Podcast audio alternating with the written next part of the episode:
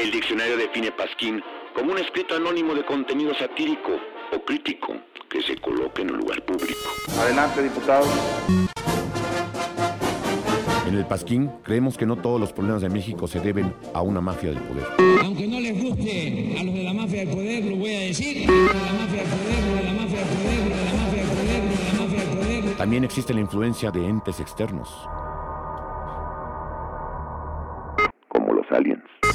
Convierto en marciano. Los extraterrestres nos visitan, los gobiernos nos mienten. En el Pasquín creemos en el libre mercado, pero el único libre mercado en México es el mercado libre que está en la calle del municipio libre, de la colonia Libertad, junto a la Escuela Libre de Derecho. En el cual solo venden los productos de los monopolios de este país.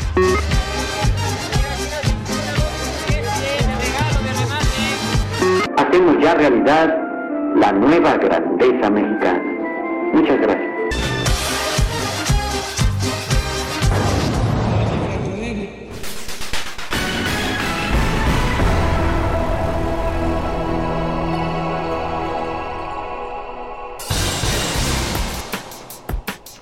El PG declara la construcción del tren Maya como una acción de seguridad nacional. La quinta ola de COVID sigue ruda y en el imperio Biden se contagia. Los europeos ya no tienen que venir a los cabos para sentir ese calorcito. Ahora Madrid ya parece Durango. El INE vuelve a regañar a las corcholatas y ellos siguen diciendo oblígame perro. Se echan a perder los granos en Ucrania y mejor hacen un pacto con Turquía.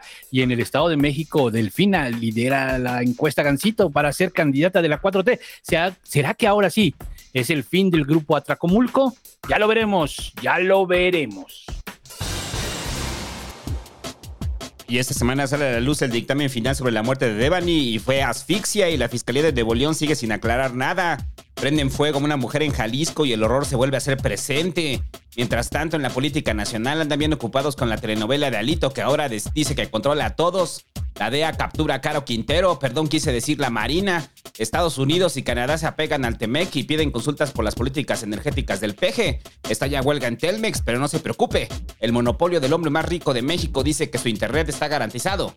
Eso si tuviera, porque de seguro anda caído otra vez.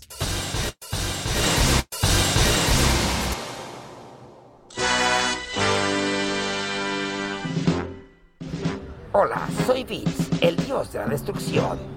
Todos deben donar al Pasquín ahora mismo, porque si no, estarán condenados a ser un Ramiro Ramírez por la eternidad.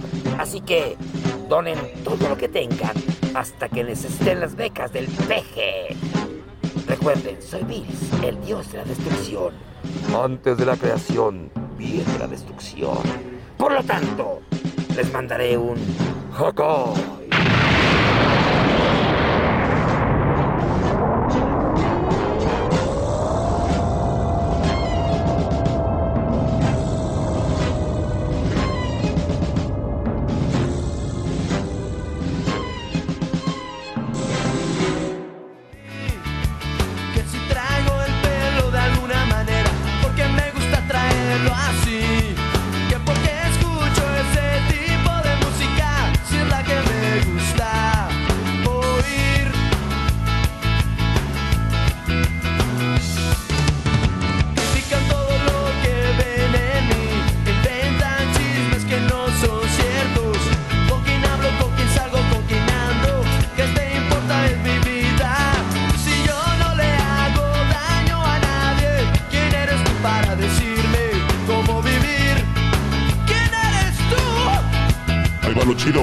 Chido.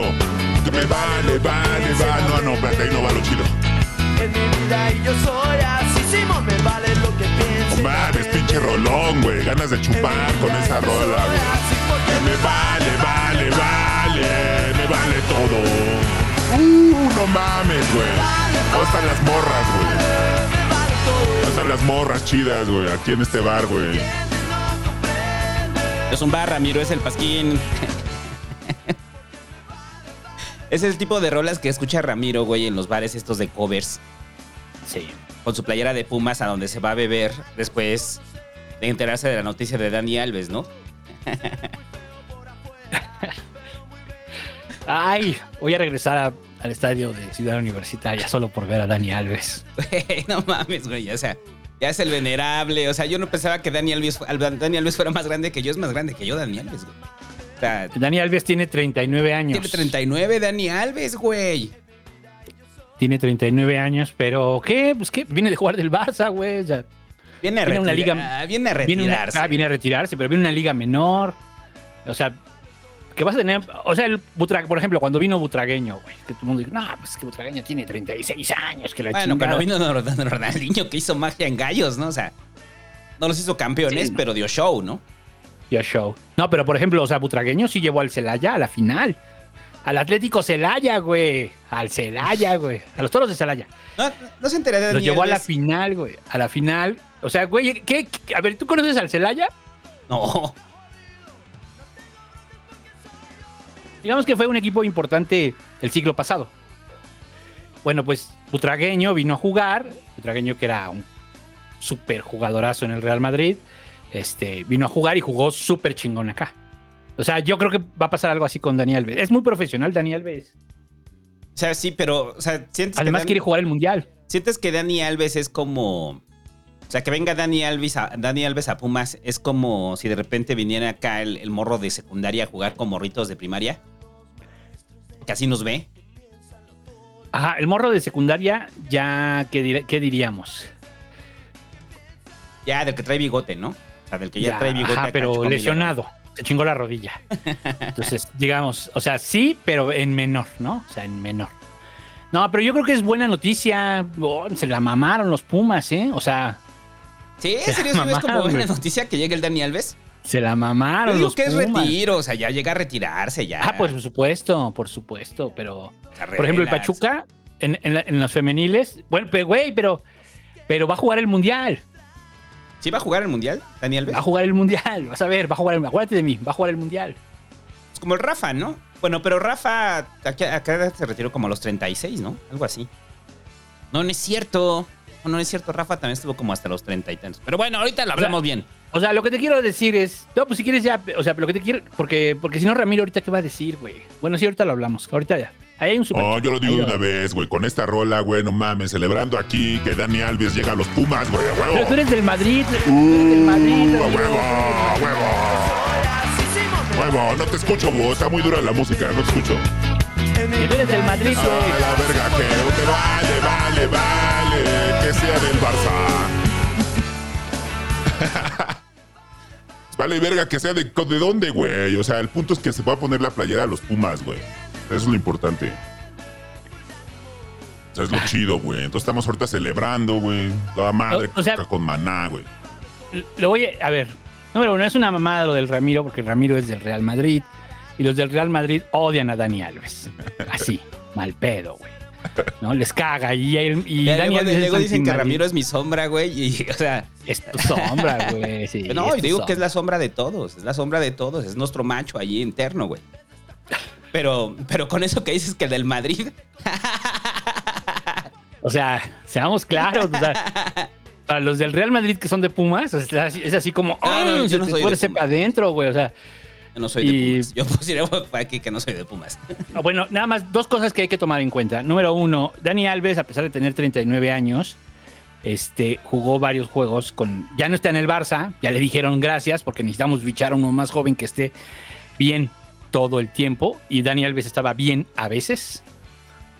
Así, o sea, bien a veces. Y en el fútbol, el nivel es la regularidad. Entonces, Dani Alves ya no tenía la regularidad para el fútbol español, pero yo creo que sí la puede tener para la Liga Mexicana. Y dos, estamos hablando del jugador con más títulos. O sea, escuchen lo que voy a decir, ¿eh? es el jugador que más títulos ha ganado en toda la historia del fútbol. En toda la historia. O sea, el que me digas, Pelé, Messi, Maradona, bla, bla, bla. Dani Alves es el, el jugador con más títulos en la historia del fútbol. Entonces, este, que Messi probablemente lo va a alcanzar. Este, pero, pues, este, eh, eh, bien, es una leyenda del fútbol, güey, de verdad, de verdad, de verdad. Yo estoy muy feliz. Viene a jugar a Pumas, bueno, pues está bien. ¿Qué hizo Pumas? No tengo idea. ¿Cómo lo hizo? No lo sé. Este, no mamen, güey. O sea, la taquilla, la Dani Alves manía, van a ver. O sea, es marketing, es es- todo, güey. O sea, no mames, güey. Y es un jugador disciplinado, ¿eh? No es como Ronaldinho que vino ahí todo go- echar desmadre. O sea, es un jugador disciplinado. Es un jugador que aún, que aún se entrena bien a tope. ¿no? Como lo hace Benzema, que tiene 36 años, y como lo hace Cristiano Ronaldo con 38, y como, o sea, se entrenan, son jugadores que se entrenan a tope. Entonces yo creo que Dani Alves, sí, y yo creo que es uno de los mejores, no sé si sea, sea el mejor lateral derecho de la historia, pero yo creo que sí. Entonces, bueno, pues viene Dani Alves a jugar a Pumas, yo estoy feliz, ahora sí Ramiré, cabrón, cabrón. Esto fue Zambombazo futbolístico Viene en el jugar. Pasquín. Eso me regresa a Pumas, ya nada más por, por eso voy a regresar a Pumas. Lo que voy a decir. Zambombazo futbolero A en el equipo. Pasquín. Al equipo de mi universidad, de mi escuela. Ese te, se te salió así, lo Ramiro, así cabrón. Lo, Ah, de- lo sí, de- lo de- güey, o sea- lo derramaste así sobre el Lo teclado, güey. Así fue. No, está ya. bien, muchachos. El búho se le- Vámonos. se le, se le- Comenzamos ya el programa, güey. Llevamos 15 minutos hablando de Dani Alves.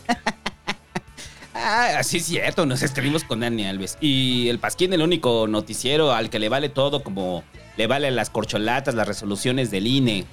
Es traído a ustedes gracias a sus maravillosas donaciones. Done en el pasquín.com. Y para los amigos Patreons, recuerden que pueden dejar mensajes ahí y los leemos. Bueno, a ver, bueno, sí los vamos a leer hoy, ¿no? Que ya soltamos Pasquín tapado esta semana, ¿no? Sí, ya, ya soltamos. Fue el de. ¿Cuál?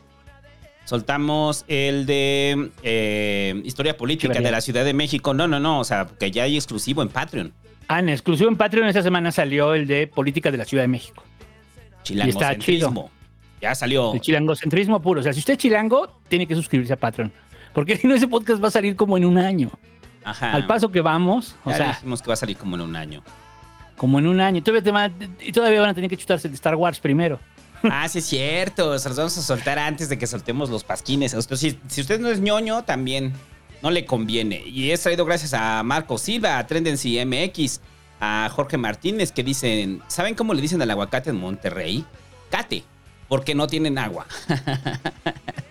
Ya, ya vi el meme. Me puedo burlar. Soy de Chihuahua y tengo dos horas de agua al día. Por cierto, ¿qué soluciones puede haber a futuro para este horrible destino que no se espera? Ahorita vamos a hablar de ese pedo. Eh, Alejandro del Razo dice, buenas noches, bellos, los escucharé mientras corro 60 kilómetros en una competencia. Claro que no, ya deja quito Maná, güey. Perdón, lo siento, yo no aguanto a Maná. O sea, es... O sea, ese sí queda como para mí como música pendeja. No aguanto absolutamente nada a Maná, güey. Me caga. O sea, no hay, no hay música que más me agravie que Maná. O sea, qué bonito.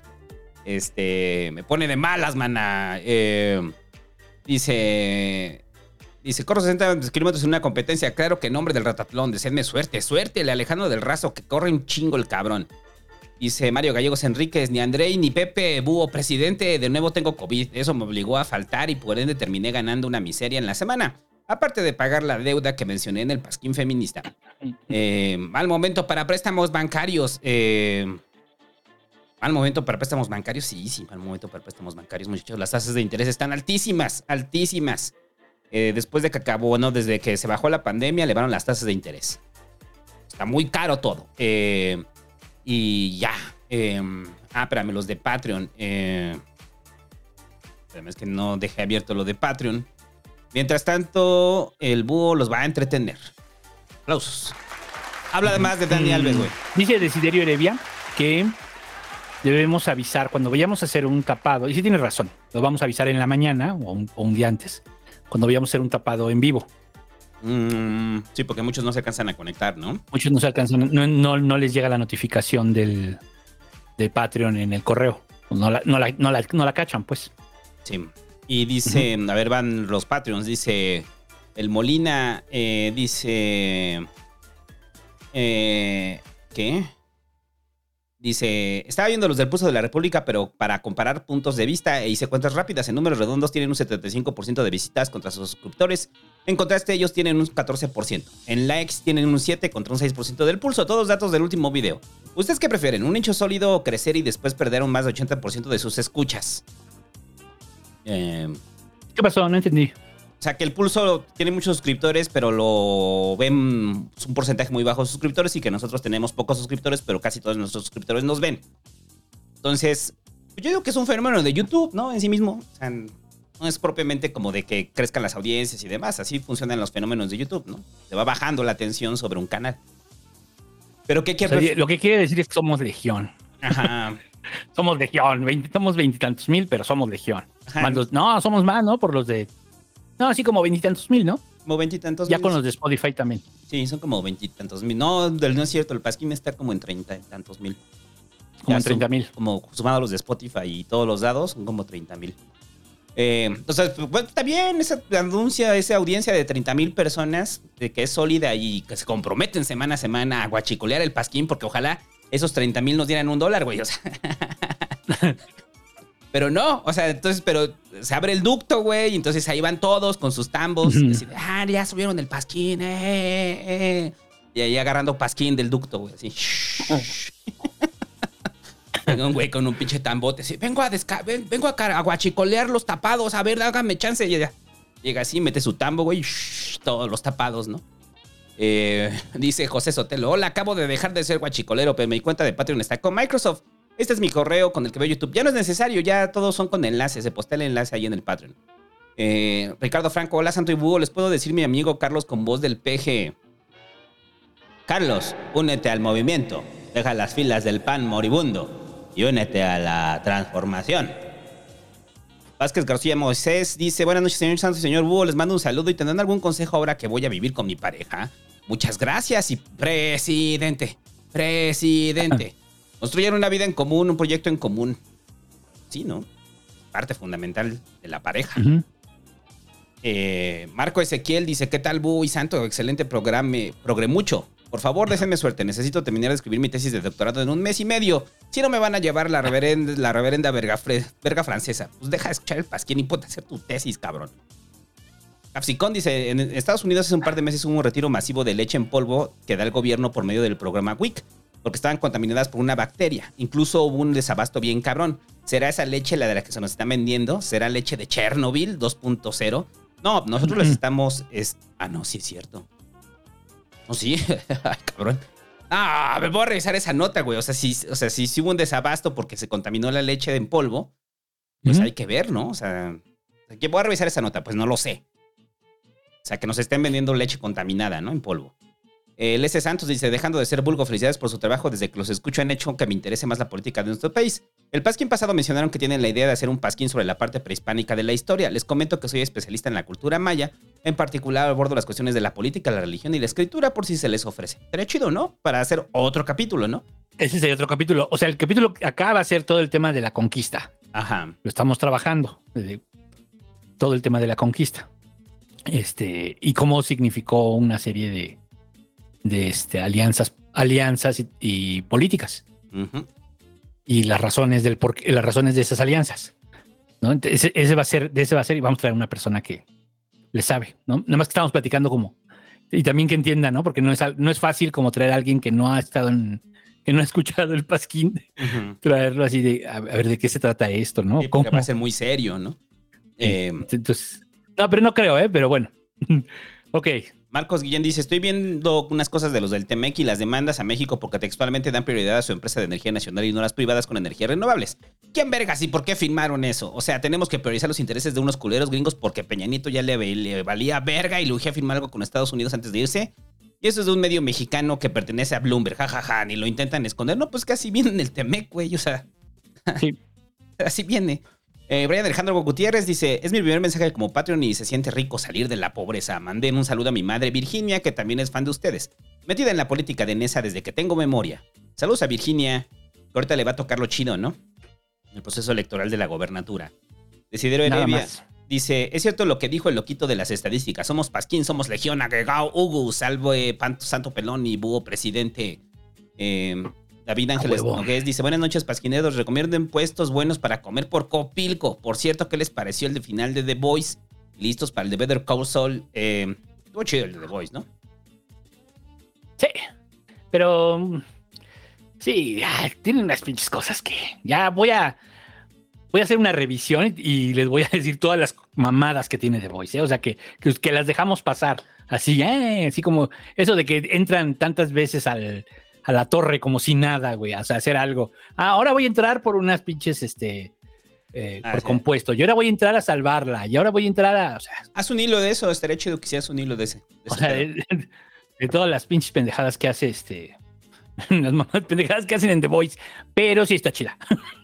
Y para, O sea, se lo perdonamos, pues, pero no, no- pero ahí está, ¿eh? Ahí está. Que no abusen.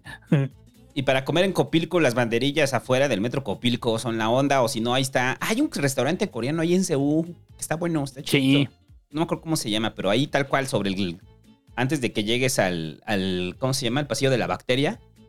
Este. Antes de que entres, ahí está uno de comida ¿De coreana. entres por dónde? Por Copilco. O sea, cuando entras por, Por Copilco, Copilco. Ah, sí. o sea, antes de dar la vuelta, donde están todos esos este, restaurantes que son lugares para chupar, Ujú. Este, ahí está el restaurante coreano. No me acuerdo cómo se llama. Eh, Emanuel San Pablo dice: ¿Puedes hablar sobre los candidatos a gobernador en Coahuila? Eh, pues todavía no hay específicos, ¿no? O sea, para Coahuila es para el siguiente Mm. año, ¿no? O sea, de, o sea, ¿qué tenemos? O sea, de. to- to- Todavía no hay como candidaturas establecidas, ¿no? Para el siguiente año. Lo Pues hay que preguntarle a. Yo pregunto. Ahí tenemos un compa. Eh, el que Mario nos Alejandro. cuente. Yo- y- ahí nos escucha, además. Entonces, ya sabes quién eres. Pues platícanos cómo va el Mm. asunto. Haznos tu reporte de pasquirije si quieres, nada más en mensaje de texto y ya yo lo cuento aquí. Dice Mario Alejandro, que Triple le mande saludos a Mari y le mande suerte en el hospital ahora que entre. Saludos a Mari y suerte en el hospital, güey. Eh, Kevin Ramírez dice que el peje se aviente un freestyle contra Jorge Acoser. No, ya, ya pasó lo del freestyle, no mames. Eh, ya, ya, ya, segunda vez el chiste ya no, ya no es cuenta, ya, ya no cuenta. Eh, Osvaldo. Rodríguez Hernández dice: Saludos, señores Santo y Búho. Santo, mándame un mucho pay, pibe. Ese es el Juan. Eh, Jorge Abraham Salas de la Rosa. Buenas noches, viejos sabrosos. ¿Qué tan cierto es que Laida Sansores expondrá audios donde el doctor Adán de la Peña con Malito Moreno Machín, alias el triple M, tumba recursos para su corcholata, el santo Mm. de la Peña? Hashtag Mm. hermanos Peña neoliberales. Ah, si supieran la cantidad de chairo que es el doctor Adán de la Peña. Bueno, ya lo saben, ¿no? Ali Sánchez dice, buenas noches, papá Sa- Santo y Tata Búho. ¿Por qué después del búho mandarme un saludo con la voz de Chávez? Y gracias por el tapado. Estuvo de 10 terminarlo con cumbia cayera. ¿Cómo se llama? Ali Sánchez. ¿Ali? Ali. Compañero Ali, feliz cumpleaños a ti. Chávez, se des- sientes la furia, la fuerza de la revolución bolivariana en cada palabra que dice Chávez, güey. ¿Cómo? Él la soltaba acá. Al compañero Ali. Ah, eh, buenas, espero que sea por aquí el mensaje. Santo, ¿cuáles son los efectos secundarios más comunes que has visto con antidepresivos? Acabo de comenzar y no sé bien qué esperar. Espérate primero a que te den los efectos. Lo primero que genera es somnolencia. Somnolencia, sueño, este... Les puede dar dolor de cabeza, salpullido, y ahí sí, pues pregúntale a tu psiquiatra, güey. Eh, tal cual, pregúntale a tu psiquiatra. Eh, es cierto lo que dijo el loquito de las estadísticas. Ah, no, ya, ese ya lo había dicho. Eh, y ya, eh, ya ahora sí lo que le interesa, muchachos. El COVID. Otra vez. ¿Por qué? Porque no nos cansamos de hablar de COVID. Eh, a ver, ya es un hecho que ya estamos en la quinta ola. ¿O tú, o tú tienes duda de que estamos en la quinta ola? Yo nomás digo, ya que baja este pedo ya. Sí, no, o sea, ya, la quinta ola. A mí me sea. pasan rozando las balas, güey. Ahora sí me han pasado, pero rozando, güey. Sí, o sea, ya no hay duda de que estamos en la quinta ola, porque todavía podría haber como mucha banda que dijera, no, es normal, no, no es la quinta ola, simplemente se incrementaron los contagios. No, estamos en la quinta ola, ¿ya? Sea, nada más que la quinta ola no se siente tan fuerte por la vacunación. Pero aún así, en los últimos días hemos tenido registros de más de 100 muertes diarias en el país. Y no solo eso, sino que el semáforo que nada decía y que nunca dijo nada, ya eh, lo están empezando a tomar. O sea, eh, es, fue en Tamaulipas donde declararon, este, ahorita te digo bien, pero ya Ujú. elevaron el semáforo a rojo, ¿no? Pero- No mames, o sea, Sí, te fue Tamaulipas. Ajá.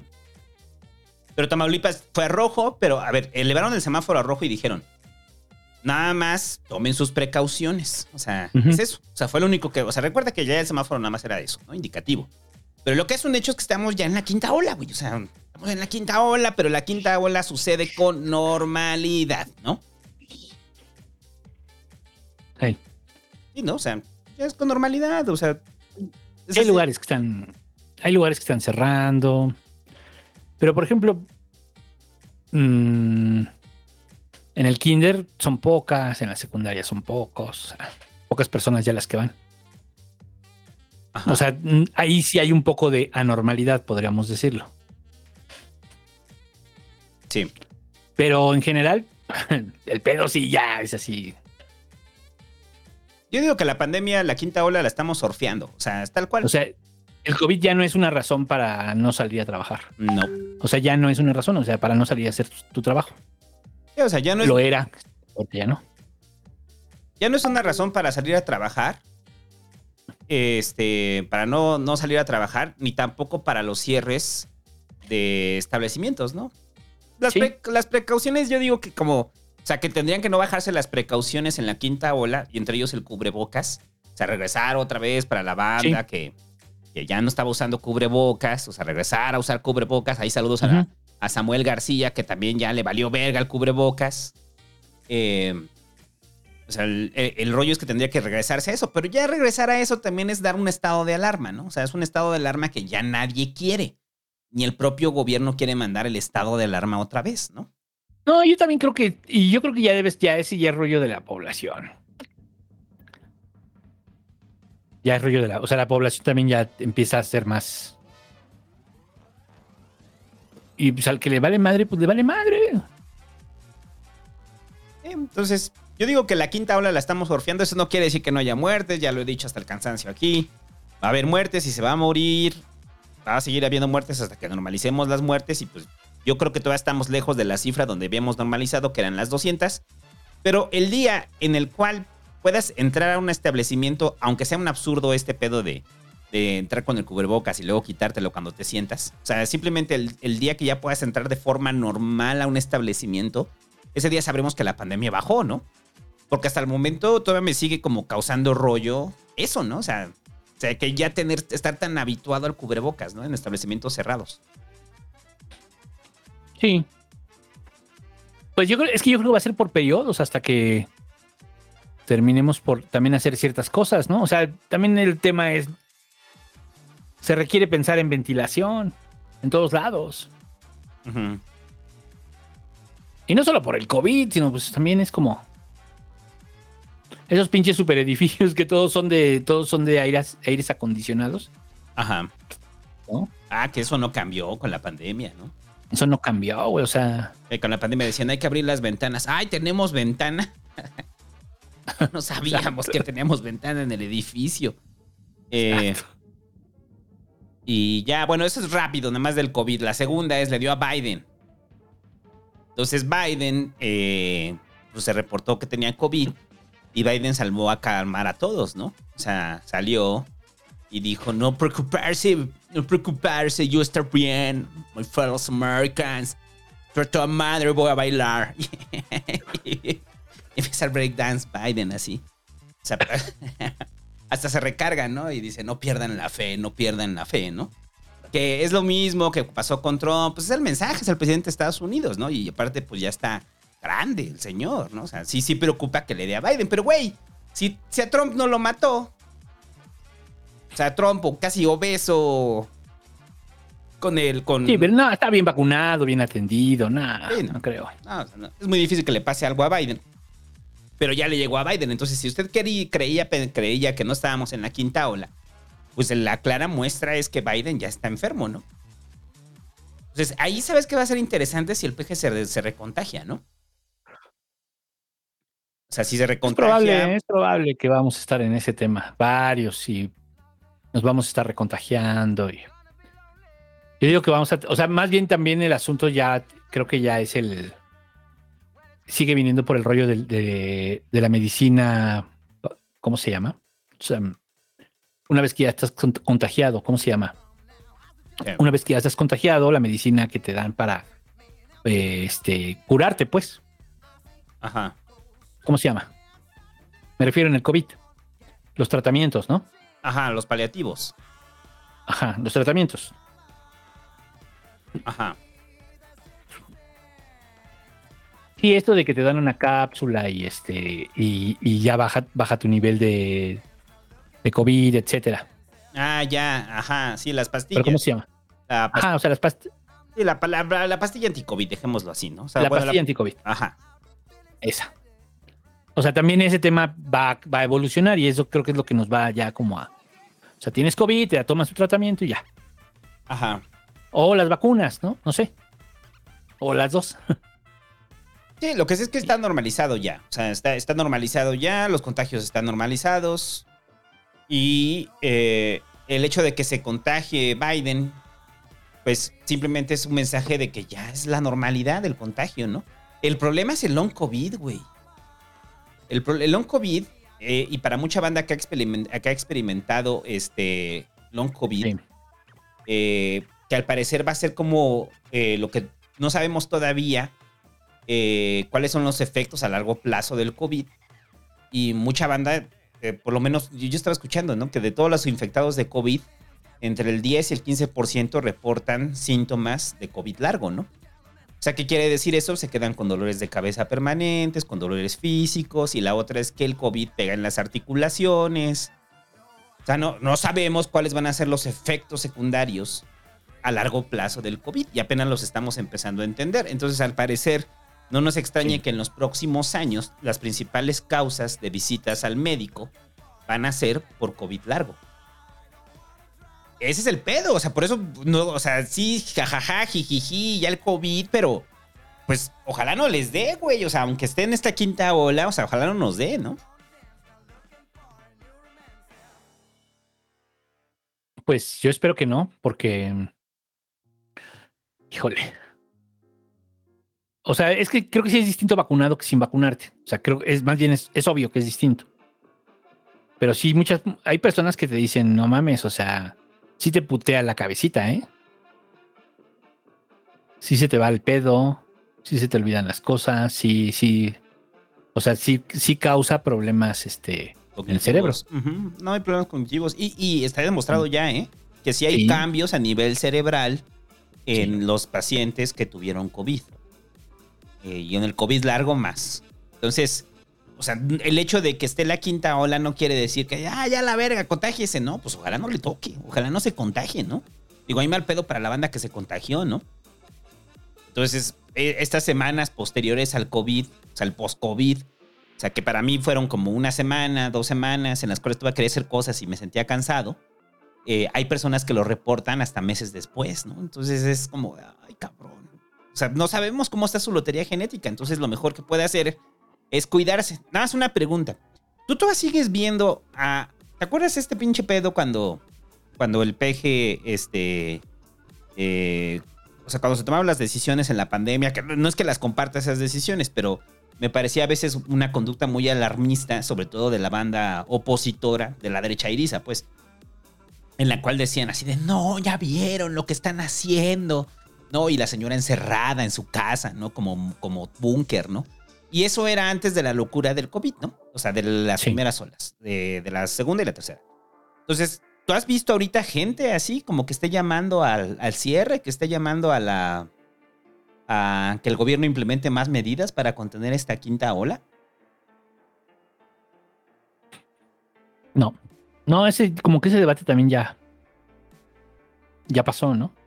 Sí, o sea, a mí lo que me sorprende es eso, o sea, de que lo habían arropado como militancia política casi casi, y ahorita como ya traen vacuna, la mayoría de ellos, o todos, es así como de, güey, o sea, no estabas diciendo que no estaba haciendo nada el gobierno, ay, sí, pero ahorita ya se contagiaron, ya, ahorita se van a morir los gordos, este, o sea, toda la gente que es, que es como Mickey Vainilla, se van a morir los gordos, los morenos, los latinos, o sea, así, güey, o sea, pues ya es como que están despreocupados, ¿no? O sea, la banda que fue muy crítica de las, eh, de las decisiones del gobierno durante la pandemia, ¿no? Sí. Yo los veo ya muy Pues despreocupados. nada más está la, la, chava, la chava esta, ¿no? Que escribía en, en Twitter y sacó su libro, ¿no? Que, que decían que era dentista, pero que no, porque pues también tenía otro, pues, también era, era, tenía otra, este, un, un posgrado, pues. No solo era dentista. ¿Cómo se llamaba? ¿Cómo se llama esta mujer? Esta. Ay, ¿cómo se llama?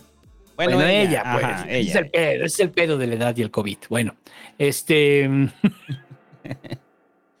Ah, sí, ya vean. Es- ella- la gran quieren- crítica, Quieren pues. grandes dulces. Es que no quiero decir la dentista, no quiero decir la dentista porque sí se me hace peyorativo.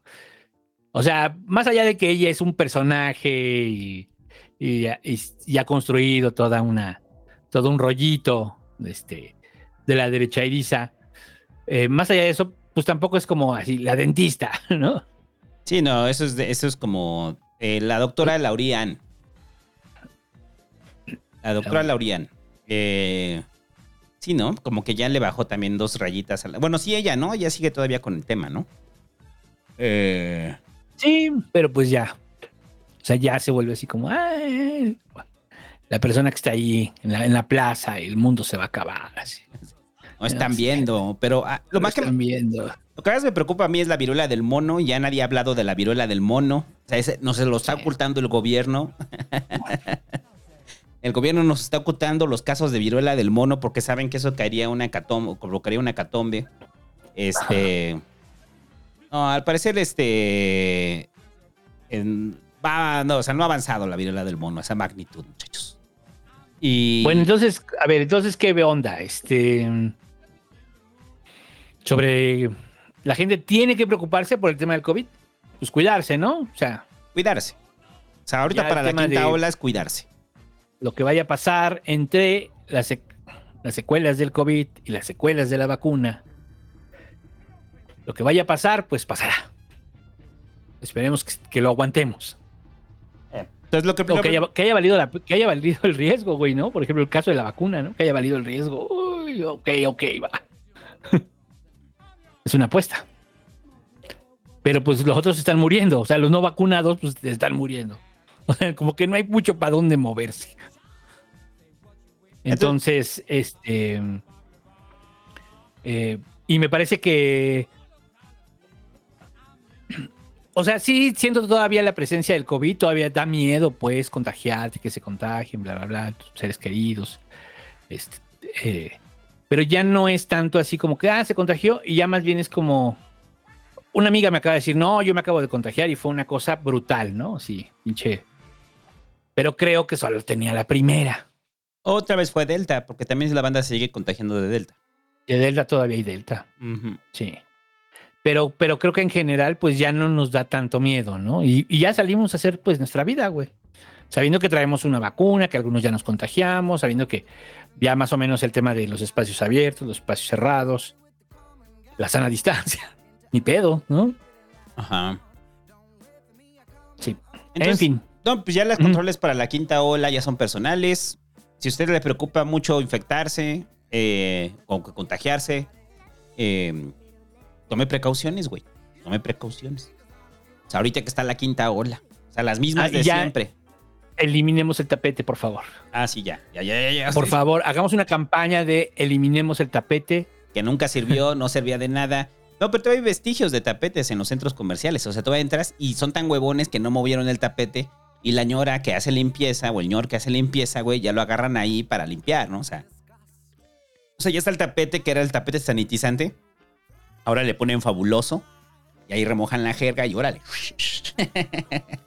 es en serio, güey. Ya le dieron ese uso porque tenía el huequito este para el agua, ¿no? Entonces ya ahí lo ponen con fabuloso y lo dejan oliendo a pino, muchachos. Eh, bueno, pero, Oye, a ver, pero, pero, pero eh, el gel también ya hay que eliminar el gel. sí, ya el gel ya, ya. O sea, es una mamada, eso de que llegas a un lugar Te dan y este. Güey, la, la banda, la banda que te toma la temperatura ya les vale verga, güey. Se llama hacen. Tu temperatura. Lo ponen- Ah, ¿Dónde lo quiere? Acá. ya, yo creo que ya ni le pican, güey. O sea, ya nomás le hacen nada, así, tut, y le hacen con la boca. Ellos ¿no? fingen. Ah, está bien. Ah, Está muy bien. Yo luego sí les pregunto, ¿cuánto? Ah, no sé, es que no trae pilas. Hecho, es un juguete. No, yo lo hice con papel ahorita, mire. Aquí está. ya te das cuenta y dices, ay, güey, sí está hecho de papel. No te quedó muy bien. Ni me di cuenta del termómetro. Ya es bien pendejo eso del termómetro, güey. Ya, o sea, que lleguen así y que te estén midiendo, güey. Ay, Y lo del gel, bueno, o sea, sí usen gel, pero pues para mantener sus manos este, limpias. ¿no? La automatización también vino a reemplazar, porque yo apenas andaba en, en un hospital y, y la automatización vino a reemplazar al que da el gel y a la que toma la temperatura, güey. Vean los riesgos de la automatización del trabajo. O sea, porque entonces ya nada más metes la mano y entonces te toma la temperatura y te arroja gel. O sea, si has visto esos, ¿no? O sea, que te toma la temperatura y te, arroja gel, ¿no? Pero el pedo, güey, es que sirvan. Porque ya van como tres de esas madres que voy y lo meto la mano y así, y estoy como pendejo ahí. Y hay como, y de repente veo que nomás pasa la gente atrás de mí, ¿no? Así, como normal, como mira ese pendejo, güey, se sigue peleando con eso, yo metiendo la mano ahí, así, dame la temperatura, güey, dame gel, güey, o sea, o sea, pero bueno, la automatización reemplazó a esos güeyes, ¿no? O sea, ya, o sea, si, si, si lo hace una máquina, pues probablemente está bien, ¿no? Pero que sirvan las máquinas, güey. Y el güey que arregla las máquinas. Oiga, ¿y el güey que por qué no arreglan las máquinas? Es que le dio COVID.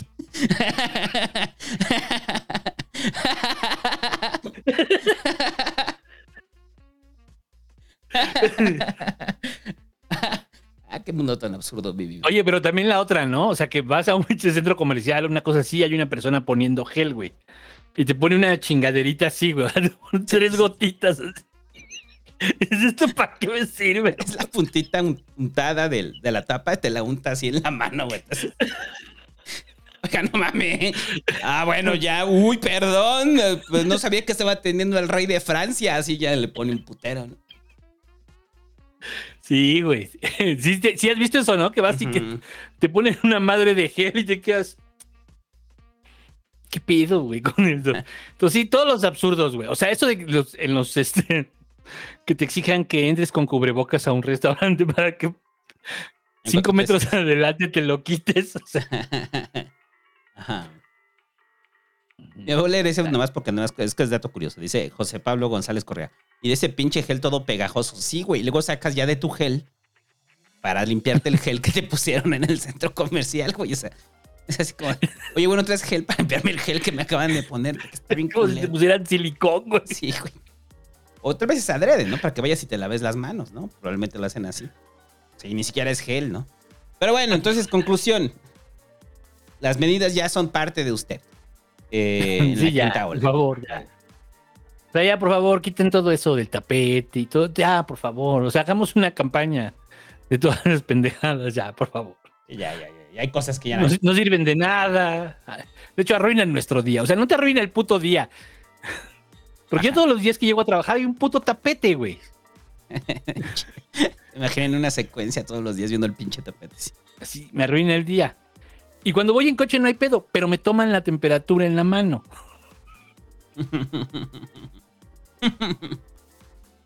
Es un absurdo. Sí. Bueno, Y, ya, eh, el asunto del calor en Europa y en Estados Unidos. eh, están viviendo eh, una oleada de calor en Estados Unidos que tanto así que el gobierno de Estados Unidos alertó a sus ciudadanos que si no tienen que salir, pues no salgan, güey, porque pues aparte está la quinta ola. Entonces, con calor, pues está cabrón, ¿no? Y en Europa también. En Europa también están viviendo temperaturas muy altas. Que estaba revisando los, los, los datos que dicen que que el año pasado se alcanzaron temperaturas históricas de las épocas más calurosas en Estados Unidos, que esto fue en los años 30, y ahora eh, eh, se están repitiendo, ¿no? Eh, entonces, yo lo había dicho, ¿no? O sea, de que porque está mal entendido, está mal entendido y se piensa que esto es inmediato producto del calentamiento global, ¿no? O sea, o sea si, si hay 3 grados más o 5 grados más, o sea, dicen, ay, el calentamiento global, esos 5 grados son del calentamiento global y va a, ir va a ir en aumento. No necesariamente. O sea, obviamente es el calentamiento global, obviamente es parte de, de, de pero no fe- se mide así. de fenómenos, pero no funciona así, güey. O sea, no es así como de, ah, ya son 5 grados, calentamiento global, güey. Te lo dije, ¿no? No, Sí. no, o sea, hay un calentamiento global, en la Tierra se ha calentado un grado. Un grado, güey. Es lo que ha aumentado la temperatura de la Tierra, pero esto también provoca fenómenos. Y estos fenómenos, sumados eh, eh, con las, la- la- el flujo de las corrientes, eh, las corrientes marítimas, hace que se eleven las temperaturas en ciertos lados, ¿no? Entonces, esto puede ser que pasa este año y en tres años no vuelve a pasar. ¿Ok? Pero de que el cambio climático está generando es que, que haya una este, condiciones favorables para que sucedan estos eventos es inevitable, ¿no? Entonces, la- para, para mucha banda que está hablando de- del apocalipsis o que hablamos del apocalipsis, sobre todo, y esto nos impacta a nosotros, porque también es producto de la sequía que se está dando en el norte. Son alteraciones climáticas que probablemente no sean continuas, porque el siguiente año no va a ser calor, probablemente el siguiente año lleguen los huracanes y se inunde todo, ¿no? O sea, no sabemos cómo funciona de... de, eh, o, o sea, no, no, no podemos predecir cómo va a ser el siguiente año, pero esto es lo que toca en este, ¿no? Entonces, lo- el- los gringos, pues obviamente se espantan por la cantidad, por los choques de calor. ¿Te acuerdas que también dimos en el Pasquín la noticia de Canadá cuando llegaron a los cuarenta y tantos grados y que se estaban muriendo eh, en Canadá el año pasado, ¿no? Con las altas temperaturas. Entonces, son fenómenos que van sucediendo. Y esos fenómenos, a ver, es que pareciera que cuando uno dice esto, de inmediato dice, no, no hay calentamiento global, no, no hay pedo, no pasa nada, no, no sé calentamiento global, es inevitable el calentamiento global, ahí lo tenemos. Eh, pero creo que se tiende a magnificar, pues, o si ahorita, se- si ahorita están a 8 grados más, no quiere decir que la Tierra se calentó 8 grados más. Sí, no. ¿Me explico? O sea, es eso. Así no funciona. Sí, exacto, así no funciona, pues. Así no funciona. Porque además en otros lugares está haciendo mucho frío, en otros lugares está lloviendo mucho. Ahorita se magnifica porque le tocó a los europeos, Ajá. pero no necesariamente, por ejemplo, a los alemanes, ¿no?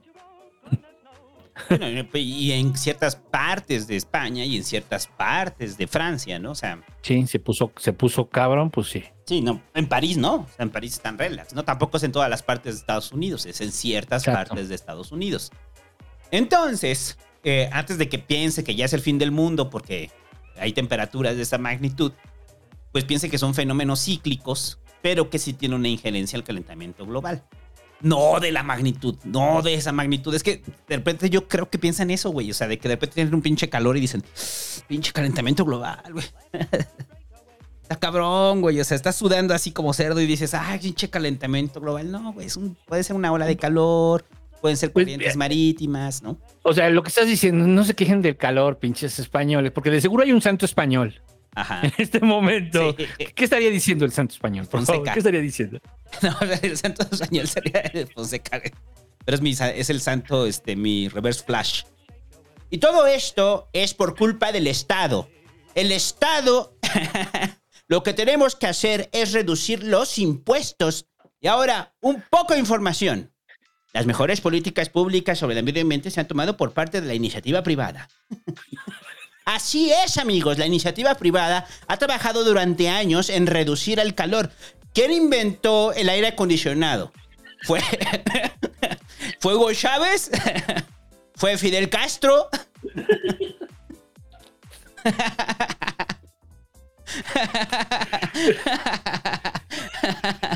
Bueno, ahí está su video de Visual Politic, güey. Este. Pero bueno, O sea, santo nada más tienes que colocarle una idea. Esto es como el, esto es puro impro. así es mi pro. Yo le genero una idea y se va. Pero bueno, el punto es que no se alarme, güey, pues, o sea, no se alarmen. O sea, mucha gente piensa que ya mañana vamos a vivir en Mad Max. El calentamiento global no va a ser del día para otro, es progresivo. Entonces, si nos va a llegar la, la sexta extinción, no va a ser mañana, güey. No va a ser mañana, no va a ser pasado, no va a ser el fin de año. Va a ser progresivo. Esto va a ser progresivo. Y, Y seguiré. Bueno, pero a ver, ok, esa es en la parte del calorcito o del friecito. El, el problema es el, el agua, es otra cosa. porque en el agua sí lo agrava. Ajá. O sea, sí está agravándose el problema porque tiene otro factor que influye, que es pues el crecimiento poblacional. Y si le agregas las malas políticas, o sea, es un pinche cóctel en el cual el, el cambio climático, la crisis ambiental, está influyendo. Sí. Ahora, ese, ahora, ese cambio climático, todo es por, por, porque eh, por intervención de los seres humanos, por toda la contaminación que generamos. No, Es que esa es otra discusión. tenemos. Yo sigo con ese tema. Pues sí tenemos injerencia, pero la Tierra no es inmóvil. Hay ciclos dentro de la Tierra. Ahora que tampoco son ciclos de cinco años. O sea, son ciclos de muchos años. O sea, el- cuando dicen, hay un, se ha elevado la temperatura de la Tierra más de un grado desde, el calenta, desde la época industrial, sí. Pero no tenía, o sea, ¿qué mediciones vamos a hacer hacia futuro para saber que, qué porcentaje de ese grado fue producto de la intervención humana y qué porcentaje de ese grado es producto de, de la propia propio ciclo de la Tierra, ¿no? Me convence más la idea de que aceleramos, pero ah, somos partícipes de esto. Y el agua sí te lo compro por completo. También puedes, a ver, es que no son las primeras sequías que vivimos. O sea, hemos vivido muchas sequías. Pero sí, aquí el mal, el mal manejo hídrico también es parte de, ¿no? O sea, no es lo y el mismo. crecimiento. Y el crecimiento, porque no, nunca podemos negar el crecimiento. Es el problema. Negamos el crecimiento. Y entonces, como negamos el, el crecimiento, pues construimos con lo que hay, ¿no? Pues Alcanza para esto, sí, güey, pero vienen un chingo atrás, güey. Ajá. Y entonces, en toda esa infra- no se considera toda la infraestructura, ¿no? Para el crecimiento que hay. Es como el. A ver, nada más para que tengan un dato. En, de- en 2010, en Monterrey, bueno, en Nuevo León, eran cerca de 4.653.000 habitantes. Ahorita ya le están pegando casi a los 6 en Monterrey. O sea, ha habido una explosión demográfica fuerte en Monterrey, porque es una de las zonas donde se más se ha apreciado la construcción de vivienda. Estamos Pero te apuesto que sabes, pero te apuesto, ¿sabes en qué sí han planeado muy bien el crecimiento? En avenidas, en puentes, en eso sí planean rechingón, güey. Pero no sea un pedo desde un tubo que lleve agua a, a una región, porque eso. Imposible, o sea, imposible. ¿No? Eso no hay. O sea, el progreso está acá. No en que la gente tenga agua, sino en que usted pueda llegar a su trabajo en 30 minutos.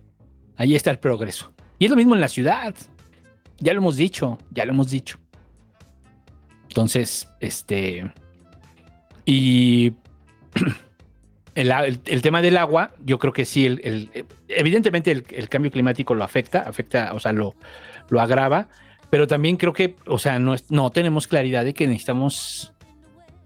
o sea, es un tema que va a provocar guerras si no lo empezamos a solucionar. ¿Que la crisis Muchos hídrica? lugares, ¿eh? ¿La crisis hídrica? Sí, sí, sí. Es- Es un. No, pues yo que decía con el- la semana pasada, o sea, de que cuando llegue la gran crisis hídrica de la Ciudad de México, ahí es donde nos las vamos a ver rudas. Somos 20, somos 20. Pero tiene solución. Sí. Es, un- es una de las. En la ciudad llueve mucho. Ahorita no estaba lloviendo. Ahorita sí hay que reconocer que no está. Pero en general llueve mucho. ¿No? Yo creo. Yo espero que la temporada de lluvias realmente empiece en agosto. La de Davis. Pero bueno. Este. También. Perdón, es eso, ¿no? Las estaciones. O sea, nos viene a romper las estaciones mucho. Y eso también nos da una incertidumbre de muchas cosas. O sea, las temporadas de lluvias ya no son temporadas de lluvia, las temporadas de calor ya no son de calor. vas a, vas a Acapulco, te metes y el agua fría, dices, por Dios, Ajá. maldito calentamiento global. A ver, pero ahí es. Nada más la pregunta es: acciones individuales eh, y también en lo colectivo que sean necesarias para eh, reducir y hacer conciencia sobre el consumo hídrico. Ya los hablamos aquí. Mucho, mucho, mucho, sobre todo para todos los amigos chilangos y los am- Yo sigo diciendo ese pedo. Ojalá los regios aprendan de este pedo, ¿eh? Y les genere una nueva conciencia. Porque en el momento que tengan agua y que digan, ya llovió, ya llovió, ya llovió. Y van a llenar la alberca. ya, puedo, ya puedo regar mis plantas. Y va al golf, ¿no? A regar el campo, campo de golf. Entonces les, Sí. espero que les genere conciencia. Y ya. Pues ya tienen, no, pero además, o sea, ahí en ese sentido, pues los que tienen el agua, quienes controlan, quienes acaparan mucha agua, pues sí son los ricos, las empresas, acaparan mucha agua. Ellos ya llevan un, ya van mucho tiempo acaparando agua. Entonces, ese también es otro factor que no hemos considerado. O sea, ya es eh, la cantidad de pozos que tienen, eh, de concesiones, de explotación, etcétera. También está cabrón. Entonces, este, y ellos ya están. O sea, desde hace muchos años, ¿no? O sea, esa, esa élite eh, que sería este empresarial, ya desde hace mucho tiempo está ahí. Tienen muchos, eh, muchos títulos de concesión de agua, muchos. No estamos hablando nada más de la Coca-Cola, ¿no? O sea, hablamos de toda la industria, casi, casi toda la industria, casi todas las industrias. Entonces, este, y donde curiosamente en la comida, en el campo, el campesino no, no tiene título de concesión. Lo No. tiene el, que tiene un chingo, ¿no? O sea, el empresario, así, el guanajuatense. Ese sí tiene título de concesión de un pozo, a huevo. Pero así el campesino, el ejidatario, no. no tiene, es muy difícil, es un desmadre. Ah, y, y ayer lo hablaba también de, del asunto de los acuerdos internacionales que tenemos con Estados Unidos con respecto al uso de aguas, sobre todo del río Bravo. Hay acuerdos en los cuales hay agua que tendría que ser para los que recuerda que mataron a un activista precisamente por eso, que fue un error de la Guardia Nacional, que la mataron ahí en Chihuahua. Eh, precisamente por los acuerdos, que son acuerdos históricos que se tienen Sí. con Estados Unidos de mandarles agua a Estados Unidos, ¿no? Eh, esos acuerdos son inviolables y tenemos comprometidas eh, cantidades de agua en la frontera para Estados Unidos. Entonces, como, como, y eso fue parte de lo que se adicionó, este, que hubo como una, una, una mesa para tratar el tema y los gringos dijeron, no, ahí es un acuerdo Sí. internacional, viólalo y nos vamos a tribunales internacionales, ¿no? Híjole. O sea, eso, es, eso yo creo que es de las más, eh, para mí, de las problemáticas mayores, sobre todo en la zona norte. ¿no? Y ya, eh, bueno, ¿quieres agregar algo más de lo del calor? Pues este. Pues no. Pues que, o sea, es que de verdad, güey, o sea. Tú dices eso ahorita, que hace, que está templadito, que hace friecito, güey. Pero si tú estuvieras ahí, estarías chingando con que, ay, maldito calor, te odio. O sea, sí entiendo a los españoles, en No, ese no, sentido. sí, sí, sí. En ese sentido sí los entiendo. Ya ahorita estamos a veintitantos grados y yo lo odio. Estamos a ¿En serio? 22, güey. Sí, Yo no. tengo frío, güey. no, tengo frío. no podemos estar a Eh, 18 grados. 18 Estoy en grados. el- Bermuda, pero tengo frío. Eh, mi indicador es, yo no uso chamarra hasta que estamos a los 18, 17 grados. Para mí ese es el clima perfecto. 18 grados. Em, O sea, tú lo que quieres es estar abrazadito. pues, con el valedor así. Vente para acá, valedor. Y la carnal así los dos. Calor de gato, muchachos. Sí. Pero bueno, este. La prohibición de las corcholatas. El, el INE, eh, el Tribunal Electoral de, o sea, es el, el Tribilín, resolvió eh, eh, la petición del INE, en la cual, o sea, porque recuerde que el INE hizo un llamamiento, ¿no? Entonces el llamamiento del INE fue, no pueden estar haciendo actos proselitistas los funcionarios públicos, ciertos funcionarios públicos, porque hay unos que ya están eximidos al parecer.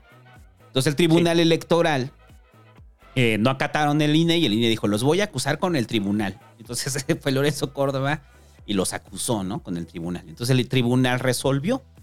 Entonces resolvió que dentro de ellos, eh, de los importantes, ¿no? Porque hay varios ahí. Eh, dentro de ellos, los que no pueden hacer actos eh, proselitistas, está Claudia y está Adán Augusto, está Monreal, está Mier, y ahí me, me- me sorprende que mencionen a Leida, ¿no? Que está Leida también. Este, y está Evelyn Salgado, la gobernadora de Guerrero. Eh, bueno, entonces, eh, ¿Y los del gabinete sí? del gabinete tampoco. Adán Augusto, Adán Augusto no. Eh, Marcelo. Marcelo sí. A ver, pero es que esto se. A ver, eh, es que hay que decirlo de dónde parte esto. Parte de lo del evento de Coahuila. A donde no fue Marcelo, porque tenía COVID. Esto parte del evento de Coahuila. O sea, entonces los que no fueron al evento de Coahuila, al parecer están eximidos de esto, de esta resolución del tribunal. Pero, pues Morena y, y sobre todo Jesús Ramírez, el vocero de presidencia, dicen que esto es una forma en la cual el INE prácticamente lo que quiere es taparles la boca, ¿no? A, la gente de Morena y que no lo van a permitir, que esto es una afronta contra la libertad de expresión, aunque ya resolvió el tribunal. Entonces, a ver, la pregunta es, si ya resolvió el tribunal, están cayendo en desacato. Sí, ¿no? Sí, ¿no? Sí, de simple. Están cayendo en desacato. Entonces, Sí, por eso es- me vale, o sea. Por eso, por eso la, la canción de Maná, ¿no? Me vale. Me vale, me vale lo que me digas. O sea. ¿Qué me vas a hacer? ¿Me vas a meter a la cárcel? Eso es lo que quiero. Que nos metan a la cárcel. Y, eh, pero, pero a ver, en los hechos. La pregunta no es esa, la pregunta es, ¿esto se lo perdonarías al PRIAN? O sea, si el PAN o el PRI estuvieran gobernando y lo estuvieran haciendo, ¿se lo perdonarías? ¿Qué opinarías de eso? Con la ley actual. Si estuviera gobernando eh, en lugar de Meade, ¿qué te gusta? Nuño. Ajá. Estuviera que, que Nuño fuera el presidente en, en ese universo alterno y si, e hiciera esto de que sus candidatos salieran y anduvieran acá con Son la ley actual Sí, pues se lo servidores- perdonan. o sea no o sea, que vayan ahí en evento como servidores públicos. Porque esos son. Ajá. ¿Qué hace Esos la son. jefa de gobierno en Coahuila? La jefa de gobierno de la Ciudad de México.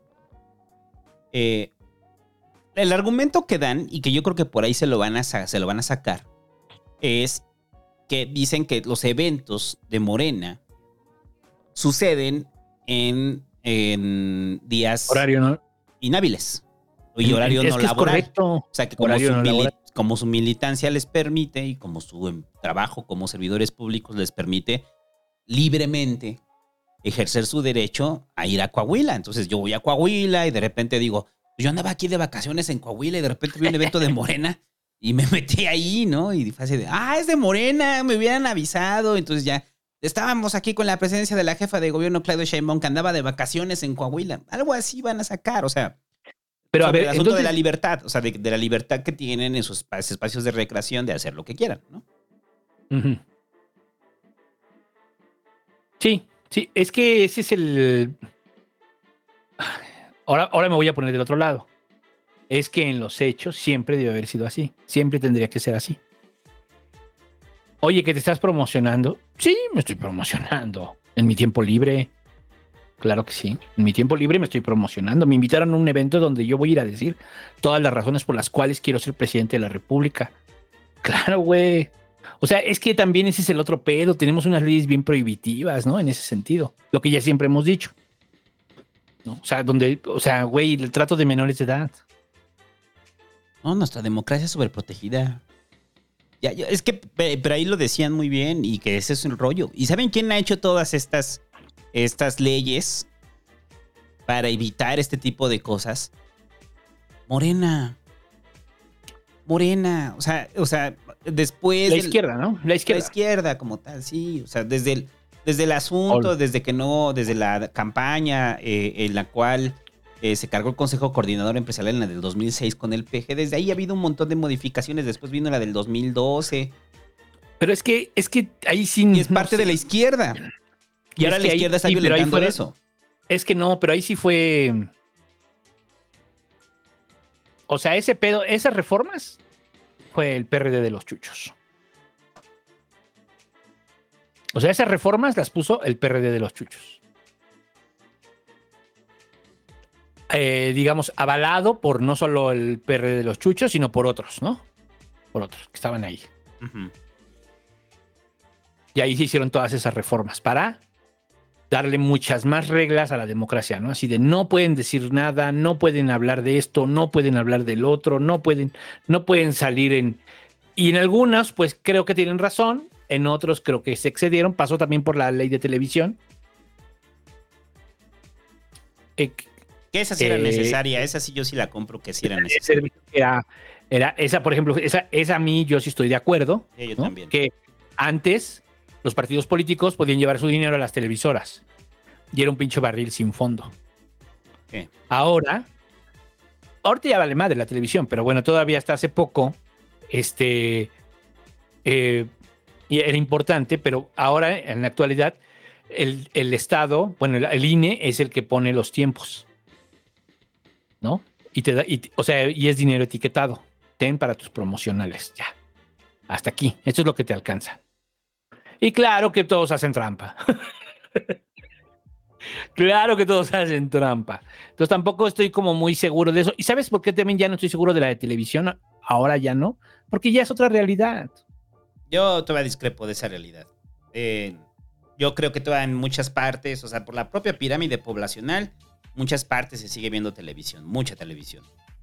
Es posible. O sea, en, en- o sea, yo creo No, que y, la, la y- gente y no tiene sectores de población. Y sectores de población de cierta edad, ¿no? O sea, Sí, sí, sí. Para mí la televisión sigue teniendo un impacto muy fuerte. Probablemente en nuestra generación, probablemente menos en la generación que escucha el Pasquín. Pero generaciones mayores, la televisión sigue Sí. teniendo un impacto muy cabrón. Y toda es gente que prende el noticiero a las 10, ¿no? Y- sí, sí, es cierto. entonces, Bueno, pues ahí, ahí el, el asunto era que tú podías, este, eh, eh, todas esas reformas que se hicieron post elección 2006, pues ahora estorban. Ese es el problema. Ahora estorban. Y ento- pero, no, pero no se atreven a decirlo. No, Eso es lo peor. ves que- Sino, eh, ah, culpan, culpan, dicen, no hay pedo, vamos a chingarnos al INE y al TRIFE. Bueno, al Tribunal Electoral. Pero es que ¿no? ahí, es que el problema es que ahí las hacían los malos. Ahora somos nosotros, confíen en nosotros, nosotros somos buenos. Es un argumento, es un principio moral. De que Sí. las leyes para ellos no aplican porque son buenos y defienden el pueblo, ¿no? Que son las mismas leyes que ellos crearon. Porque tampoco, aunque haya sido los chuchos, también fue todo el perredismo que después terminó en Morena. Un gran porcentaje. Por eso ahorita que Ujú. hablaban de Aleida, pues, pues Aleida, güey. Aleida. Eh, que hace unos años pues estaba en el PRD también, ¿no? O sea, fue parte de esta migración. Eh, No, y es de- ella, es- ella estoy seguro que le tocó votar en esas reformas, por ejemplo. Así, así muchos otros. no, sí, por muchos otros. le tocó votar. Mario Delgado, muchos otros. ¿eh? O, o bueno, no, o sea, no, no, tendríamos que hacer una lista, pues, de ver quién votó esas reformas y ver quiénes ahora están en Morena. Y ver qué opinan. Pero, en general, las reformas en parte se entendían, pero también era como un rollo de nunca más nos volverán a hacer lo que nos hicieron. Eso de traer al Consejo Coordinador Empresarial y decir López Obrador es un peligro para México. Esas mamadas, ¿no? Jamás me las volverán a hacer. Ajá. Pues, pues no, güey, pero pues es que ahora hay memes. O sea, es que también yo, de de verdad, ¿no? Ahora está Chumel, o sea, no sé, güey, o sea, hay otras cosas, pues, ¿no? Y creo que ya la realidad también es distinta. Entonces, Eh, en algunas cosas sí deberían de, de cambiar. Pero, pero sigue viendo una cargada en la tele muy importante que, Sí, que total, no, y en la radio también. que si destapas es eso a nivel tele, a nivel radio, con sectores, gran porcentaje de la población, yo creo que sí sigue teniendo un impacto. O sea, a lo que Ahora- voy es que los, los, los estratifican ahora, ¿no? O sea, tienes un porcentaje en redes, tienes un porcentaje en YouTube, y ahora tienes un porcentaje en la televisión y demás, ¿no? Es como también el uso de los cineminutos, ¿no? Los cineminutos siguen siendo importantes. Ahora, el, el asunto de em, la exposición de los candidatos, o sea, los actos anticipados de campaña y lo otro que es este eh, hablar, eh, o sea, como el tema de, de- de- hacer, acciones de gobierno durante la veda electoral, por ejemplo, ¿no? Este rollito que, que a los gringos pues les vale dos. O sea, el, el- el presidente municipal, pues, bueno, en- el, alcalde es alcalde en funciones, está haciendo campaña y es candidato, ¿no? Es candidato para reelegirse, que lo vemos mucho en Estados Unidos, ¿no? El, el presidente, los congresistas, todos funcionan así. Aquí eso sería como impensable, ¿no? Ese también es otro debate. Pero es que además, al final, es lo que están haciendo en este momento las corcholatas. Sí. O sea, ese es el rollo de... Eso es lo que no le perdonarías al PRIAN. Lo que Y- están haciendo en este momento las corcholatas, que es prom- promoviéndose todo el tiempo. Ajá. Están aquí, están allá, ya, ya hay carritos, ya hay bardas, ya hay este... Ya. Hay coros Pero de presidente, hay quien lo- presidente. Hay quien lo hace así ya muy... Ah, el tema de presidente, presidente. Yo pasaba por aquí, ¿cómo están? ¿No? Me invitaron unos amigos aquí. ¿Qué, del ¿Te partido acuerdas cuando pasó lo de Sodi? O sea, que fue tan criticable, pero bueno, eso fue en plena campaña, ¿no? Pero ¿De qué? una, o sea, lo de Sodi. Cuando Sodi de repente se lo encuentran en el estadio, ¿no? Y de repente Sodi, ah, sí, yo venía aquí al partido, pero no, miren, les voy a hablar de por qué tienen que votar por mí del gobierno de la Ciudad de México, ¿no? O sea, no, Sí. Queremos una gran ciudad y que todo eso fue sembrado. Están cayendo a ese nivel. O sea, a ese nivel. O sea, es como de querer torcerlo, pues. O sea, le quieren, lo quieren torcer. Y cuando de repente se los atoran con la ley, chillan. Y cuando chillan, eh, dicen, esas leyes me las estás aplicando de forma facciosa e injusta, ¿no? Y dices, ay, cabrón, son las güey". O sea, Es, es- es esa dinámica que traen y por eso es, también es que es esquizofrenizante esa dinámica, güey. Es como, Ujú. güey, o sea. Y, y saben muy bien lo que están haciendo. O sea, ese es como el problema. Saben muy bien lo que están haciendo. Lo saben. Saben que están violentando la ley, saben que se van a echar al tribunal, saben que el discurso tiene que ser consensuado porque entonces no basta con Madrid Saline. Ahora te manejas al tribunal. Y no estás de acuerdo con la resolución del tribunal, aunque este, ya es una decisión del Poder Judicial, porque el tribunal forma parte del Poder Judicial. Sí. Sí. Entonces, van a encontrar recovecos legales. Te vas a aventar un tiro con el Poder Judicial. Ya le traen ganas al tribunal. O sea, pero insisto, o sea, lo más divertido es eso. O sea, ¿por qué no legislas en contra entonces, pues? ¿No? Ya para que lo puedan hacer todos. Ah, no. No, no, no. La culpa es del INE y el tribunal, que quieren dañar nuestro movimiento. No, porque qué tal si lo hacen y lo hacen mejor. Pero yo, yo insisto, ¿eh? Ah, O sea, lo de que estás en tu, en tu al- domingo, en la tarde, en un evento, debería ser perfectamente normal.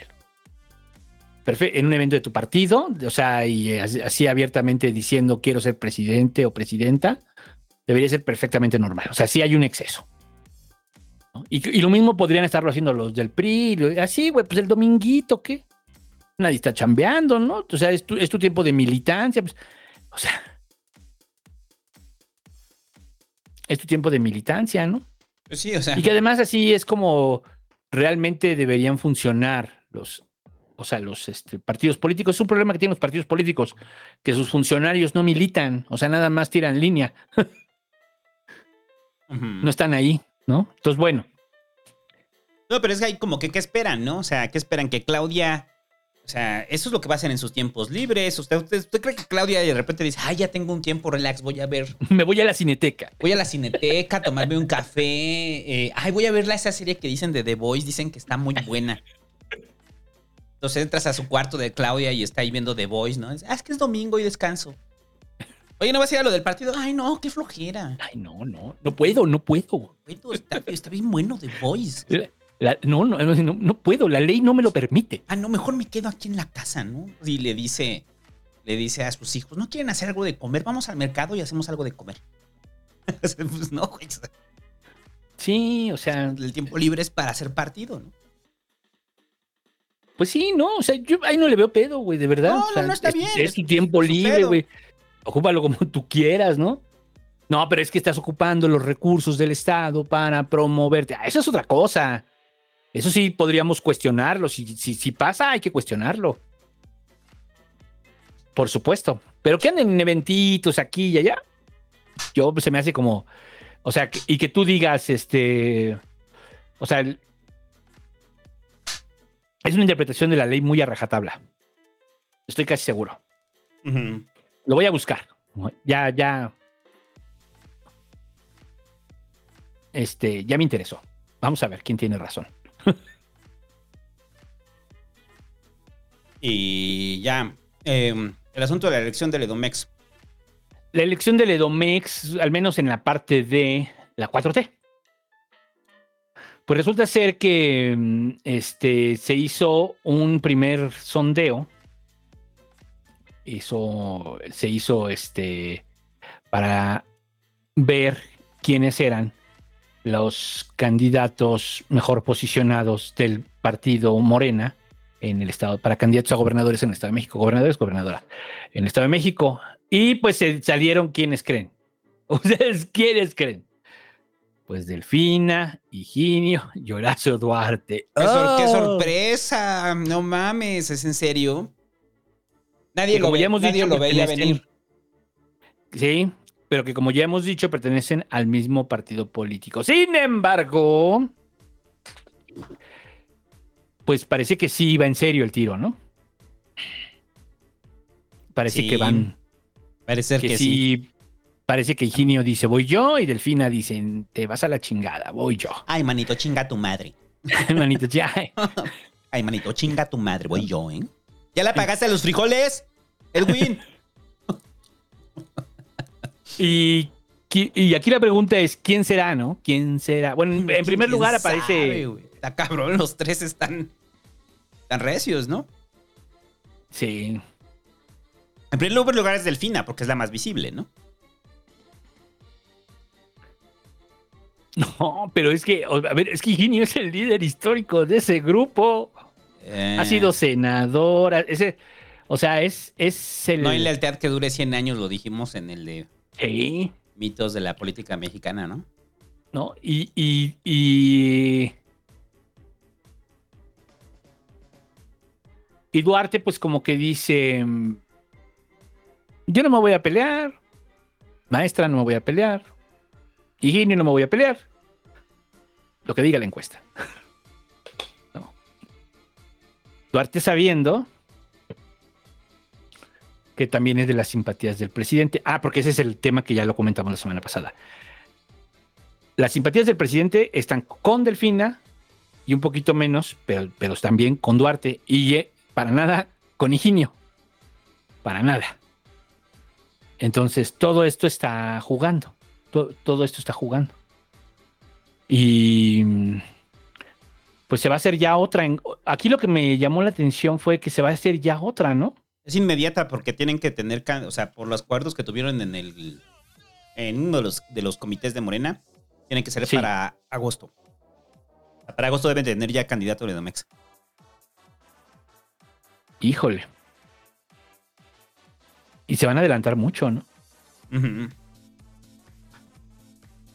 Y bueno, pues este, obviamente todo esto lo hace encuestas Gancito, ¿eh? Aguas con eso. Porque ya, se- ya hemos contado historias de encuestas Gancito. Acuérdense, la encuesta que se hizo para definir al candidato de Morena en la Ciudad de México, en la cual hasta Mario Delgado y Martí Batres le ganaban a Ricardo Monreal. Desde ahí empezó el bullying, güey. Desde ahí empezó el bullying, o sea. Desde- o sea, en la cual hubo bullying. En la encuesta hicieron bullying. Están creando, en un están creando monstruo con Monreal, o sea, es como el adolescente buleado que un día va a ser un desmadre, así. Monreal un día va a ser un desmadre, güey, de tanto bullying que le han hecho. Lo que quiero decir es que, o sea, la comisión de encuestas de, de Morena, yo creo que, o sea, no es la que define. Sí te da elementos. Y ahí más bien lo que define es la negociación con el presidente. ¿no? La negociación con el presidente. Ese es, ese es lo que va a terminar definiendo.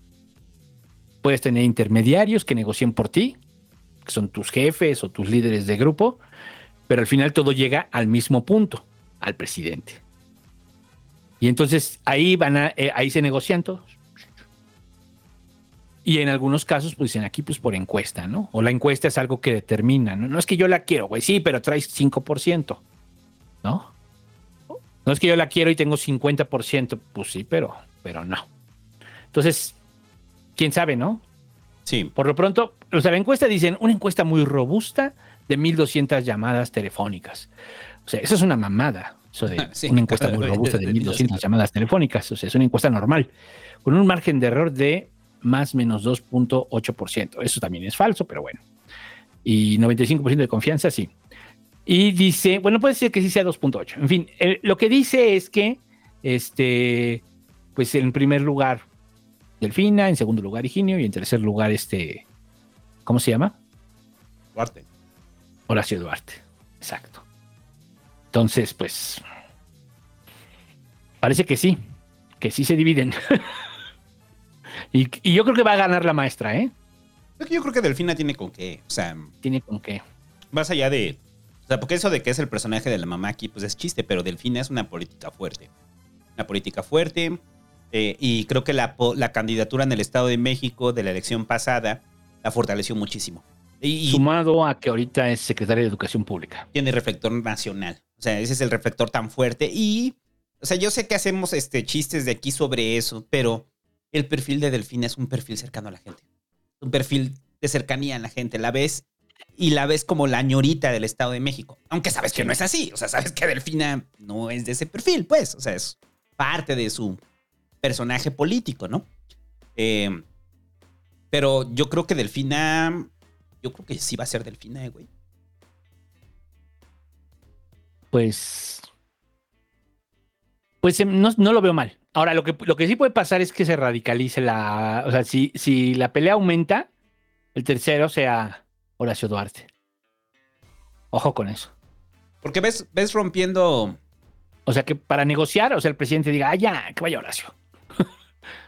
Negocia con los dos. Ya, cálmalos. Ya. ¿Ves alguno rompiendo?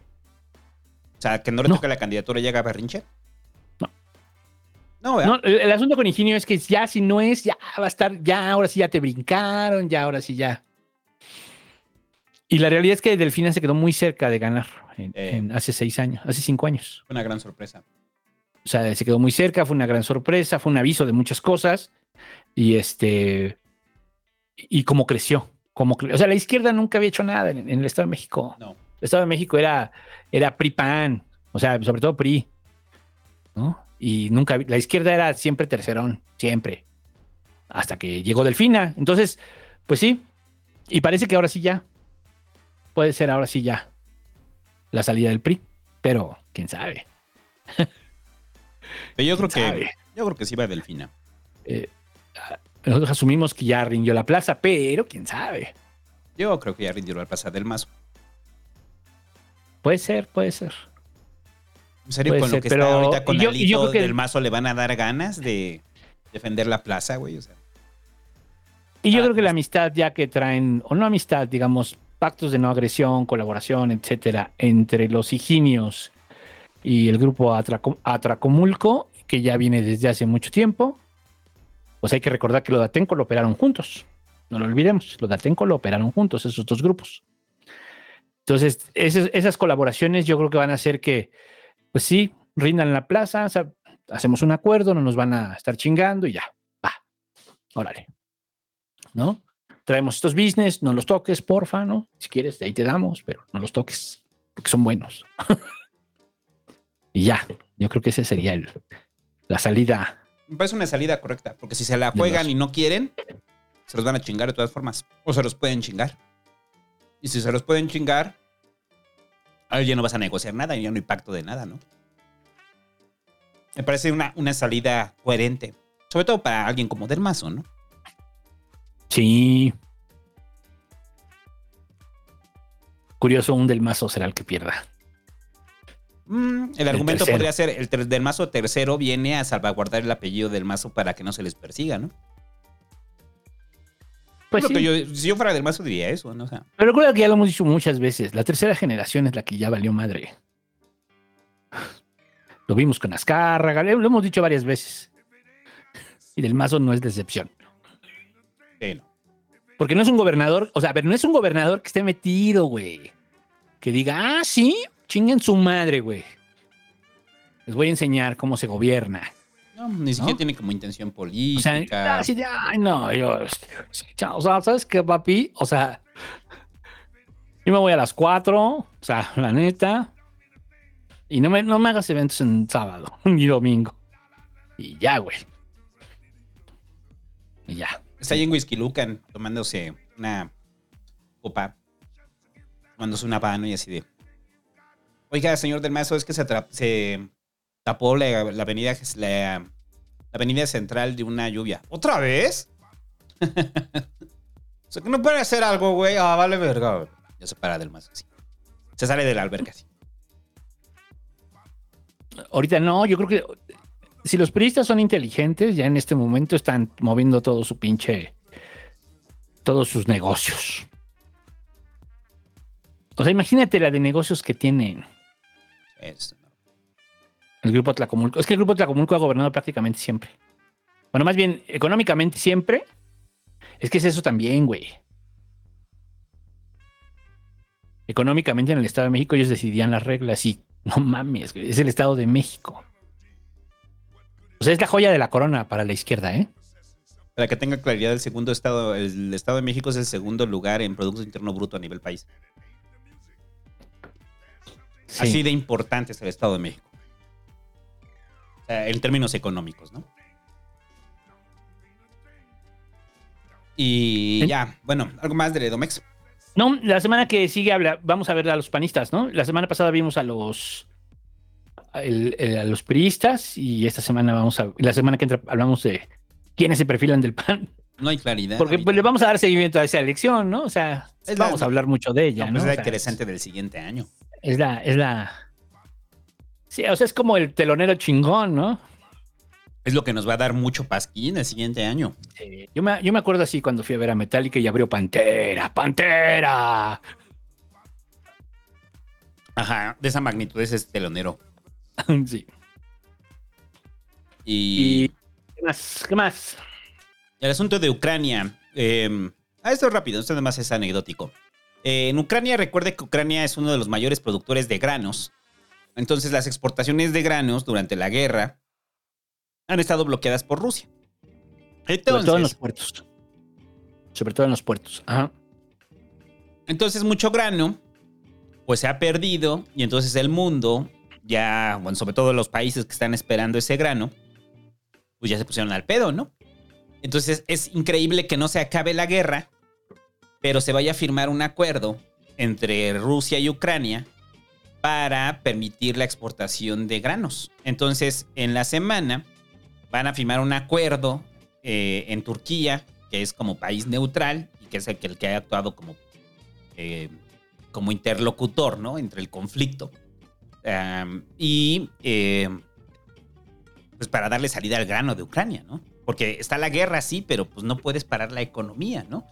Acá al mismo tiempo, Putin este, anunciaba que ya se, re- se, reaba- se reactivaba el suministro de gas, del gas ruso, a la Unión Europea, ¿no? O sea, para que lo así, que Putin se quedó pensando y dijo, este, pobres alemanes, velos ahí quemando sus zapatos para darse calor, hay que mandarles gas. Ya les mandó gas, ¿no? Eh, Sí. Entonces, al parecer que sí hubo una negociación ahí para que Putin mandara gas de nuevo a, a Europa, porque recuerde que Europa está a punto de entrar al invierno. Entonces, eh, para ciertas partes de Europa es primordial el gas, ¿no? Entonces, es como estos tipos de acuerdos económicos que hay en las guerras, que siempre ha habido, ¿no? Siempre ha habido acuerdos Siempre ha habido, económicos normales. de las guerras. O sea, en- muchos dirán, no, es que es la muestra clara del capitalismo. No, dentro de las guerras siempre ha, siempre ha habido, ¿no? Eh, entonces, para los, para los, para Ucrania, que se le conoce como, se le conocía, yo no sabía que Ucrania se le conocía como el cuenco del mundo. O sea, por la cantidad de grano que producían. Ajá. Y sí es enorme la producción de grano en Ucrania. Es lo de prácticamente de lo que vive su economía, ¿no? Un gran porcentaje. Y ya, nada más era anecdótico esto. Lo del tren Maya. Eh, pues hubo mucho ruido, ¿no? Por el, por el primero, porque el grupo este, ¿cómo se llama el grupo? Este, Sálveme del tren. sálveme, sélveme, Sálveme del tren. sélveme del tren. Este, eh, hicieron otro video, ¿no? Y ya, hicieron otro video y ya. Pero ahora ya no, digamos, ya no hay tanto, ya no hay tanta farándula, sino ya, digamos, personas que, pues, ves comunes y asumes que es alguien importante, que le sabe al tema. Ese sería, ¿no? Así como la explicación, pues, o sea, o quiénes son las personas que aparecen en el video. ¿Tú los conoces? No. Usted, querido que escucha, ¿conoce a las personas que aparecen en el video? No, los demás le dijeron, el Rubén Albarrán dijo, oye, güey, está bien chido tu pedo, pero yo tengo una gira. Estamos sacando el nuevo disco. Y además tengo unas fotos ahí con los animales. Y Derbez dijo, no, no, no, no, no, yo tengo mi serie en HBO. Este, este, tengo que concentrarme en, ah, no, en Amazon. Tengo que concentrarme en mi serie en Amazon. Eh, está bien, Pero o entonces sea, aparece un grupo de personas que, digamos, les vamos a dar el beneficio de la duda, que son personas muy interesadas por el tema y que además le saben. ¿No? Este. Y ya, pero entonces, pues yo creo que, no sé, o sea, el PG ya agarró y dijo, pues, vamos a blindar la construcción del tren Maya y lo declararon asunto de seguridad nacional. Que ya estaba. O sea, ¿recuerdas? Que ya está, ya sabía, no ya estaba, ya sabíamos. No, ya sabíamos que se podía hacer. O sea, Nada más que lo hizo. nada más que lo hizo. O sea, Ya había modificado la ley para poder hacerlo, se recuerden. recuerde que se modificó la ley para Dos Bocas, para el, para el AIFA y para el Tren Maya y se catalogaron como asuntos de seguridad nacional. O sea, es que lo que no, eso es como mi rollo. O sea, ¿cuál es la sorpresa? Que lo activó, activó la Orden 66. Pues ya estaba, ¿no? Simplemente fue un movimiento legal, porque muchos imaginan que esto es como un movimiento de la Guardia Nacional o del Ejército. No, Ah, no. no, no, no. O sea, Más bien lo que significa es no, no va, no necesita mía, no necesita este, bla, bla, bla. Acuérdense que todavía está en revisión. Esos decretos, porque no fue la ley, fue el decreto, güey. Ajá. Sí, sí, Esos decretos todavía están en revisión. Pero por lo pronto él los va a usar. El decreto le va a permitir avanzar, avanzar en obras y que recuerde que esos decretos también venían que al momento de que seguridad social, seguridad nacional, perdón, no se puede interrumpir y también eh, estaba por eh, que, o sea, tienen derecho a los dictámenes ambientales, eh, no esperar el dictamen ambiental, ¿no? O sea, La pueden, manifestación. La manifestación de impacto, de impacto ambiental. Ujú. o sea, no, no la tienen que esperar, pueden seguir trabajando, ¿no? a pesar de las manifestaciones de impacto ambiental. Sí. Entonces, yo no sé a quién sorprende esta decisión. O sea, la decisión ya estaba ahí. Lo hemos dicho desde hace un montón, ¿no? Sí. O sea, yo, yo creo que tiene más de medio año esto. Y obviamente, como no hubo eh, mucho en Dos Bocas, no hubo mucho en el AIFA, pues ahorita el, el problema, es el, el problema es el tramo 5, ¿no? O sea, que es donde están los... Y bueno, una vez más el presidente sale con... Perdón, pero ahí es lo terrible. Sale con este rollo de los pseudoambientalistas y... O sea, sale a, a denostar, ¿no? O sea, sale a demeritar de quién viene el mensaje, ¿no? Y se ve mal, se ve muy mal el presidente haciendo eso. Siempre, Sí. siempre, siempre. Es terrible verlo. No, y, y el mensaje es, eh, no voy a negociar. No voy a negociar, el tren va. Vamos a pasar por ahí, vamos a hacer el tramo 5, ya lo tenemos hecho, no lo vamos a, no lo vamos a soltar. Ahora, la pregunta es, y creo que ahí tendrás más conocimiento tú, güey. Sí pueden pararlo después. O sea, pese a, pese a estos dos, o sea, los de impacto ambiental y pese a la de seguridad nacional, pueden terminar en la Suprema Corte. Entonces, ¿cuántos tardan en llevarlo a la Suprema Corte? Es completamente otro tema, ¿no? Pero sí puede pasar que cuando lleguen, pues ya terminaron el tramo 5, ¿no? Ya, ya no pasa nada, ¿no? Ese es el tema. Pues yo creo que esa es la apuesta. Cuando le digan, no, no puedes hacerlo. Ay, perdón, ya acabé. Clava el último clavo así. ¿Qué? No te escucho. Estaba escuchando el tren. sí, ¿no? O sea, Sí, sí, a la chingada. Toda la obra, no solamente el tramo 5, toda la obra está teniendo un impacto ambiental. Toda obra humana tiene un impacto ambiental. No estoy defendiendo el tren Maya.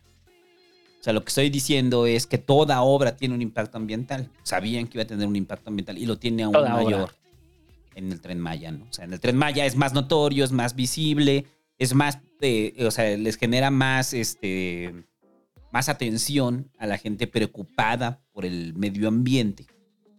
Pero, pues, también es como, o sea, no es darle la razón al presidente, ¿no? Pero también hay parte dentro del ambientalismo que no considera a las comunidades y que, lo quieras o no, dentro de la construcción del tren Maya se ha negociado con las comunidades. Hay unas que no, hay unas que no. Pero se ha negociado con las comunidades. Porque saben lo que va a implicar eso para el desarrollo de las propias comunidades, güey. Eso es como parte de lo contrario al, al- al- a aquellos que se montan sobre el ambientalismo simplón, el ambientalismo de jardinería, en el cual solamente quieren preservar por preservar. O sea, vamos a preservar ¿por qué? Porque sí.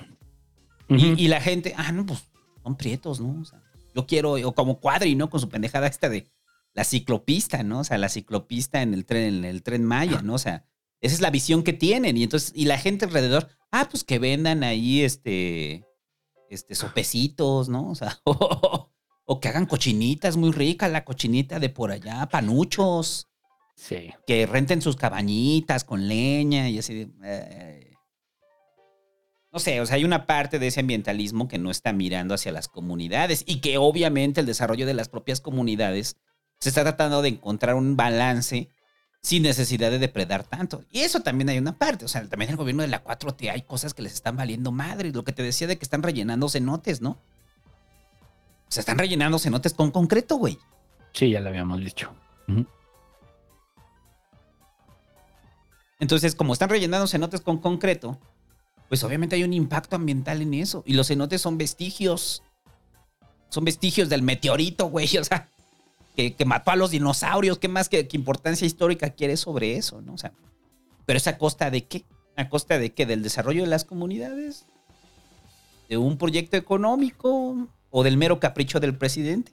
¿Usted qué quiere creer de acuerdo a la evidencia y a los hechos? ¿Es un capricho del presidente? ¿Es un proyecto de desarrollo económico? ¿Es un proyecto de desarrollo con las comunidades? Porque creo que de eso se basa todo esto, ¿no? Los diferentes tipos de interpretación que la banda le da al tren Maya, ¿no? Sí, o sea, es que, es que yo creo que sí ha- hay ambientalistas, digamos, eh, que sí están viendo un problema y que siempre han estado, ¿no? No solo en ese, sino en otros problemas, ¿no? En, en donde, donde haya, este, muchas veces en don- donde hay megaproyectos siempre va a haber un desmadre.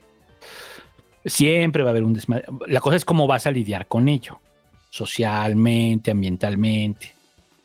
Ese es el rollo. ¿Cuál es el menor daño posible? No solo ambiental, sino también social. Porque, o sea, el tema, es, el tema es que cuando hay estación del tren, se va a detonar una serie de cosas alrededor de esa estación del tren. Y pues puede ser que tengamos Starbucks y que tengamos, no sé, unos, este, Un Holiday Inn.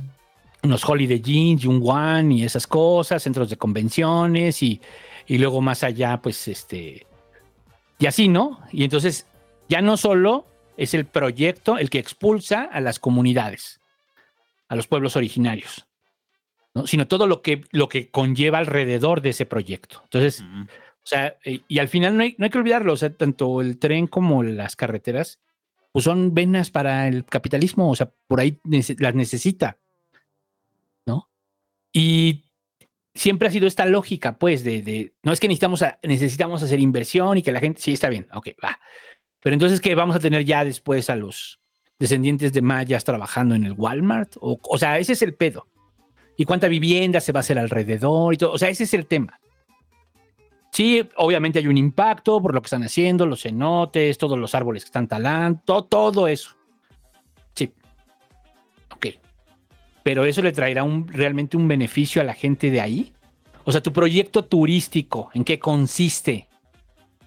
Económicamente, socialmente, ¿en qué consiste? Ese es el rollo. O sea, Eh, que, difícilmente se, se antoja que, por lo menos durante el periodo del PG, eh, haya una. eh, que se detone a nivel económico a través de las grandes transnacionales y el turismo para blancos, ¿no? Que ya existe. O sea, que ya existe, perdón. O sea, es que también es como decir. eh, es que van a llegar y los mayas, ahorita que dijiste lo de los mayas, ¿no? Van a atender Oxxos. Ya los atienden. Ya los atienden. O sea, para el, sí, claro. o sea, y, y en Quintana Roo ves, lo ves, o sea, para los turistas, ¿no? O sea, Mérida también, bueno, en, en Pero no significa que esté bien. Sí, no, no, no quiere decir que esté bien. No, no, o sea, no, no. Y no solo ahí, en, muchos pueblos originarios, sí, sí, sí. la gente termina trabajando en el Walmart, en el Banco Azteca, en todas estas cosas. Sea, Ahí, eh, ¿no? el, el punto es que, esos polos de, de desarrollo que se van a generar de forma inevitable porque es un proyecto que es parte de la agenda del presidente, pues no vayan encaminados a eso, ¿no? Vamos a ver hacia dónde, El- ¿no?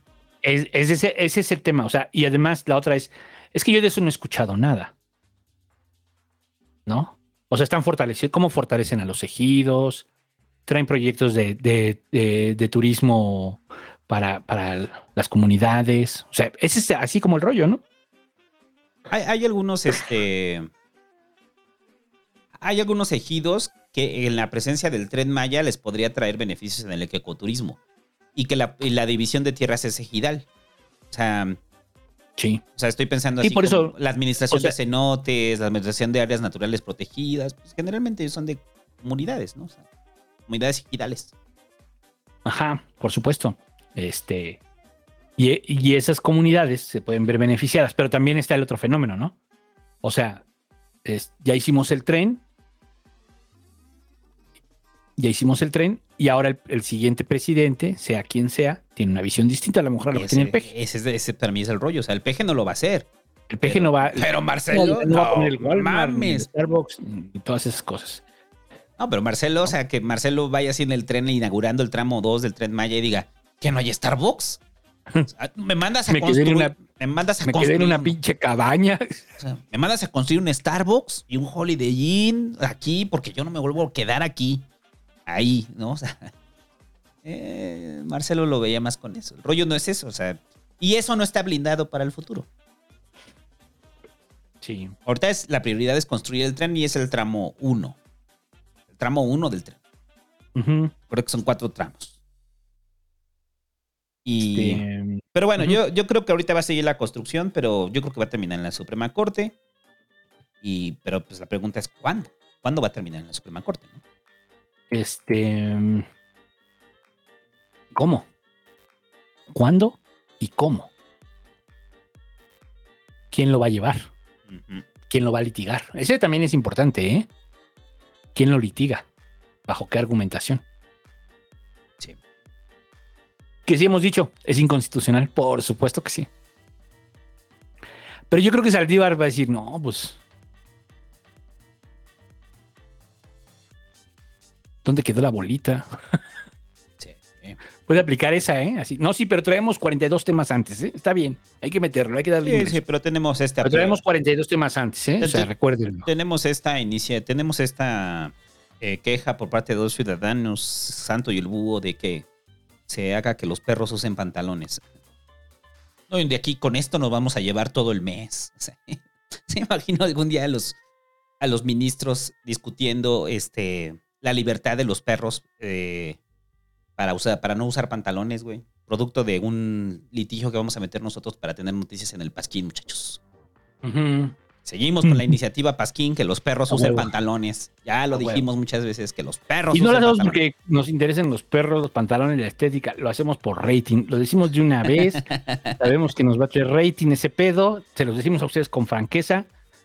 Es así. Yo espero el titular que diga, locos quieren ponerles pantalones a los perros. y salgamos los dos así en nuestra peor foto, ¿no? Ajá, Iniciativa. Iniciativa de dos, de dos podcasters que promueve ponerle pantalones a los perros. Iniciativa de ley. Y La cosa es que le dará entrada a esa iniciativa. Ajá, Necesitamos un diputado lo suficientemente perrofóbico. Ajá. Uno que lo haya mordido. O sea, porque recuerdo las, a las experiencias que legislan desde la experiencia personal, un diputado que lo haya mordido va a apoyar nuestra iniciativa de ponerle pantalones a los perros. Y ya. em, ya lo de Dani Alves ya lo hablamos, ¿no? Al inicio fue como el zambombazo deportivo, ¿no? ¿O quieres agregar algo más de Dani Alves? No, ya. Ya les dije que yo regresaré a. Nah, ese, o sea, obviamente me va, o sea, pinche Dani Alves me va a hacer volver a ver la Liga Mexicana. Bueno, una parte cuando jueguen los Pumas, ¿no? Si hubiera llegado a jugar a, no sé, al Querétaro, yo creo que no lo hubiera visto. Así como Ronaldinho, eh, ni lo vi, güey. O sea, ni fui a verlo, ni nada. Ay, ese pinche panzón. Late, búho. Ahora tú y yo somos brothers. Ahora eres mi compa. Almas que Sí, pero acuérdate que Dani Alves, es- mismo. Dani Alves era del Barça. No importa. acuérdate. Se va a purificar. Se va a purificar con la azul y oro. ya somos compas, búho. Huevo. Ahora nos entendemos. El búho y yo, pumas de corazón. Pumas de toda la vida. Aunque yo estudié en la Unitec. Exacto, güey. Pinche Ramiro, tú estudiaste en la Unitec, güey, ¿no? Pero bueno. Y ya. Pero creo que sí, creo, que- creo que sí, ¿no? Sí tomaste un curso de verano en la UNAM. Por eso eres Puma, ¿no? Sí, ese fue el pedo. ¿no? Diplomado, güey. Ahí me formé. Diplomado de gastronomía. Está chingón. Y eso te abrió acá, Oh, te me amor abrió- Puma. Me abrió las puertas. Y por eso siempre usas chamarra de la UNAM, aunque eres de la Unitec, güey. Fíjate, yo nunca lo sabía. Pero sí te ves cagado, ¿no? Así con tu pinche chamarra de la UNAM, güey. Tú eres de la Unitec, pinche Ramiro. Ah, huevo. Huevo, pero siempre se lleva aquí en el corazón, el azul y oro. Y ya, vamos a un corte. Y ahorita venimos, muchachos. No se vaya. Se queda con Este, ¿Hay reporteres? Hay reporteres y nada más está uno, pero este es el de Brenda. Entonces es importante porque por lo de Devani y por lo de Luz Raquel Padilla. Ah, ahorita vamos a hablar también de ese tema, ¿verdad? Sí. Y ya. Ahorita venimos. No se vaya. Billy was a man with love in his heart, but that's the proof that you better be smart.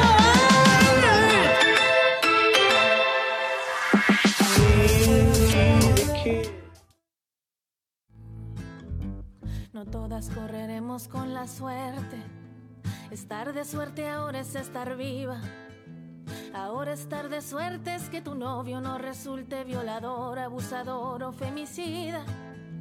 Ahora estar de suerte es que a la muerte no le guste tu cintura y en su troca no te siga. Yo ya no sé qué hacer con esta rabia.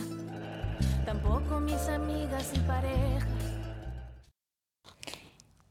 Esta semana en el Pasquín Feminista seguimos inmersos en la ola feminicida en nuestro país y de vez en vez la realidad nos apabulla con nuevos casos de mujeres asesinadas. Otra vez se demuestra la ineptitud de la autoridad, la crueldad y las atrocidades hechas símbolo, una advertencia de no incomodar, no vivir, no moverse, no sea que alguien se moleste y nos mate. Luz Raquel Padilla, madre de familia de un niño neurodivergente, cuidadora 24/7 y activista por los derechos a cuidar y ser cuidados, se le amenazó reiteradamente en su vecindario por el ruido que hacía su hijo con autismo cuando tenía una crisis. Te vas a morir, machorra, te voy a quemar viva, es como se lo hicieron saber en las paredes y escalera de su departamento. El presunto responsable, su vecino.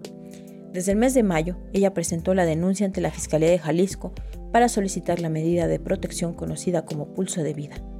Ante esta situación, no fue atendido su caso, pues consideraron que las amenazas no eran suficiente razón para ser integrada al programa, y muy por el contrario, esta indolencia llevó a que su vida pereciera a causa de un grupo de personas quienes en un jardín y a plena exposición pública le rociaron alcohol y prendieron fuego, dañando 90% de su cuerpo.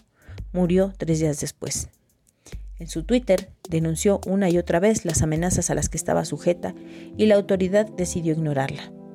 Existía un antecedente de lo grave de la situación, pues de acuerdo a la colectiva Yo Cuido México, en la cual participaba, Luz ya había sobrevivido a un ataque con cloro industrial.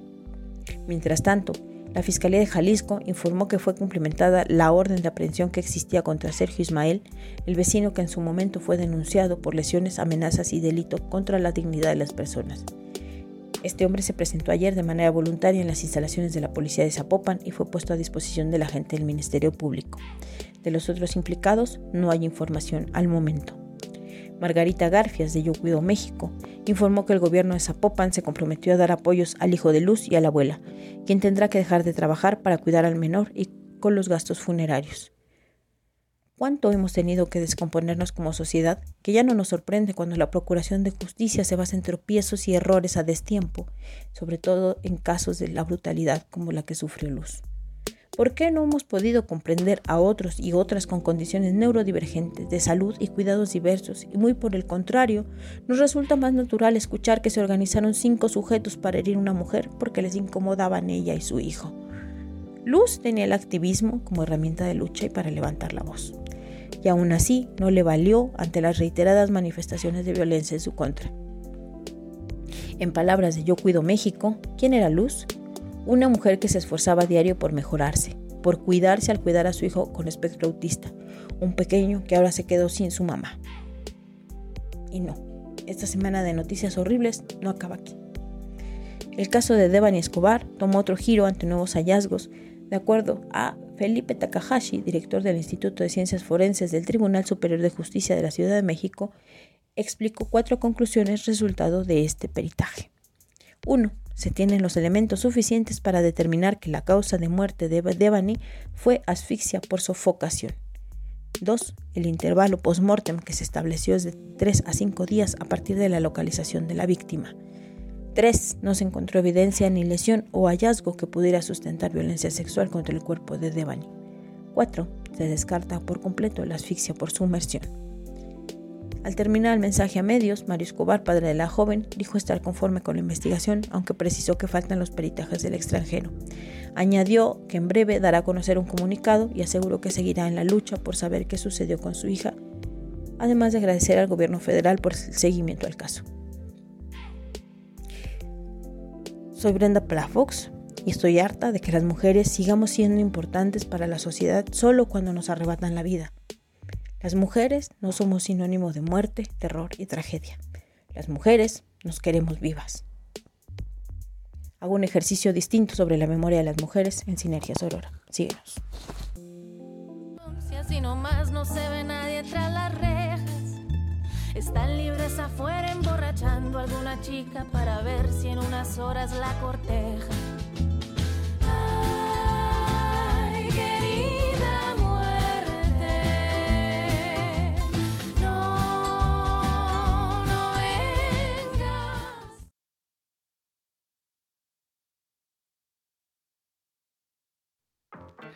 Después de dos meses de ausencia de la sección de Ramiro Ramírez, ya que Ramiro Ramírez no estaba, se encontraba indispuesto, hemos decidido regresar con la sección de Ramiro Ramírez por asesoría de nuestro abogado. Nuestro abogado nos dijo, lo que pasa es que no habíamos tenido abogado.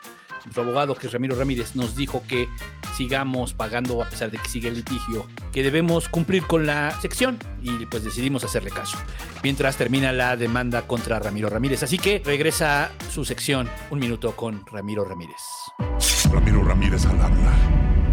Después de estar dos meses en la cárcel, he aprendido mucho sobre mí.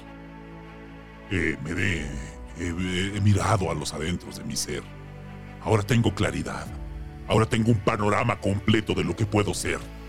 De lo que yo debo ser. Ahora que he cumplido mi sentencia en prisión por un delito que yo no cometí, es persecución política, es la mafia del poder. Para nadie es desconocido que durante meses, durante años, he mostrado mi apoyo hacia el presidente Andrés Manuel López Obrador. Por eso la justicia, lo que dicen que es justicia, cayó sobre mí. Pero ahora estoy de vuelta, estoy de vuelta con nuevos cursos, estoy de vuelta con nuevos talleres, estoy de vuelta con una nueva visión de emprendimiento para usted, amiga, amigo, que tiene ganas de salir adelante. Porque el capitalismo no te va a dar nada. Tú tienes que tomarlo. Los invito a formar parte a todos del futuro. Usted sabe que las criptomonedas son el futuro. Eh, las criptomonedas, este dinero que es digital, que, que no existe. No existe, pero sí existe. Las criptomonedas están almacenadas en algún lado y nosotros las tenemos que minar a través de duendes informáticos. Duendes informáticos que vayan a las minas de las criptomonedas. Y para eso eh, que vayan ahí con algoritmos. los algoritmos son como su pico. Necesitamos un ejército de mineros. De mineros que vayan y minen criptomonedas a través de la nueva iniciativa Dinero Digital Triple R. Dinero Digital Triple R es una forma en la que a usted le vamos a dar las herramientas necesarias para que pueda minar todas esas este, que pues, están en las minas, ¿no? Las cuevas, las cuevas de las criptomonedas. Y podemos sacar todo sin riesgos. Me han dicho que apenas hubo dos fallecidos por, un pedo de minas de las criptomonedas, pero es un riesgo que estoy dispuesto a correr.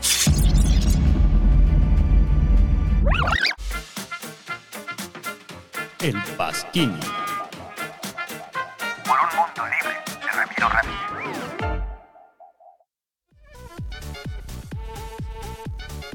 Y estamos de vuelta en el Pasquín. Y superchats. Superchats. Estaba viendo el que. El Puma Coin. El Puma Coin. Huevo. José Cruz Rangel Rangel dice: Saludos, ahí les va las encuestas. Gracias, Jes- José Jes Cruz Rangel Rangel. Capsicón dice: Qué bonito es ver el tapado calientito mientras limpio mi monóculo. En mi tina de oro tipo rico más pato que triple R. o sea, sí, no. A ver, voy a ver mi, mi tapado en YouTube Ajá, como con su monóculo. Una copa de vino. Y su tina de oro, es lo más importante. Este, luego dice, y que el triple R se la miente a los que piratean Stray. Chiquen a su madre, es el juego del gato, putos. Que hubiera sido un puma. Sí, no piraten Stray, es un juego indie, güey. Cuesta 250 pesos, pinches basuras. Y está bien bonito. Son 250 pesos, güey. Claro.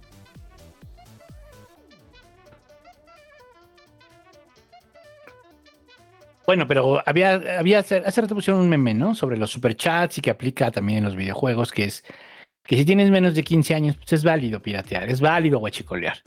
Si tienes más de 25, ya, o sea, usted, usted ya es un parásito.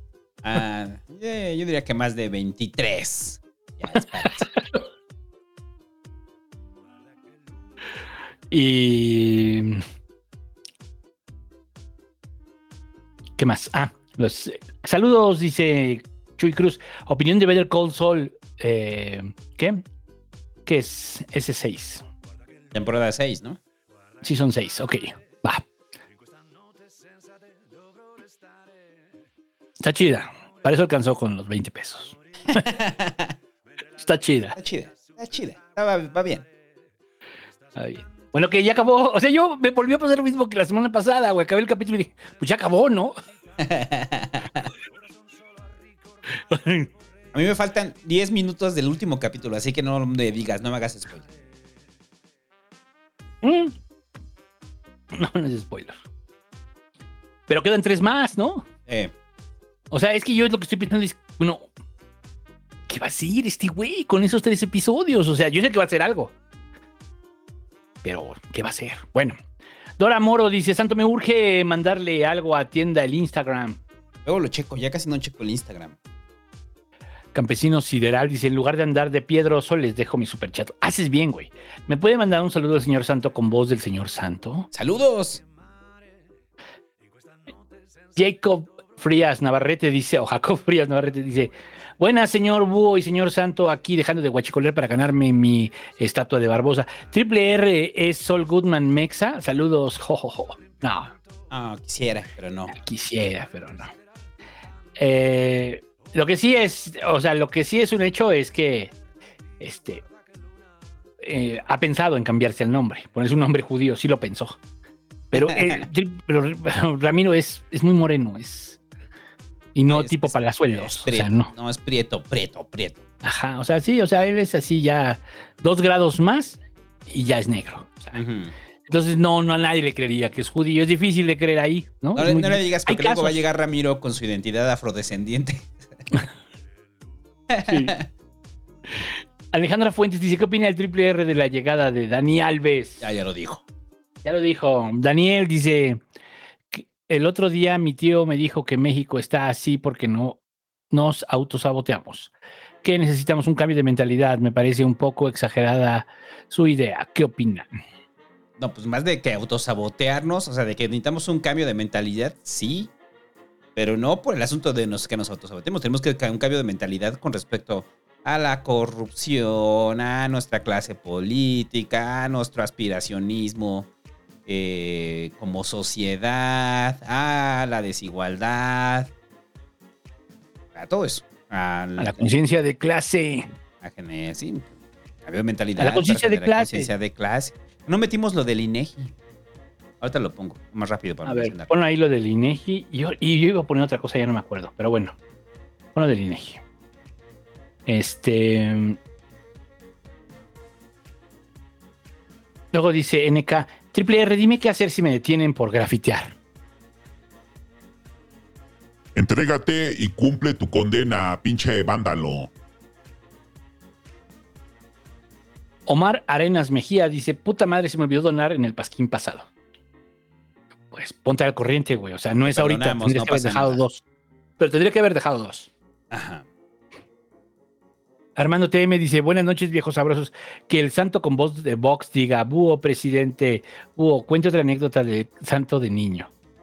Sí, güey, o sea, pero es que dejan, pues, ¿para qué le alcanza?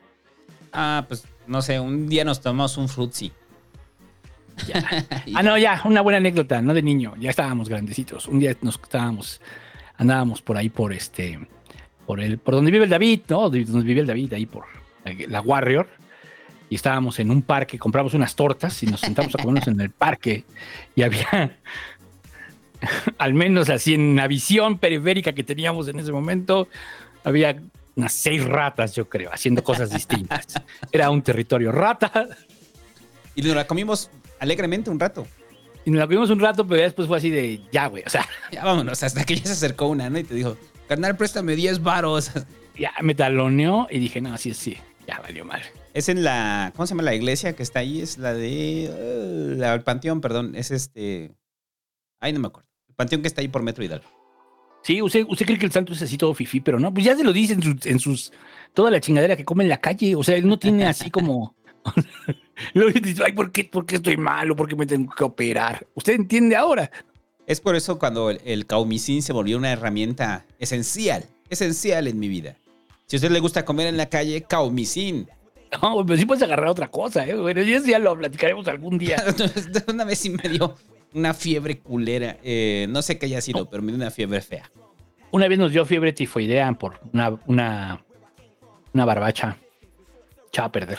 Bueno, luego dice, pero no fue de calle, fue de mercado. En fin, un ángel guerrero dice: mm, eh, Saludos desde Critical Hit Podcast, podcast de Pokémon. Dice: Señor Santo, ya estamos listos para el Pokémon. Me da acidez.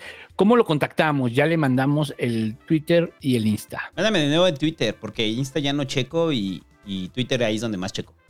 Todos los que me quieran contactar con cosas así y demás, Twitter, güey. Instagram ya casi no checo.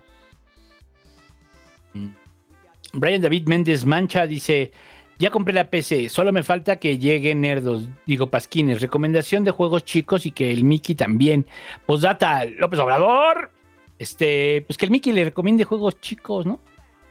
Eh, pues juega Fortnite, juega Free Fire y juega este Warzone. O juegos chidos, güey. O sea, pinche Mickey, güey. Esos Tus son los chidos, güey. Es que tú nomás ahí con tu Mario, güey. O sea, O sea, pinches juegos los y tuyos, tu Mario. Kart, güey. Pinche juego de abuelitos, güey. Eso sí, Lo juego de ahí de rucos, güey. Así de, ¡ay, soy Mario! lo admito. Me gustan los Mario, sí. No, juega en Free Fire. Y. Este. José Tlapamatl deja ahí su superchat. Gracias. Christopher Álvarez dice: ¿Por qué el santo se refiere a su hermano como doctor y dice, y dice su nombre completo? Porque eso viene desde Nerdos. Porque es un personaje de Nerdos. Él, él- él- él sale en el primer podcast de Nerdos. Ese es algo que, que poca gente supo, ¿no? Como el, como el primer podcast de Nerdos. Es el gran. ¿Qué será? Sí, es, el, como, como el 3, yo creo. Cuando era el, este es 5 minutos de aburrición con el doctor Adán de la Peña. Y desde ahí se No, quedó. no, no, en el, en el primero, en el primero. ¿Fue en el primero? Fue en el primero y lo matamos en el 2. Ah, sí, cierto. Eh, por eso de ahí viene el doctor Adán de la Peña. Luego dice, este, y ahí viene. Pero digo, esos podcasts ya no están. O sea, los esos dos podcasts de nerdos ya no. O sea, Los resubió alguien al YouTube, ¿no te acuerdas? Por ahí anda. al YouTube. ¿Sí? Eh, busquen Nerdos 1, Nerdos 2 y ahí salen. Ok, y luego dice.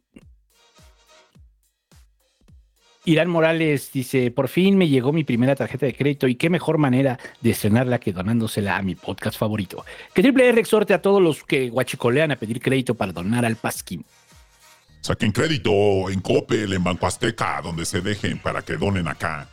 Parte de sus ingresos van para pagar la deuda que tienen conmigo. Brian David Méndez Mancha dice que los Patreons sigan con el privilegio de ser ley. De ser leído, supongo, ¿no? Mm, Ya. Ah, sí, pero sí, ¿no? Ya quedamos que sí, ¿no? Eh, José Arnaldo Núñez dice: Hola, compas, aprecio mucho su trabajo. Son la onda. La semana es más llevadera con su. eh, ¿Qué? Con su compañía. Búho, presidente, Chivas, campeón, tengo COVID. ¿Qué pedo contigo? ¿Ven lo que decimos del long COVID? Sí. Eh, Gerardo Contreras dice: Presidente, presidente, presidente. Gracias, gracias, Supermaster, Supermaster of the Obvious 4 dice: Inviten a Pigmenio y háganlo enojar hasta infartar. No, este, güey. A mí como me gusta el pedo de Ciro con Epigmenio, está bien chido, porque también los retrata a los dos. Eso es lo que me gusta, que los retrata a los dos. ¿Qué días es? Los miércoles. Ricardo Yáñez dice: Este mes me hice Patreon, ya dejé el guachicol. Hacen muy bien, el Patreon es más barato que estar poniendo aquí super chat y ya estamos leyéndolos. Y ya, usted se hace Patreon y a partir de eso usted ya se convierte como en, en el grupo más querido del Pasquín. Los Patreons. A todos los queremos, Luego- pero a los Patreons los queremos más. Sí, un poquito que- más, un poquito más. O sea, o sea, esto hay niveles de, de- de amor. Los Patreons, luego vendrían los que dan super chat, no, perdón, los de PayPal, luego los de super chat, luego pues los que le dan like y le recomiendan, luego pues toda la bola que no le da like a este pedo, güey. Ah, ya está el último bien el guachicolero, sobre el cual escupimos así. Sí, o sea, sí, ese ya es así. El guachicolero, pero el guachicolero ya es el que no le da ni like. Ese ya es el guachicolero master. Ujú. ¿No? O sea, consume así, ni, ni comenta, ni like, ni nada, güey. No, consume los recursos, esto ya así, ya la chingada y no le doy like. Ustedes saben quiénes son. Sabe- usted- Ustedes saben quiénes son, porque son la mayoría. Son 29 mil personas más o menos ahí y ustedes saben quiénes son, güey. O sea, porque, porque si, o sea, a ver, si ustedes le dieran, le dieran al video y le dan like, pues el pinche algoritmo ese lo va a agarrar, güey. Pero esta madre, o sea, el pinche algoritmo lo ve y dice, ah, esta madre, ¿qué, güey? No mames, tiene un chingo de reproducciones, pero pues solamente como un tercio le da, no, ¿cuánto? ¿Le da like? Eh, ¿De qué decía? No vi la estadística del compa este. Eh, no recuerdo, perdón, pero... Pero no, no, o sea, ahí, mira, yo sé que en este momento se está riendo un chingo de banda, güey. O sea, por lo menos estoy seguro que 28 mil pendejos se están riendo ahorita. Sí, soy yo, sí soy, sí soy. Ay, sí es cierto, güey. A mí no me gusta darle like, güey. Y el típico, y el típico argumento de, ay, no, pues es que todavía no acaba, güey. Ya vas, ya vas en las dos horas, güey. O sea, ya sabes si te gustó o no. Y si no, ya la chingada. pues sí, ¿no? ¿Por qué estás esperando acá hasta que termine y digas, no, la neta no me gustó? Sí, ¿por qué se esperan a que termine para decir que no les gustó? Sí, no, no me gustó, por eso no le doy like. Le doy no me gusta. No, pero hay muchos que quejan de porque lo escuchan en Spotify y en podcast. Pues nomás entra al YouTube, dele like y ya sálgase, güey. Oh, o no, en el pinche También Spot- hay like en, en- Spotify le puede dar ahí calificar y en, y en iTunes, si lo escuchan en iTunes, le puede poner ahí una reseña, cinco estrellas y ya, güey. También en Google Podcast, pinches mezquinos. Sí, esto fue la hora. No se haga pendejo. Mira, ya salieron de las sombras ahí en el chat regular ahí. Ah. salieron de las sombras así los guachicoleros, güey. Bueno, luego dice. Eh, Bimbollo dice: Para el Chesco se van con su tambo de guachicol. Sí, güey, ve. Bueno, pero al menos. Dalí Demetrio Maca Perro dice: Acabo de llegar, tuve que esperar a que terminara el podcast en vivo del Atlas. Primero el fútbol, luego la política. Hay un podcast en vivo del Atlas, qué loco. Eh, huevo, pues más ahorita. Antonio Gómez Benítez deja su super chat. Octavio Rincón Jar 8 dice: Recientemente encontré el material del santo y me aventé todo lo que encontré. Aquí mi aportación para salir del vulgo y después nos ponemos a mano. Ah, o sea, que enfermo. O sea, no quiero pensar que. Cuat- Cuatro, tempor- tres temporadas de la vida me da acidez, así de un putazo, güey. Se vuelven locos, güey. Sí. Es como la banda que llegaba y decía, no, es que maratoneé las crónicas. Yo, ¿cómo, güey? O sea, no mames, ¿en serio te dio el corazón para maratonearlas? Y hay banda que quiere maratonear otra garza, pues, güey, no, no las maratoneé, dosifícalas. Eso es lo chido de la banda que está suscrita, que mes con mes va escuchándolo a tiempo, ¿no? No se les acumulan. Eh, dice Antonio Gómez Benítez: Soy prieto y clase media. Salí con una white chican y fue la peor experiencia de mi vida. Debía hacerles caso. Que Biden me regañe por aspiracionista. Chupucho prieto, querer la venganza de Moctezuma, pero pelar la verga.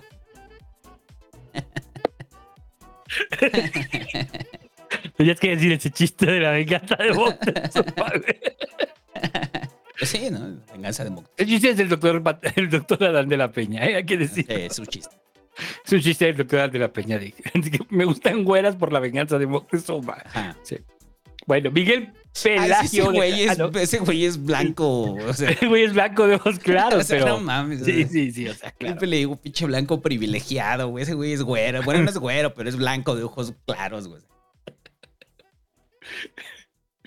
Sí, ese, ese sí tiene así. En su mente, el, en su mente el, doctor Adán de la Peña se asume como Tenoch Huerta, güey. Así. Pero en la realidad es como que. Es un guay. Carlos sí, sí, güey. Es, es un guay, sí, ese güey.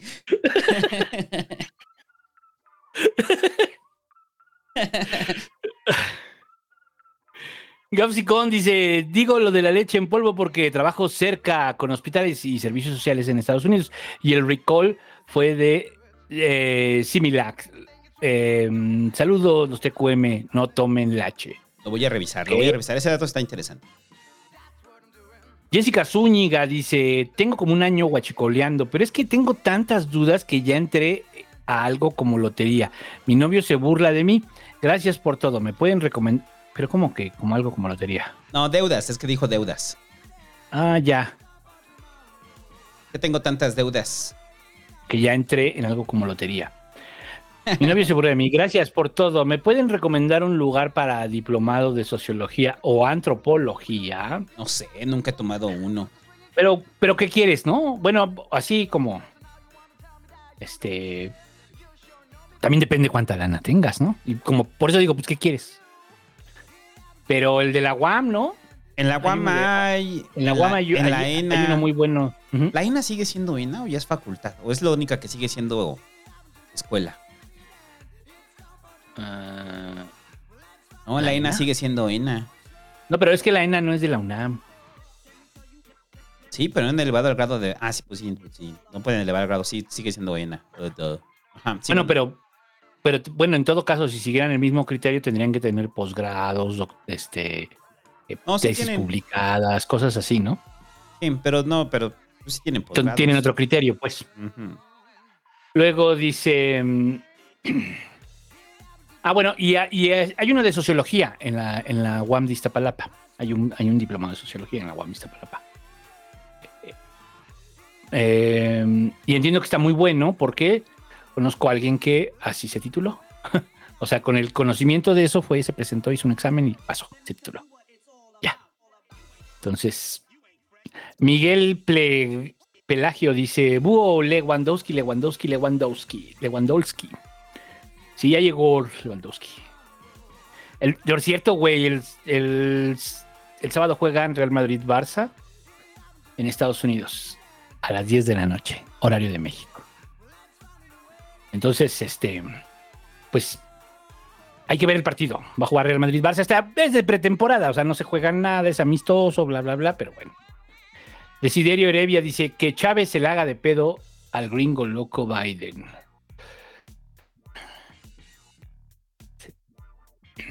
¡Biden! ¡Vete al carajo! ¡Yankee de mierda! Lo peor es que sí lo dijo. Pero es que sí lo dijo, no con Biden, pero sí con Bush, ¿no? Ajá. ¡Ay, al carajo! ¡Yankees de mierda! Sí, güey. Ardilla001 deja su super chat. Malayón TV dice: El gobierno del estado de Sonora hizo un evento a Adán Augusto. De esos para que le griten presidente, presidente. Nomás un señor le gritó y nadie siguió el rollo. Me dio mucha risa y lo quería compartir. Saludos. El gobierno, de, el gobierno del estado de Sonora le hizo un evento. O sea, estamos hablando de Durazo, ¿no?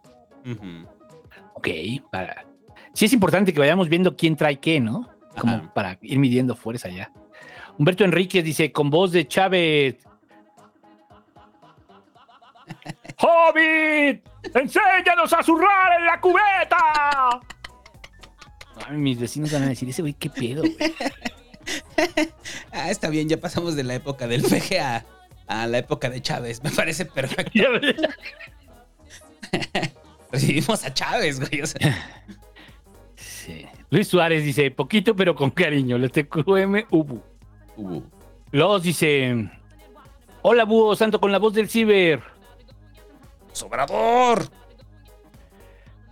Luego, el güey de los nombres random dice, señor Tantiguis, aprovechando su conocimiento nerd, ¿sabe dónde puedo comprar los cómics de Scott Pilgrim? No Amazon. Me sobran caracteres, dale. En los Sanborns los están vendiendo. Y también en los puestos de periódicos. Yo te recomiendo. Hay un puesto. Bueno, es que no sé. Pero siempre hay como un boceador que la neta trae toda la ñoñada. Y es chido comprarle a los boceadores los cómics, ¿no? Para ¿Tú no todavía haces eso? Ujú. ¿Eso todavía existe? Sí, güey, sí, sí traen. O sea, sobre todo los que andan en el centro. Este. Si andas un día ahí por el centro, los boceadores todavía traen los cómics, este, de. Pero no, o sea, no los cómics sencillos, sino los de pasta dura, los traen los boceadores. Ok, ok. Entonces, ahí está chido y porque le apoyas al boceador en su economía, ¿no? Entonces, algunos los traen, algunos no, y si no, pues ya, los compras en un Sambros, en una Gandhi, en cualquiera de esos los venden, los de Scott Pilgrim los encuentras en chinga. Ujú. Mm. Juan P. Covarrubias dice: Santo Búho, quiero unirme al partido, es difícil. Pues no, pero. mm, Pero no es partido, ¿eh? Pero bueno, ahí está el grupo de Facebook. Y, ahí, ahí, ahí como. Bueno, y está el Discord. Es que, híjole, Discord así como para este tema de la política se me hace así como. Ay, así como el Discord, digo. Dice, no. Este, es que no es un club de gamers. Eh, eh, la ratiza sí es un club de gamers. Ajá, exacto, Y ¿no? usan Así Discord. se- o el de. Sí, o sea, como que es como más ese enfoque, ¿no? Pero si lo hacen funcionar, pues lo hacen funcionar. Luego, o, eh, Oroz Petelles dice: Buenas noches, Pasquines. Dejando de guachicolear con voz del PG. Feliz cumpleaños, Beatriz Telles. Luna, ya hornea galletas. GMS dice: Buenas noches, señores. Por favor, que el PG diga. Bastón de mando. Manifiesta al Baltasar y que se eche unos mixes chidos. Ah, siempre me equivoco de botón. Ya le voy a cambiar el color.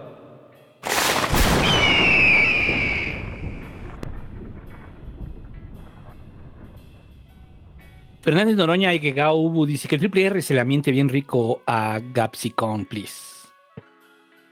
Chinga tu madre, Capsicón.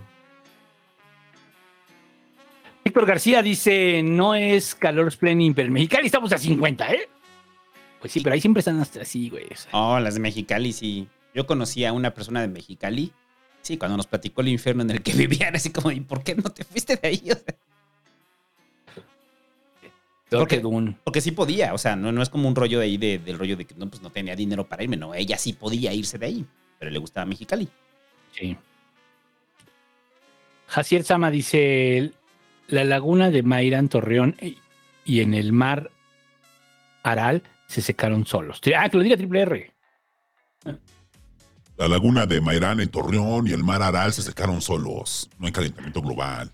Ni nadie ya- de ahí. Oye, Ramiro, y aprovechando que estás ahí, dice Víctor García, que ¿qué opinas del calentamiento global?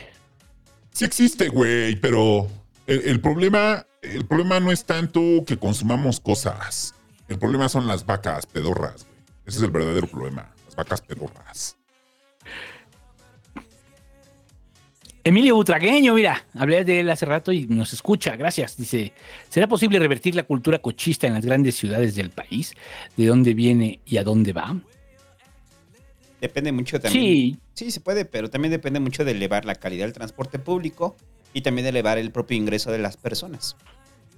Si tienes un ingreso eh, bueno de las personas y, y permite elevar eh, que, que parte de ese ingreso se destine al transporte público, que tenga mayor inversión y que a la vez tengan más recursos y que sea autosustentable, pues se puede hacer un buen transporte público, ¿no?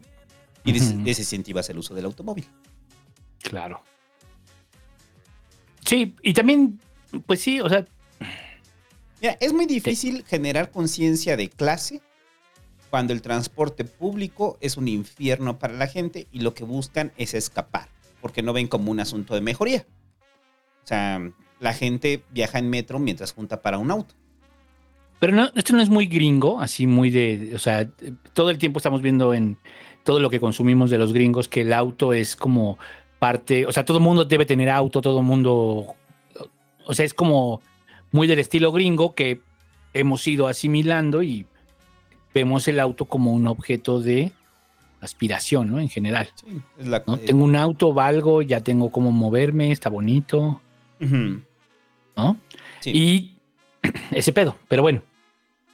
Pues yo creo que sí se puede cambiar, ¿eh? Yo creo que se puede cambiar. Pero, pues, es como el Pero pedo, más o bien sea, es- sí, o sea, los gringos no le apuestan a infraestructura, o sea, en, en- le apuestan a la infraestructura de los autos. Si le apostaras a infraestructura en la cual el transporte público es de alta calidad y por ende la gente no tiene que estar pensando en un auto, eh, pues la gente por simple decisión usaría el transporte público, ¿no? Un transporte público de alta calidad. Sí. Yo- bueno, yo creo. No, sí, sí, estoy de acuerdo.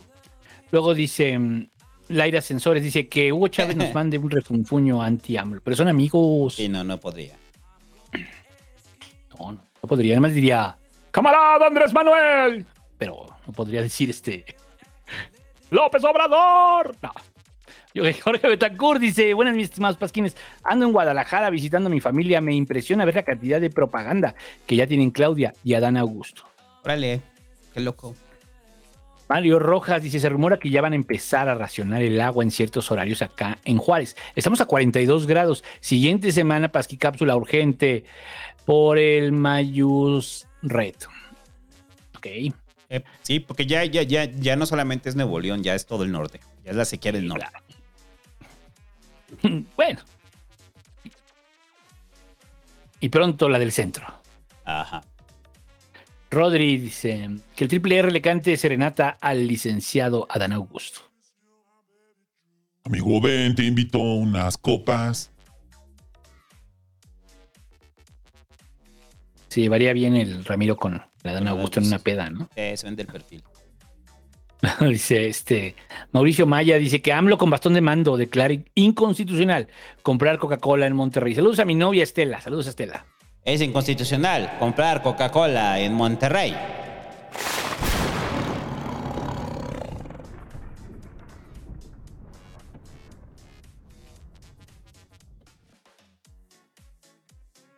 Jules Guido deja su superchat, gracias. Y luego dice Julio Castro Castroso Agregado Ubu. Dice que Fonseja de Visual Politic mande vacunar al Novi, please. Hostia, Hobby, que vacúnate, tío. Emanuel Mata dice: hablarán de Luz Raquel. Eh, Rusarrín hizo un video muy bueno. Sí, ahorita vamos a hablar. Manuel Mata dice también: dice, digan al Hobbit que juegue Spec Ops The Line. Y luego dice, también dice, su mejor trip, bueno, también Emanuel Mata dice, su mejor trip y playlist para tripear, señor Búho. Este, es que yo no uso el Spotify, pero pues publico una mañana, ¿va? En el Twitter. Eh, Plasma Onion dice, Monreal, me caes bien, no vayas a la cámara mañana. Lunar Bar dice, denle like al Pasquín, es gratis. El ese podcast El Hecha dice, ando ocupado escapando de mi realidad en Comic Con, pero me lo, me lo receto en repetición. Los quiero mucho. Es el efecto del aire sobreoxigenado. Saludos al Hecha que anda ahí ¿no? que en está- la Comic Con. Nos presume que está en la Comic Con. Pero qué bueno. Urbano González, eh, yo creo que en una época de mi vida me hubiera gustado. Ahorita ya no. Ahorita decir, ah, Comic Con, no, gracias. No, no. Eh, sí, más o menos. Sí. Urbano González Patiño dice, dejo mi aporte. Saludos al Sergio y al Alex. Saludos.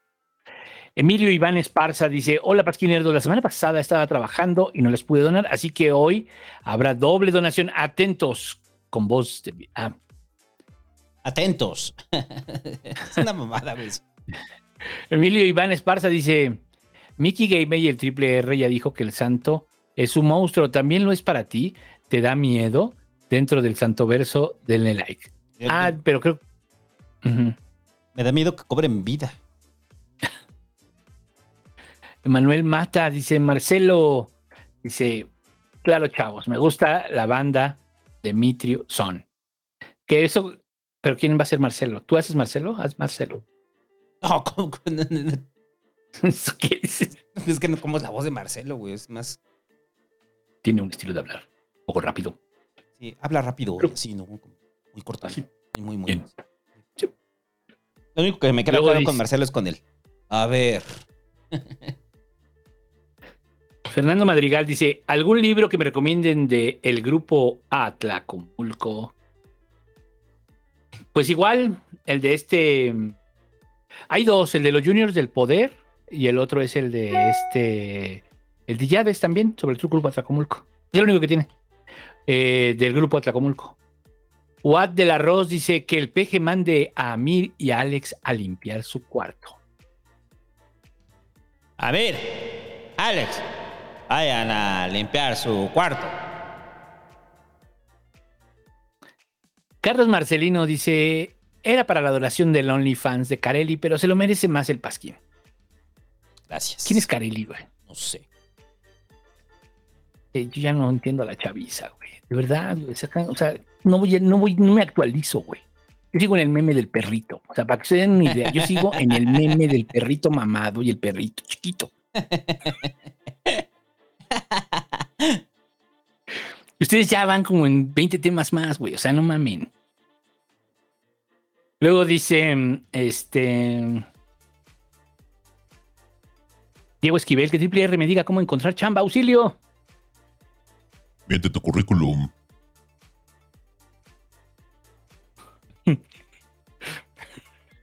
Por güey, pero también, güey, o sea, te gastas, o sea, necesitas chamba, güey, te gastas el poco dinero que tienes en preguntarle a un güey que sabes que te va a dar una respuesta pendeja. sí, o sea, no mames. o sea. Emerson Ortega dice, pero saludos, gracias por tu donación. Emerson Ortega dice, saludos muy santo, cometí el destino de mostrarle a mi esposa el podcast y ahora ella, como parte de mi gasto, me da para donarles. Los escuchamos mañana porque ya no son horas de andarnos desvelando. Bueno, saludos a Emerson Ortega y su esposa, a la cual no menciona. No menciona su nombre, pero gracias. Qué bueno que, lo, que le dé su gasto para el pasquín. Exacto. Alejandro Arce dice, buenas noches, Pasquines. Aquí mi donación por la felicitación del santo en mi cumpleaños de la semana pasada. Por cierto, presidente, presidente. Gracias, gracias. Ari Ronin dice, hace dos semanas se me olvidó, a 10 años del asesinato de la activista trans Agnes Torres, por fin dieron sentencia a uno de los responsables. No sabía mucho. Eh, hashtag ley Agnes. Joel Luna dice, primer superchat de mi vida, saludos desde Ciudad Obregón, aquí está tu casa. Y entonces, porque sí quiero ir. ¿Sí? Sí, sí quiero ir a Ciudad Obregón. No conozco Ciudad Obregón. ¿Y eso? A la tumba de mi general. Ok. Joel Luna dice, ah, no, ya. Eh, Fernando Madrigal dice que el Mickey Gamer me diga cómo ligar las fiestas de 15 años. Es bien fácil, güey. Te tomas un for loco y le hablas de lo que le gusta, güey. O sea, memes, gatos y videojuegos, güey. O sea, así es lo que les gustan a las chavas, güey. Y ya les dices, no, es que soy nivel oro en Fortnite. Ni siquiera sé si existe el nivel oro de Fortnite. Eso es bien de boomer, güey. O sea, sí, güey. díganme si existe el nivel oro en Fortnite, güey. Eso ya es de señor, güey. Sí, sí, es de señor, sí.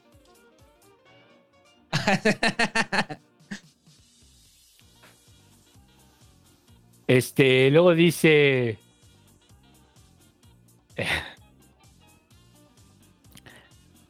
Pachón 000, de mí no van a estar hablando. ¿Pero de qué? De lo del like. ¿Quién sabe? En ese, ¿eh? De lo del like. El Mura dice: ¿Cuál es la velocidad de una golondrina sin carga? Depende. De, o sea, ah, no, sin carga. Ah, es que estaba pensando en el chiste de los Monty Python. O sea, de las golondrinas que dicen sin carga. les- Pero trae un coco, pudieron traer el coco. ¿Y qué tal si amarramos dos golondrinas con un coco, no? Ese chiste es muy bueno. Vean los Monty Python de Holy Grail. Véanlos. Ese creo que todavía está en Netflix, ¿no? Ajá. ¿Cuál está en Netflix? Holy Grail. Es la pinche maravilla. Bueno, búsquela en Google, pues. Monty. Python. Hasta más no poder. Eh, George González dice: mm, El like en el pasquín es como la seguridad en el gobierno del peje. sí, o sea, sí, güey, o sea, igual. Una excepción. Un saludo, mis neoliberales favoritos. Santo, presidente, presidente. Gracias, gracias. Brandon Guzmán dice, señor presidente, ponga un Starbucks en cada estación de tren Maya con temática de grano de café de la región, como el que tiene un jaguar de Chiapas. Sí, bien, original. si eso pasa, es, y es altamente probable que pueda pasar algo así. Omar Hernández dice, buenas pasquines, tengo una duda, mi sobrino me regaló una cangurera. ¿Eso ya me convierte en señor? Ya. ¿Usarla? Ya, Sí, ya, usarla. no. ¿no? Pero, pero ya te vio, o sea, ya te vio Ruco. Pero ya te vio. O sea, para él ya eres un señor, güey. sí. Eh, Karina Angélica Castro, Angie dice, esta noche hubo un accidente grave en la México Querétaro. Llevo unas tres horas de tráfico pesado. Sigo en camino. Gracias por amenizar mi viaje. Sea leve. Que te sea leve, híjole. A mí sí me ha tocado esa pinche carretera cuando hay tráfico, que pasó algo. No, Ay, todo lo bonito se vuelve horrible. Y Joel Pilgrims dice, ¿qué piensa el triple R de Coajimalpa y de Rubalcaba? Rubalcaba es como yo, güey, se parece así físicamente a mí. O sea, yo sí lo siento muy cercano por eso, por el parecido. Y pues de Coajimalpa, pues lo único chido, pues es Santa Fe, ¿no? O sea, ¿qué más hay? En Coajimalpa, Santa Fe, ¿no? Ya, a la verga, no, no existe otra cosa. Interlomas, güey. Interlomas. Ah, no, ya no es Coajimalpa, ¿verdad? Bueno, para la mente de Ramiro, nomás vive, la gente de Coajimalpa nomás vive en Santa Fe. Eh, Exacto. Hay un último, dice, buenas que triple R le miente su madre a mi compa Toño. Chinga tu madre, Toño. Y ya los últimos del pasquín.com dicen, eh, dice Jorge Todd, saludos, los escucho en podcast, que el PG que le diga a Iván que ya deje de pensar en la tesis y que disfrute de sus vacaciones. Iván, te ordeno que dejes de pensar en la tesis y disfrutes tus vacaciones. Eh, Juan. Ay. Juan Misael Jiménez Sánchez dice, el santo me bloqueó en Twitter por unas enfrijoladas. Desbloquéame, güey. Me gusta leerte. Saludos, búho. No, no te voy a desbloquear. ¿Para qué me andan albureando, güey? O sea. O güey, yo pongo un pedo de las enfrijoladas y ahí me empiezan a alburear. O sea, recuerde que si lo bloqueo en Twitter no se sienta mal, güey. Siga con su vida, no pasa nada. Simplemente me agarró en un mal momento, me enojó, me cagó. O es del ciber y no entiende, güey, que ahí no tiene que ser tóxico. Puede seguir con su vida. Yo no sé por qué les afecta tanto que los bloqueen en Twitter, güey. Necesitan tanto de mi opinión. O sea, es como. Se sienten muy agraviados. Bueno, pero, o sea, al menos aquí nada más es así, güey. O sea, es constante, pero digamos, no pasa de ahí de que de- Santo desbloqueame, búho, dile al santo que me desbloquee. De ahí no pasa, güey. Pero con el Hobbit ya hay todo un movimiento revolucionario anti-Hobbit, güey. Así de, te odio, Hobbit, te Ah, no, odio. Sí, sí, sí, sí, O sea, contigo está fresa, güey. O sea, con el Hobbit sí es todo un movimiento, güey. Así de, te odio, Hobbit, me bloqueaste. Ajá, exacto. Sí, porque al final el, el Hobbit trae más la política del amor, ¿no? Pero el amor es proporcional a la violencia. Entonces, Adiós. cuando dicen atentas contra mi libertad de expresión, puedes expresarte, güey. Me vale verga, haz lo que quieras. Solo no en mi muro. Ajá, solamente no te expreses conmigo, güey. Yo no soy reforma o milenio, güey. O sea, Sí, no, hombre. o funcionario público, güey. No quiero leerte, no te quiero leer. Eh, eh, dice Juan Mijael Jiménez Sánchez, el santo. Ah, sí, es el güey. Eh, Camil, Camil Sarche dice: Saludos desde la tierra de Ricardo, alias retrocedo hacia adelante. Arjona, o sea, hace Chiapas del Sur. Que el peje diga. Yamatei, no dejes que te bajen a Miguelito. Eh, Cristian Iván Guevara Aguilar dice: Buenas noches, señores sabrosos. Espero que estén bien. Que Chávez y Biden me animen para seguir estudiando y algún día poder hackear la NASA y traer más cápsulas. Santo actualiza el mercado pago del Pasquín y que chinga a su madre los, no vírgenes. Este. Sigue estudiando, Prieto. Necesitar Prietos para mano de obra en la NASA.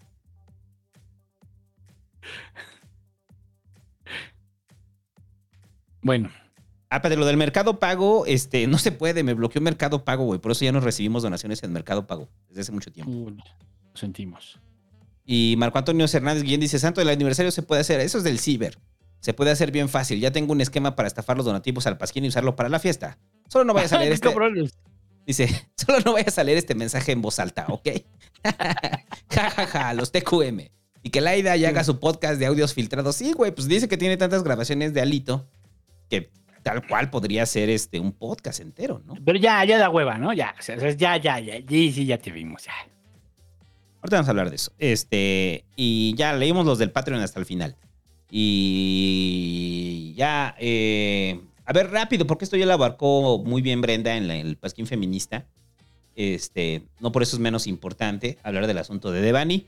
Eh, Y de Luz Raquel. Y de Luz Raquel. Eh, salió el, el dictamen, el que al parecer ya es el dictamen final eh, de la autopsia de Devani y pues el resultado es que murió por asfixia, ¿no? Y que su cadáver eh, tenía tres o cinco días antes de que lo encontraran, ¿no? O sea, de, de haber fallecido, ¿no?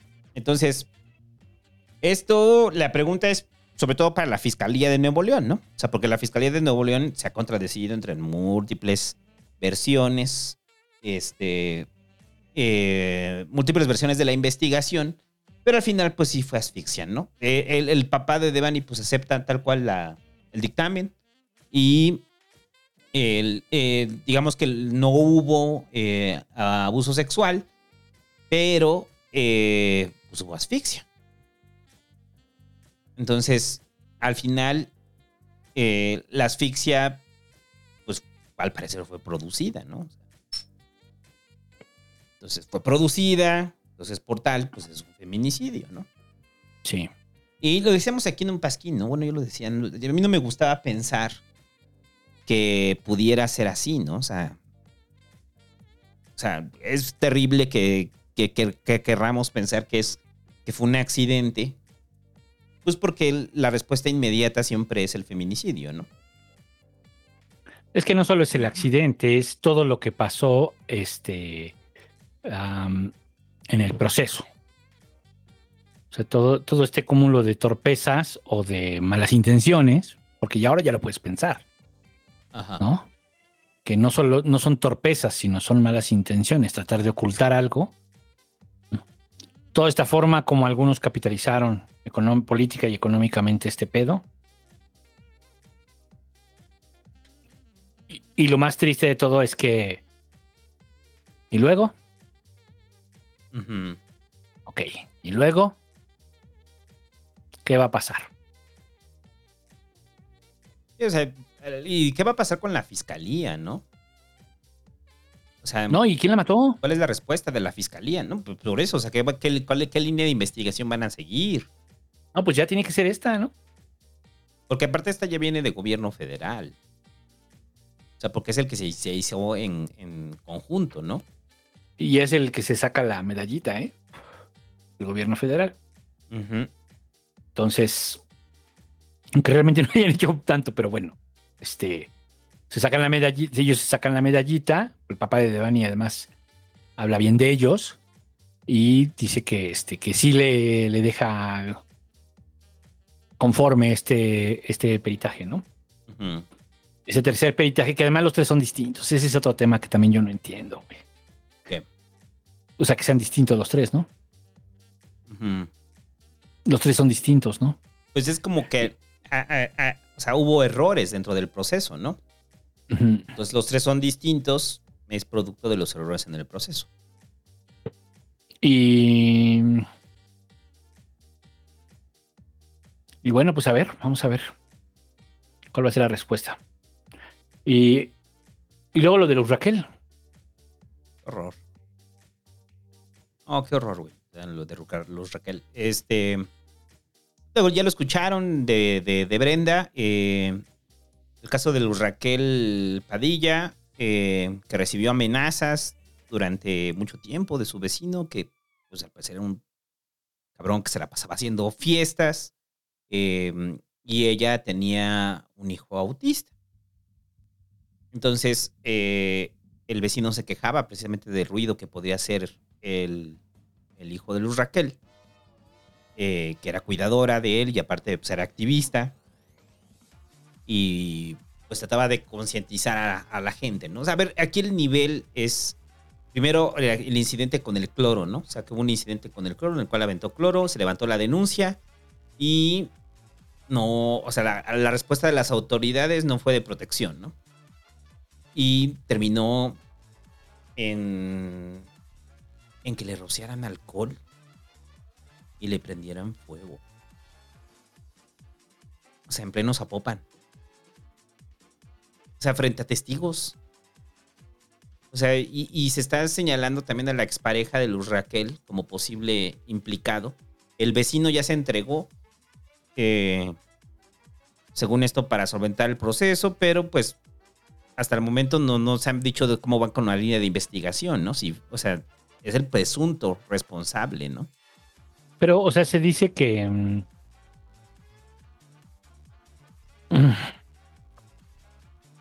que el, el vecino no estaba, ¿no? Parece que no estaba ahí. Ajá. Estaba en otro lugar. No sé.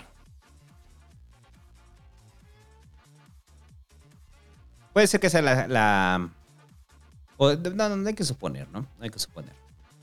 Eh, pero aquí el, el punto es con qué, con qué, eh, con qué facilidad lo hacen, ¿no?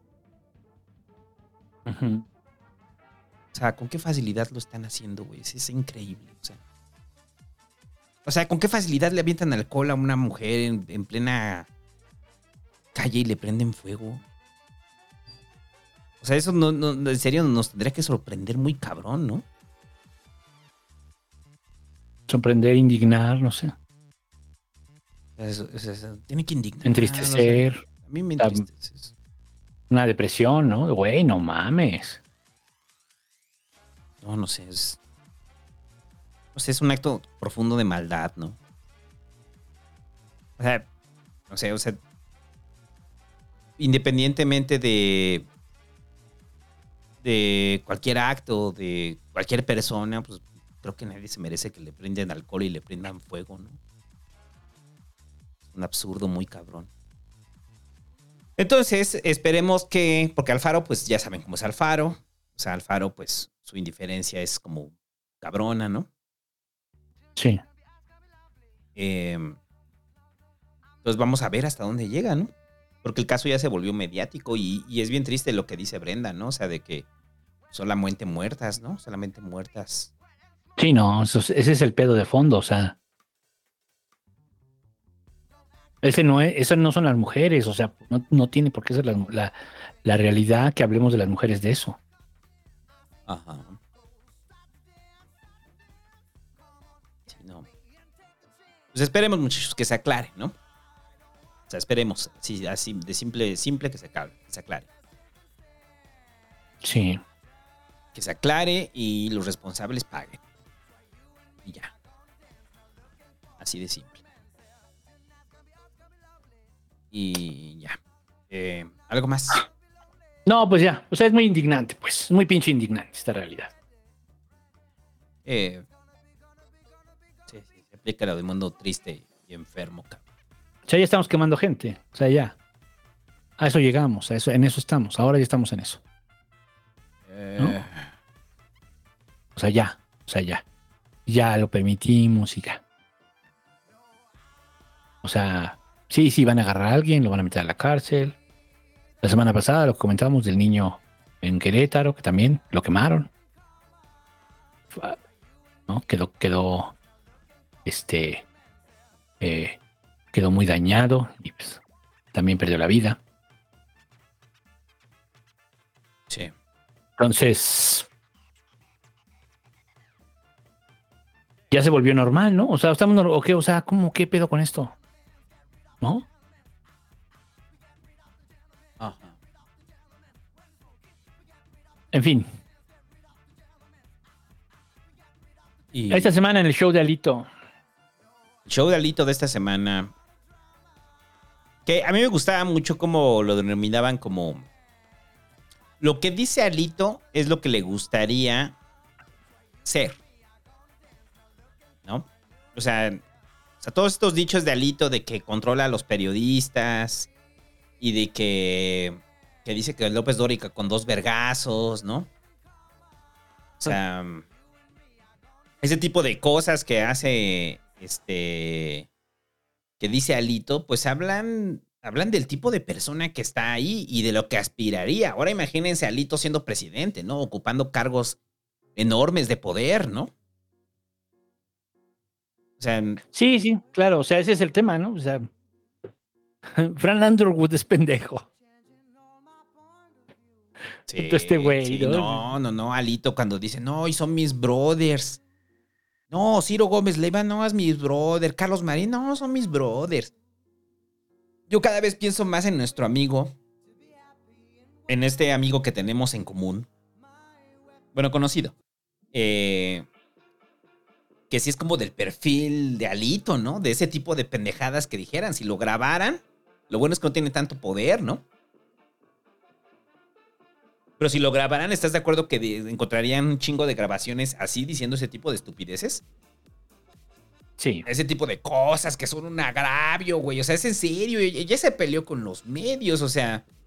¿Tú, tú crees que un periodista ahorita le va a dar juego? O sea, porque sí hay. O sea, eso hay que dejarlo claro. Los periodistas, si hay vínculos políticos. eh, pero ¿tú crees que algún periodista ahorita le va a tomar el teléfono Alito si no es para. O sea, por lo menos para que aclare más o menos. O, o por lo menos hacerle un favor a Alito ahorita se lo van a hacer. O sea. A mí desde los proveedores me perdió. Sea, tú ya está madreado con los proveedores, o sea, se madreó a los proveedores, empresarios. los empresarios, sí, sí, es cierto, los proveedores, los empresarios, sus propios compañeros de bancada, compañeras de bancada. Y este, ya nos falta una donde salga Alito diciendo, no, Peña, eres un pendejo, güey, es un pendejo, Peña, a mí me pela la Nieto verga. me la pela. Me pela la verga, Peña. Y los pristas, no, pinche chon, güey, me caga la madre. Y aparte ese güey ni mexicano es, tiene cara de chino y de los chinos feos, güey. No, Beatriz Paredes, güey, ni canta chido, güey. Aparte yo nomás iba allá a las veladas, güey, y hacía como que, ay, le aplaudía ahí de, no, sí cantas muy bien, Beatriz, este. Dulce María Sauri, pinche señora, me caga la verga, siempre está enojada, güey. Y se cree muy chingona en el legislativo. tienen audio de Alito en contra de cada uno de los pristas, ¿no? La Bastida. Y sí, este, como que Manlio. un güey que fue a entrevistar a Alito porque lo iban a grabar y están diciendo, a ver, Alito, ¿qué opinas de la Bastida? En la pela. Y Malio, ah, es un pendejo. Exacto, güey. Y así cada uno, ¿no? Dulce María Sauri, che vieja neurótica. Sí. O sea, Pero a ver, el rollo es que Alito interpuso un recurso para evitar que se sigan publicando estos audios en este. eh, que Laida lo siga publicando en el martes del Jaguar. Y Laida. ¿Y sabes qué, ¿Y sabes qué dice Laida? Me vale. Me vale. Arréstame. En el más estilo, ¿no? Arréstenme, arréstenme, métanme a la cárcel para, por denunciar esto, métanme a la cárcel. Ajá. Aunque en los hechos, pues sí es ilegal. O sea, sí es ilegal y que diga Laida que tiene este, miles de mensajes de Alito, pues es así como de, ok, está bien, uno estaba bien, dos estaba bien, tres, 50 mil mensajes, pues ya caga su podcast, como decían, ¿no? Pero la pregunta eh, sigue siendo, ¿de dónde sacó los audios Laida?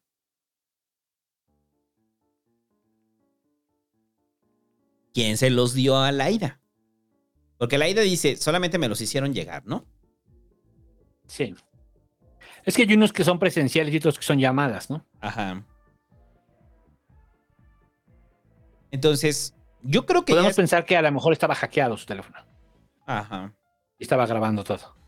Todo el tiempo. Y los que estaban microfoneados, o sea, es como otra, ¿no? ¿Quién lo microfoneó? O sea, ¿Cuál? O sea, ¿quién microfoneó en los lugares donde Alito está con personas, no? O sea, no las llamadas por teléfono, sino los. O sea, los. No, por eso yo digo que lo escuchaban. Yo digo Ah, ya, que le abrieron el micrófono. Sí. Que todas sus conversaciones presenciales las grabaron. O sea, puedes pensar eso, ¿no? O sea, porque el otro es pensar que son dos cosas. El Homero Simpson con el sombrero, que se volvió el meme. Ajá. El Homero Simpson con el sombrero de cámara que se mete al PRI. Ajá. Ese es muy bueno. se volvió el meme. O, y al, y al mismo tiempo, alguien que le pinchó su teléfono. O puedes pensar, estaba hackeado su teléfono y le grababan todo. Ajá. Como sea. Eh, pero no, sab- sabemos, sí. Y, y el rollo es cómo le llegan esos audios a Laida, ¿no? ¿Quién se los da? ¿Con qué fin se los dan? ¿Por qué Laida los acepta, no? O sea, no es defender a Lito, pues, pero estamos, eh, estamos contemplando un, un acto ilegal y ese acto ilegal es producto de la gobernadora. Es que yo creo que, bueno, no sé. O sea, por supuesto que sí, pero incluso me atrevo a pensar, bueno, ¿y si ella lo pagó desde el principio? Ajá. O sea, desde el principio pagó a, un, a alguien para que, Eh, podría ser. No me para que lo, para que, o sea, ya sea que lo hackearan, lo pincharan, lo. O sea, porque puede haber muchos escenarios, ¿no? Otros que tengan micrófonos en el, en, en el- la oficina, cosas así. Ajá. O sea, como sea, requirió que alguien pagara por eso. O sea, Requirió- ya la idea de que teníamos al principio de que uno de sus asesores lo estaba grabando y pues fue y le dio los, los audios a esta Laida y ya, pues ya se rompió a partir de las llamadas, ¿no? Desde la de este, eh, con la, ¿cuál es la llamada? La primera llamada. Bueno, no me acuerdo, pues, pero en la primera era básicamente que él estaba hablando ahí, persona. Y ahí Ajá. pensamos eso, pero creo que más bien ya, o sea, sí lo pincharon y no sabemos a qué nivel, ¿no? Sí fue si le hackearon su teléfono, hay muchas explicaciones, pues Ajá. eh, micrófonos todo el tiempo, en el auto, en- no, no sabemos. El chiste es que sí, eh, fue un tiro directo. Es un tiro directo. Y ya estaba calculado, yo creo. Y lo traen desde antes, ¿no? Entonces, tal vez fue pues la propia Laida, ¿no? No lo dudaría. Pero, pero, pero, no. pero el rollo es, o sea, la, la forma en la que Laida se sale de esto es diciendo que le hicieron llegar los audios. Que ella no lo grabó, ¿no? Le hicieron llegar los audios. Y lo cual es absurdo, ¿no? O sea, ¿quién le hizo llegar tantas grabaciones de Alito? Pero bueno, el punto es que Alito sigue con la idea- Pegasus, dicen. Pegasus. Puede ser, o sea, le, que le llegó un mensaje de ganaste una casa, ¡ay, otra! Y le picó a Oye, ¿tú eres el de esta imagen que está bien mamado? A ver, ¿cuál? A ver, ¿cuál? Sí. No, y le mandaron una nota que decía, Alito subió 20 kilos, ¿no? Y está gordo y feo. Entonces, no, como le agravia mucho su imagen personal, le picó. Pero bueno, el punto es que Alito, este, con todos, el último audio que ya se bronqueó con los periodistas, yo repito esto, ¿cuándo se va a ir Alito, no? Y si va a aguantar, no va a aguantar tanto ya Alito, güey. Cada semana decimos lo mismo y ahí sigue. No, pero eso fue cuando dijimos, la semana, apenas la semana pasada fue cuando dijimos que se va a ir, ¿no? Pues yo desde. No, yo ya llevo rato, desde que perdió la elección. Luego vinieron los audios. ¿Y qué pedo con Luego vinieron las reuniones. ¿Y qué, y qué pedo con Zambrano y con los panistas? O sea, el PRD, bueno, es que digo Zambrano porque ya no es el PRD, ¿no? O sea, Los chuchos, son los chuchos. pues los chuchos y los los panistas, ¿no? O sea, se van a seguir reuniendo con Alito, lo van a seguir defendiendo, ya van a romper. ¿Qué pasa, no? Porque lo último que vimos pues fue que Zambrano sí lo estaba defendiendo, ¿no? Pero después de esto todavía lo va a seguir defendiendo Zambrano. ¿Y el PAN? Sí. Pues van a seguir defendiendo. O sea, pero van a seguir sobre el rollo de que es una orquesta, está orquestado por gobierno federal. Mira, al final todos son audios y todos pueden ser editados. Eso es real. Ajá. Pero sabemos que mucho de lo que se dice ahí, pues así es. ¿No? O sea, lo sabemos, pues. Sí, eso de los periodistas eh, les agravia, pero. Güey, López Dóriga, yo tengo ahí testimonios de cuánto cobraba López Dóriga. O sea, por Dios. No, y además, o sea, que López Dóriga es, eh, o sea, sí es mala persona, ¿eh? Mercenario. sea, sí es, es mala persona, es mercenario, es, es, es cabroncete, humilla a la gente, se pelea con muchos. Pues ahí está, güey. ¿No? Aguante de López Dóriga, me la pela. Este. No, es horrible. O sea, es horrible López Dóriga. Y que es un business enorme. Es un cabrón profundamente corrupto. Sí, sí lo es. O sea, no dudamos eso, ¿no? Pero la forma en la que, o sea, en la que Alito lo muestra, pues habla más de él, ¿no? Pero también habla de un sistema político que así funciona. Güey, me hubiera inspirado, o sea, perdón, me hubiera esperado a todos los audios de Alito para tragar sapos. O sea, porque todo lo que ha dicho Alito, todo y cada una de las cosas que ha dicho Alito van a pensar, güey, que yo las tomé de inspiración de las líneas de, Ali- de Alito, güey. Y no, o sea, tragar sapos terminó antes de los videoescándalos. Bueno, de los audioescándalos de Alito. Y cada una de las cosas que dice Alito ahí, las dice Maldonado, güey. O sea. es- Eventualmente, sí. eventualmente Maldonado las dice, pero sutil, ¿no? Porque Maldonado está en otra liga, ¿no? Este, pero Maldonado las dice, ¿no? O las da a entender, teje- ¿no? Teje más fino, sí, claro. Ah, Teje más fino Maldonado, ¿no? Pero todas están, Pero cada una mismo. están ahí, es lo mismo, exacto. Pero es lo mismo. Es lo mismo. Ajá. Pues sí. Escucha, Sí. tragar sapos, es como un alito, pero más malvado. Em, pero bueno, entonces, ¿hasta cuándo? O sea, ya, ¿te late si ya hacemos la quiniela de para cuándo se va Alito? La quiniela Pasquín. Yo digo que no aguanta hasta que entre hasta septiembre. O sea, para las fiestas patrias yo digo que ya no está Alito. Yo digo. Vamos a ver. ¿Tú para qué mes le das? ¿Qué, qué mes le das que ya se va Alito?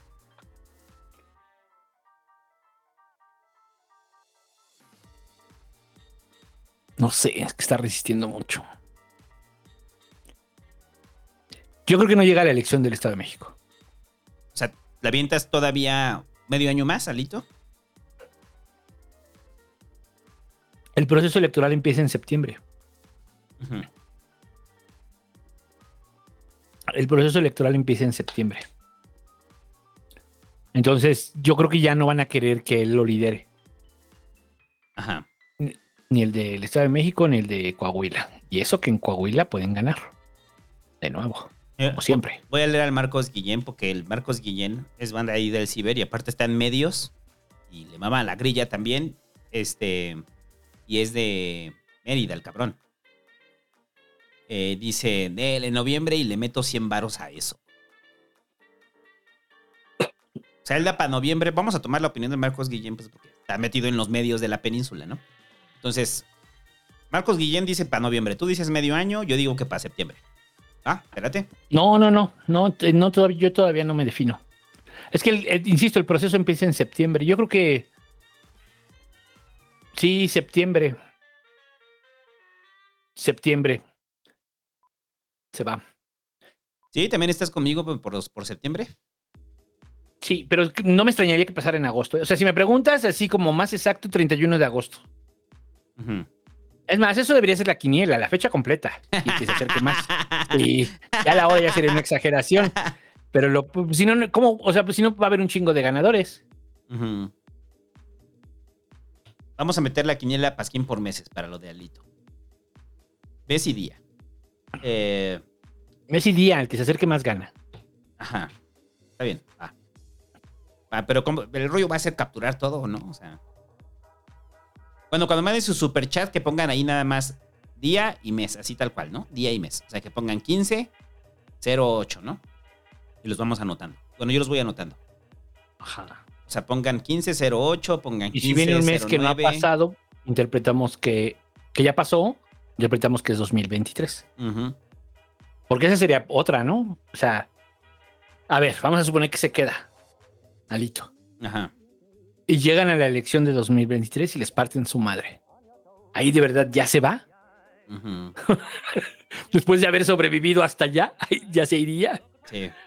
Eh, Yo, yo, a ver, no, es que yo creo que como en- el proceso electoral empieza en septiembre, ahí se deben de definir las alianzas.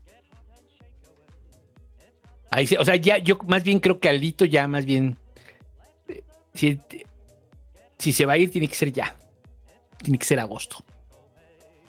Sí. O sea, yo, yo creo, porque como en septiembre ya se define, empieza el proceso electoral, ahí ya se definen las alianzas. Y ahí ya se va a definir si van juntos en el Estado de México o no. Ajá. ¿Quiénes? ¿Y cómo va a jugar el Va por México ahí? ¿No? O sea, de verdad van a, van, o sea, para, o sea, tú te imaginas a Claudio X González lo que le va a significar a él que cuando esté en su casa, ¿de dónde te gusta? De, pues de Whisky Lucan, Ajá. en su casa de Whisky Lucan, este, saber que está siendo gobernado por Delfina. O sea, o sea, tú te imaginas eso, güey. Así que digas, no, man, mi gobernador es Delfina. Guácalas, prieta. Exacto. Entonces, quién sabe, ¿no? O sea, puede ser que Claudio X diga, no, no, no mames, en el Estado de México tenemos que ganarlo, vamos a meternos. Y, y a la chingada Lito. Pues sí, a la chingada Lito, güey. ¿No? Y ahí en el PAN ya hay unos que ya están diciendo, no, con el PRI ya no, con el PRI ya no, con, con MC, busquemos con MC la alianza. En el PAN ya hay algunos que dicen, con MC, porque vamos a dividirnos y vamos a tener siempre lo que siempre tenemos. Y tenemos más chance de ganar. O sea, MC tiene positivos, el PRI tiene puros pinches negativos. Ajá. Y a lo mejor mantenerla con el PRD en todo caso. Pues la alianza de 2000, es que es distinto por eso, el PRI es el factor distinto. La alianza de 2012, este, Ajá. de 2018, la alianza de 2018 O sea, ¿se mantiene o no se mantiene, no? Chicos, ¿se, se recupera o ya no? El PRI no estaba en ese momento.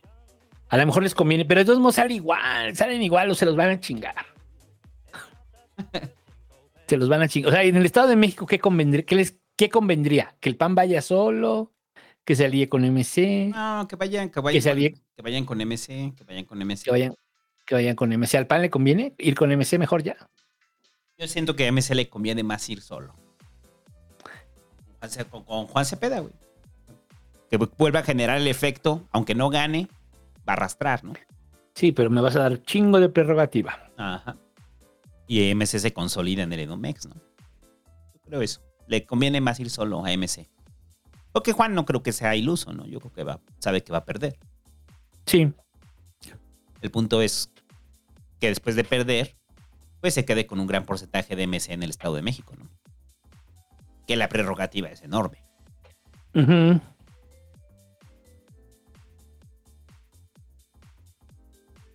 Sí, la prerrogativa es muy grande. Pueden meter varios diputados. Ah, no, porque solo es gobernador. Ajá. Pero sobre todo la prerrogativa.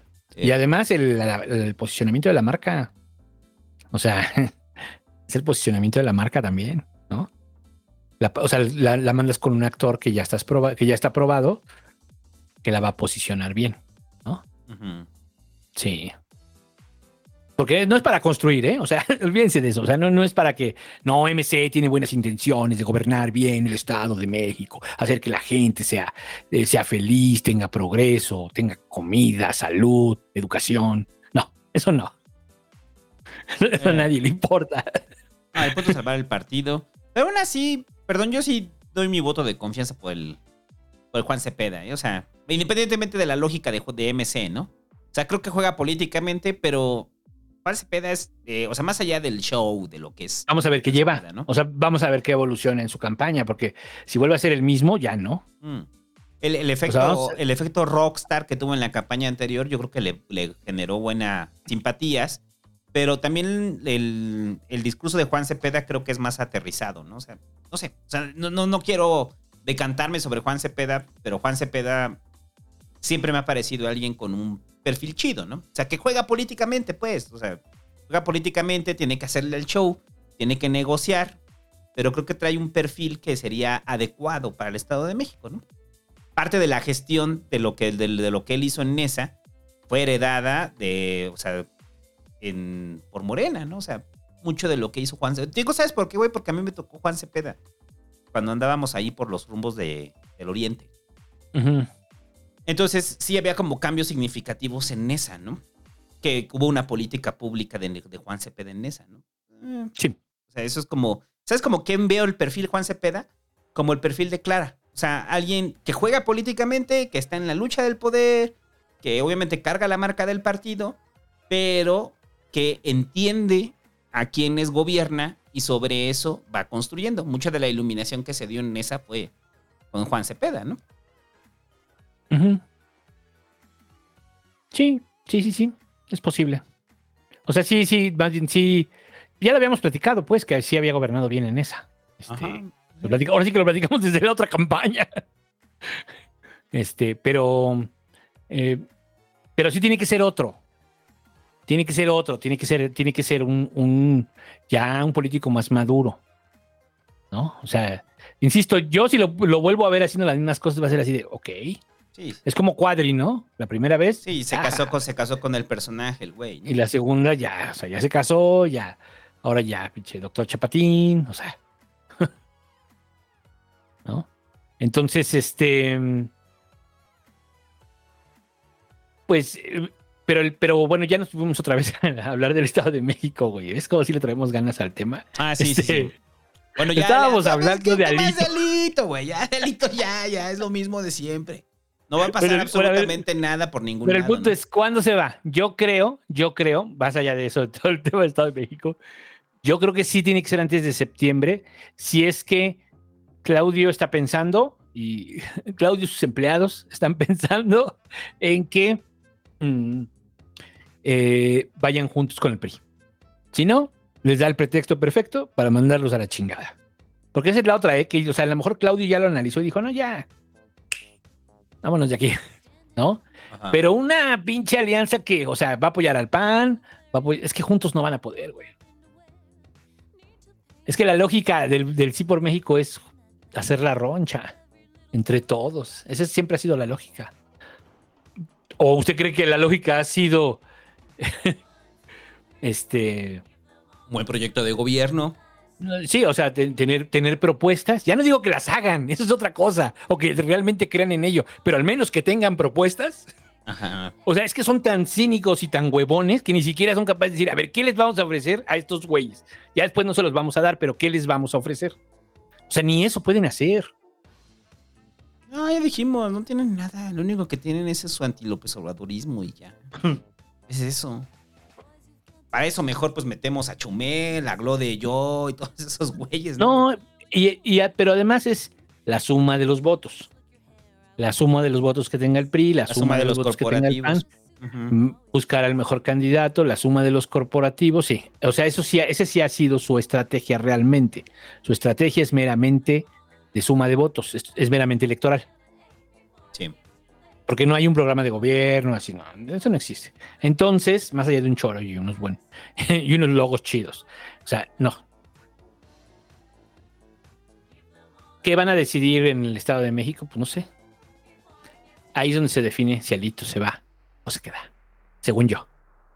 Si sobrevive a esto y lo dejan ir en el proceso y todo, y les parten su madre en el... Es que, güey, o sea, ahorita alguien dijo, Juan Cepeda le va a partir su madre al Sí por México. Eh, les puede jalar, pero. Pero así como partirle su madre. Si va el PRI, no, no ve por dónde. No pudo en la elección pasada, ¿no? No pudo. Ahora, el tema con Juan Cepeda desde la elección pasada, y ahí fue donde el Ya, regresamos a Edomex otra vez. Sí. Ajá. Bueno, con eso concluyo. El pedo de Juan, de Juan Cepeda de la elección pasada este, fue que siempre se les acusó de que los traicionaron. Ajá. De que, de que, de que, o sea, ahí fue cuando el peje dijo al de chingas a tu madre. Les- se los advirtió. Si ustedes quieren ir conmigo en 2018, mm, no hagan eso. Vénganse para acá. Y no, no quisieron ni mandaron a Juan Cepeda y siempre fue el rollo de que les robó voto. En fin. O sea, lo que, lo que quiero decir es que a lo mejor el, el sí por México sí puede funcionar. Si van los tres juntos y Juan Cepeda le quita a Delfina. Mm, sí. Y es que ese es el rollo. O sea, Juan Cepeda le quitaría a Delfina. Le quita a Delfina. Ajá. No creo que le No quite le quita al PRI. por México. No, le quita a Delfina. Ni al PRI ni al PAN. Ajá. Sí, le quita No le quita. Sí, estoy de El acuerdo. PRD, pues, es de. O sea, el PRD, pues es lo mismo. Sí. No existe. Bueno, este. La captura de Caro Quintero. Esa fue al día siguiente del Pasquín. Que ahí dicen, o sea, to- toda la semana trajeron el rollo de la captura de Caro Quintero. A ver, a ver, es que es irreal toda la historia de lo del asunto, del asunto de Caro Quintero. Primero que Caro Quintero eh, saliera, luego no lo encontraban, luego al parecer estaba, se seguía dedicando a actividades criminales. Al parecer, ¿no? Porque la otra es que Caro Quintero nomás andaba ahí tratando de escapar, güey. Y, y lo agarraron, ¿no? Entonces la Marina dice, no, llevábamos ahí ya un, rato persiguiendo a Caro Quintero. Ajá. O sea, sí, güey, la DEA te dio el pitazo, ¿no? Entonces, pues eh, obviamente esa operación de la DEA es un asunto histórico, ¿no? Si no intervino directamente la DEA, pues por lo menos sí dio el pitazo y pidieron la orden para que detuvieran a Caro Quintero, para no meter injerencia eh, en la seguridad de México. Y lo, atraparon, atrapan a, a Caro Quintero, pero a mí me encanta porque entonces mucha gente sale como, como si salieran a defender a Caro Quintero, güey. Eso, eso es, ¿Pero por qué? Exacto, es así como de, ¿por qué, güey? O sea, ¿por qué? O sea, es que es el pedo del lo anti-López Obradorismo por el anti-López Obradorismo, ¿no? O sea, tanto te odias a López Obrador que te emputa que hayan atrapado a Caro Quintero, güey.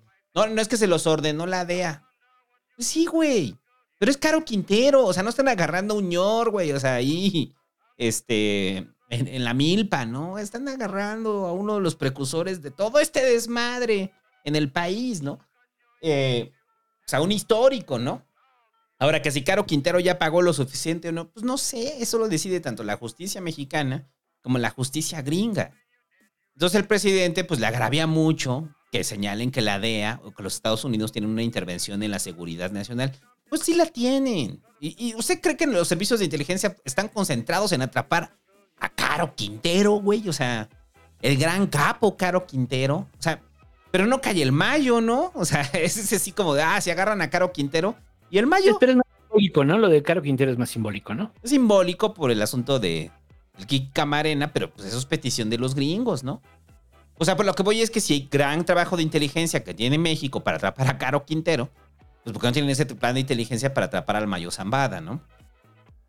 También ¿Por qué no sirven para eso? Los gringos son pendejos. O sea, de, o sea, de verdad, toda la pinche guerra contra las drogas ha demostrado la ineficiencia de, de- del- del aparato gringo. En, eh, o sea, Ya, ya atrapamos al más pendejo, güey. O sea, ya atrapamos a un señor, a un venerable anciano, güey. O sea, ese es el mensaje, ¿no? O sea, güey, y aparte todo es ridículo. O sea, digo, no, no es como burlarse de la muerte de los militares, pero es ridículo el pedo cuando ves que se cayó un helicóptero.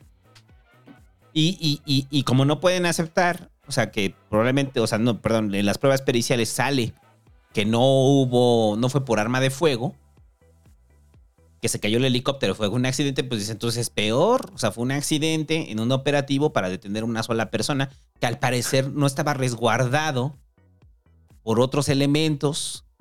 O sea, no era un gran operativo, no es como cuando trataron de detener a Ovidio. O sea, era un güey solo, iban tres helicópteros para detenerlo y uno se cae, güey. O sea, parecen los Monty Python, cabrón.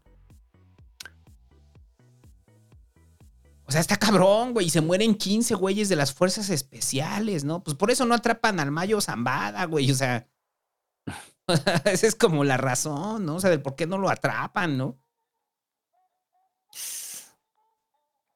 Pero bueno, ¿estás de acuerdo? Bueno, no sé qué pienses tú. ¿Fue una petición de los gringos, sí o no, güey? Sí, por supuesto que sí. Por supuesto que sí. O sea, porque. Pues sí, el, el rollo con Caro Quintero es que se ha mitificado durante, o sea, güey, tantos años con el tema de Caro Quintero, güey. Tantísimos años, ¿no? O sea, ahorita se reaviva, pues, ¿no? De cuando sale. Pero este. Pues ya era así como. No, pues ya Caro Quintero es así como un viejito ahí, ya en su pinche este. eh, durmiendo así con una mantita, güey. Luego ya lo ves que anda de desmadroso. ¿Viste el video? No. Salió un video, güey, donde parece que está Julián ahí tocando para ellos, güey.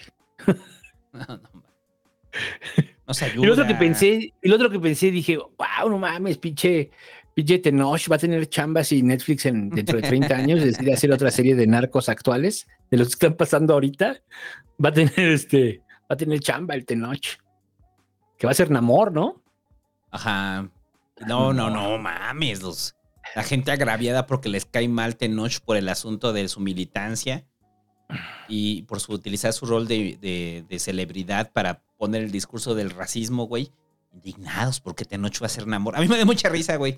Desde, yo sé que Tenoch, este, no si escucha el pasquín, pero sí escucha mi gala y escucha la vida me da acidez. Pues si escucha el pasquín, si escuchas el pasquín Tenoch, este, o sea, a mí me da mucha risa su pinche, porque se filtra el rollo de, ah, aquí está, se filtra la imagen de Tenoch como Namor, ¿no? Y el güey agarró el, el güey de, de Bob Esponja, el chico Percebe, y el otro güey, no me acuerdo cómo se llama, el otro güey. Y le dio retweet el Tenoch y le puso, se filtra imagen de Tenoch, güey. O sea, él mismo se hizo burlar ese pedo, ¿no? O sea, como Namor, ¿no? Eh, a mí me dio mucha risa. Digo, ah, está chido, güey. Estás riendo de ti mismo, ¿no? Bueno, pero el punto es que Tenoch, güey, va a tener mucha chamba porque interpreta a Caro Quintero, ¿no? Entonces, dentro de 30 años que Netflix haga otra serie de narcos mexicana, Netflix o el que sea, este Tenoch puede volver a salir como Caro Quintero. Sería muy cool. Sería muy cool verlo bailar así. Esa escena con Julián. Es que en los narcos hay como un, hay como un código de los viejos, ¿no? Y así como, es como una celebridad o una leyenda viva, ¿no? Caro Quintero. Pero, por eso repito, o sea, ¿qué, tanto le hacía al país? Pues no, güey, es para deportarlo y ya, se acabó. Pues la DEA siempre ha estado metida hasta las chanclas aquí, ¿no? Pues sí, pero también por eso no funciona. O sea, lo de Kiki Camarena, pues sí, pero ¿qué hacía la DEA en México, no? Desde el principio, esa es la primera pregunta, ¿no? Ahora sí que no es la señorita que hacía tan sola en la calle, no. Es que hacía la policía encargada, una policía federal de los Estados Unidos operando en México. Esa era la primera pregunta. La segunda es, ¿por qué este, lo mataron, no? ¿Por qué lo mataron? Ah, porque, porque sabía todo esto. Ah, ok. No, porque, se, porque se metió al grupo de Caro Quintero y vieron todo esto. Pero bueno, este, y ya, ya, luego hablamos de narcos. ¿Qué más? Eh, el asunto El Temec. del Temec. eh, a ver, para mucha banda que yo lo tuve que leer varias veces, varias veces sobre este tema para entender cómo funciona. Eh, cómo funciona el asunto de las consultas, ¿no? O sea, porque, a ver, Canadá y Estados Unidos lo que están quejándose es que eh, muchas de las políticas de energéticas del PG pues están afectando sus intereses económicos, tal cual. eh, los Sí. intereses económicos de sus empresas. Entonces, ¿qué quiere decir? Que las empresas de energías renovables o las empresas de energías limpias, de las cuales muchos de aquí lloran, o sea, que seguimos ya, ya casi un año con ese tema, y que cómo le chillan a, a sus, a, los- a sus células, eh, a sus este, placas de solares. a sus celdas solares, perdón, este, a sus celdas solares y a sus molinos de viento, como, como ese romanticismo del molino de viento, ¿no? o sea, a las torres eólicas, güey, o sea, porque lo ven como molinos de viento, güey, lo ven como el Quijote, así lo ven. Así lo ve Ramiro. Así lo ve Ramiro, ¿no? Entonces, bueno, entonces el punto es que sí, muchas de esas empresas son capitales estadounidenses o capitales canadienses que habían hecho una pues- inversión. ¿Qué? Sí, sí, sí, no, sí, perdón, no continúa. Es que habían hecho una inversión enorme en el país y Peña lo permitió y Peña les dio acceso. No era un grupo ambientalista con- haciendo torres eólicas, güey. No, son empresas. Y esas empresas, hay un lobbying verde y ese lobbying verde lo que hace es, vamos a montar torres eólicas. ¿Quién las va a traer? Pues los canadienses y los gringos. Entonces el peje al momento de que dicen no les vamos a dar prioridad y vamos a meter nuestras propias energías, pues los gringos y los canadienses se enojan se enojan mucho y entonces pasó algo. Revisaron el Temec. Que ya había pasado, ¿eh? No es la primera vez que se hacen consultas. Ya se habían hecho previamente. O sea, eh, eh, en estas consultas prácticamente es como una revisión del Temec. O sea, cuando dicen vamos a hacer consultas es vamos a revisar el Temec, vamos a revisar el documento y si encontramos que no tienes facultades para eso o estás violando el tratado, te vamos a meter una impugnación. O sea, bueno, no una impugnación, sino una, un proceso. Lo vamos a litigar, ¿no? Entonces, dentro de ese proceso es me vas a tener que indemnizar de acuerdo a tus políticas, ¿no? O reviertes o me indemnizas. Y en este caso, indemnización, que es exactamente igual lo que pasó con Texcoco, indemnizaciones. Va a haber indemnizaciones por el asunto de las energías, por desplazar las energías renovables de empresas estadounidenses y canadienses. Sí. Pero es eso. O sea, es los gringos y los canadienses defendiendo los intereses eh, que tienen en el país de los pinches prietos. Entonces es así de pinches prietos, pendejos. Yo tendré inversiones, no mamá. Yo voy a ponerles molinos como su Quijote. Oiga, eso es de España, me vale verga. Hablan como, mismo. hablan como mi empleada doméstica. Para mí ser guatemalteco, salvadoreño, nicaragüense, español, ser lo mismo. Entonces, el rollo es, o sea, es exacto. Dice, no, es que es de Miguel, es de Cervantes. Miguel es mi jardinero. Entonces es el pedo, güey. O sea, o sea y, y- y aquí es la presión económica. Entonces, los derechairos bien felices, ¿no? Así como de, eh, a huevo, ahora sí vas a ver, vas a respetar la ley, eh, te van a doblegar. ¿Qué, qué, qué- qué feliz estás con que el imperio nos doblegue, güey? O sea, ¿qué- es en serio, qué, qué, qué, feliz, qué chingón, qué, qué es bueno, güey, verte de Te hace buenas feliz, te hace feliz, güey. Eh, te, ponen bueno. bien de buenas, ¿no, güey? Que, que el imperio y los canadienses nos dobleguen, ¿no? O sea, bueno, pues, a ti no te pone de buenas así, ah, no mames, qué chingón es saber que los gringos y los canadienses velan por sus intereses para chingarse a López Obrador, güey. O sea, así se despierta usted, amigo, en las mañanas, amigo derechairo, Ah, porque es lo que están haciendo. O sea, para que nos demos una idea, este, Pues es que esto lo está operando la vicepresidencia de los Estados Unidos. Es decir, el, el nivel, no, no, es así de que, ah, ya eran unos pinches hippies que vinieron de California y tenían ahí sus molinos y hacían energía y pinche Andrés Manuel es un tirano y ya les quitó el trabajo y ahora pues tienen que pedir limosna ahí en el centro histórico. No, eso no pasó.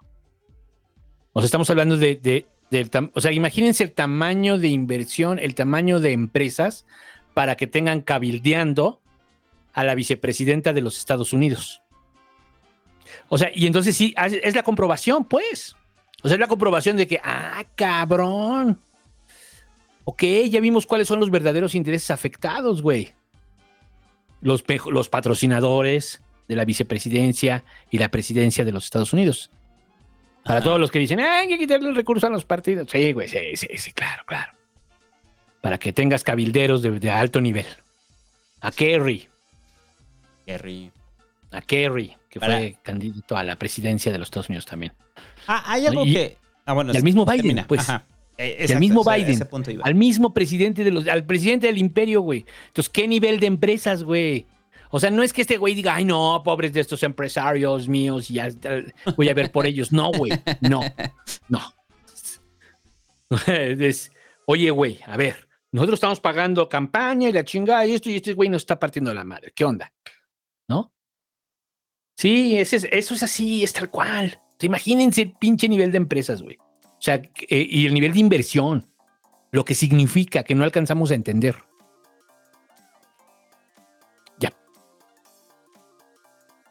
Hay, algo ahí que a mí me sorprende y no sé que, que- no sé, no hay coincidencias en política. ¿Por qué está ya después de la reunión? La reunión fue la semana pasada. O sea, ¿qué hablaron Biden? Porque hablaron en secreto, hablaron en privado. ¿Qué hablaron en privado Biden y el PG? Que esto viene una semana después. Entonces, ¿qué quiere decir? Si te aviso, que avisa no es traidor, güey. Pues te estoy avisando, Andrés Manuel. O sea, estoy avisando, Andrés Manuel, que voy a meterlo del Temec, te vas a la verga. Entonces Andrés Manuel, el peje les dijo, haz lo que quieras. A ver, ¿qué vas a hacer?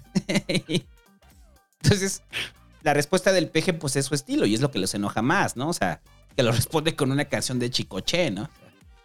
Entonces todas se enojan más. O sea, la, la, derecha eriza dice, ya vieron, ya vieron el imperio, ahora sí nos va a doblegar, van a ver. Y el peje, no, miren, como la canción de Chicoche. y dices, güey, o sea, el presidente con sus modos y estos güeyes atrabancados, pues lo que nadie habla son de los intereses que tienen los gringos sobre nosotros. ¿No? O sea, Necesitamos que el imperio venga a poner orden. ajá. Porque aquí hay un chingo de prietos que no, no entienden su papel, no entienden su rol. No entienden la lógica del goteo. Sí. Y que, y que la condición natural de los seres humanos es ser pobre. El capitalismo, lo que el capitalismo saca a la gente de la pobreza. Ah, sí, güey. Sí, sí, sí, sí. Pero bueno, pues pinches pubertarios, güey, ahí está, güey. El Estado operando para ellos. ¿Ya ven cómo se sirve el Estado? Está cabrón. Ahí está, güey. Pues que se defiendan, güey. Que ellos hagan su energía y paguen su cableado y la, lle- y la lleven a donde la quieran llevar. Mucho de eso viene de, también varias empresas eh, maquiladoras y empresas canadienses y gringas que se vieron afectadas o se pueden ver afectadas por la generación de energía. Porque recuerde que con la propuesta de la reforma eléctrica era que se prohibía la generación y solamente estaba recaía en las manos de CFE. Entonces, muchas empresas, entre ellas FEMSA, que son los que son más beneficiados, pero bueno, esos no son gringos, son capitales nacionales. Bueno, hay capitales extranjeros también hay. Eh, les preocupan las políticas energéticas del presidente López Obrador, que es lo que van a revisar, ¿no? O sea, en pocas palabras, les preocupan sus intereses económicos. O sea, es eso. O sea, es que es lo que yo decía la otra vez. O sea, ¿cómo disfrazan el, el cabildeo de las energías limpias? ¿Cómo lo disfrazan para hacerlo pasar de preocupación ambiental y defender sus intereses económicos? O sea, eh, es muy cabrón, ¿no? O sea, ¿cómo, ¿Cómo juegan con eso? Están jugando con el calentamiento global, tomándolo de excusa para promover su negocio. Sí. Sí, porque, porque además, o sea, es, es que es la mercantilización del problema. Y, y también te das cuenta que mucho de lo que se vio en la, en la agenda del calentamiento global, de que se dijera en todos lados, de que se hablara del tema, de que fue pues también para echar a, echar a andar otras economías alternativas a las que ya estaban. Porque si no, no te lo explicas. Y ahora que son sustentables, no lo son. No lo son. Y, y se Entonces, pone- ¿por, por qué no decimos de la energía nuclear? Pues sí, güey, ya la verga. Ahí me preguntaba alguien en el ciber. Que por qué los gringos, por qué no invertimos en energía nuclear, en energía nuclear. Yo les decía que mucha de la inver- inversión en energía nuclear viene de los gringos o en su momento de la Unión Soviética. Por eso Corea tiene reactores, por eso Japón tiene reactores, por eso Alemania tenía muchos reactores. Bueno, fueron desactivando varios, pero tenían de las dos partes. Tenían de la parte de la Unión Soviética y de parte de los Estados Unidos a Estados Unidos no le interesa que sus jardineros tengan reactores nucleares. Entonces, se lo voy a poner en, en palabras que usted pueda entender si usted es amigo derechairo. ¿Usted le daría un reactor nuclear a su servidumbre?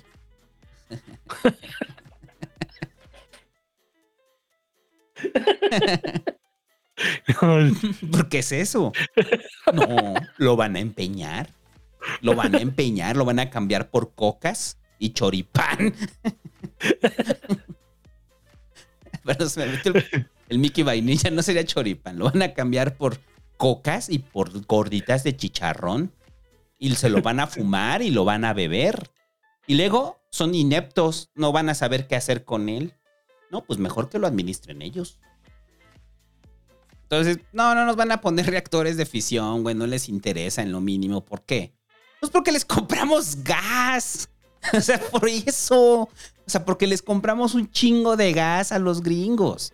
Ya olvidó eh, el, el asunto de lo que pasó con cuando cerraron el gasoducto y que le dieron primacía a ellos, pues les compramos muchísimo gas a los gringos. O sea, ¿para qué les verga nos van a dar reactores de fisión? O sea, no les interesa, ¿no? ¿Qué les interesa? Que no que les compremos. Es lo que les interesa, que les compremos, ¿no? Y ahí tenemos Laguna Verde, ¿no? Que Laguna Verde sirve ahí para prender medio eh, Orizaba ya, ¿no? Sí, pues este. Y el PG decía, a quemar, a quemar, a quemar, a quemar. Yo que si llegan y le dicen al PGO, a ver, ¿qué, lo que queremos es entrarle a quemar. Ah, pues sí, órale, sí, sí hay negocio para ustedes. Porque, ¿qué es eso de paneles solares? Y eso? Hay que quemar. Porque ese es el rollo, ¿no? La lógica del PG, vamos a quemar. Eh. A quemar, a quemar, a quemar, a quemar. Hablar de esto no exime de la propia responsabilidad del gobierno y de la propia ineptitud eh, de, de la 4T.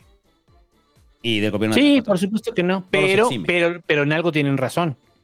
En que el negocio estaba desvent- era desventajoso. Por- a ver, es, es una cuestión de lógica.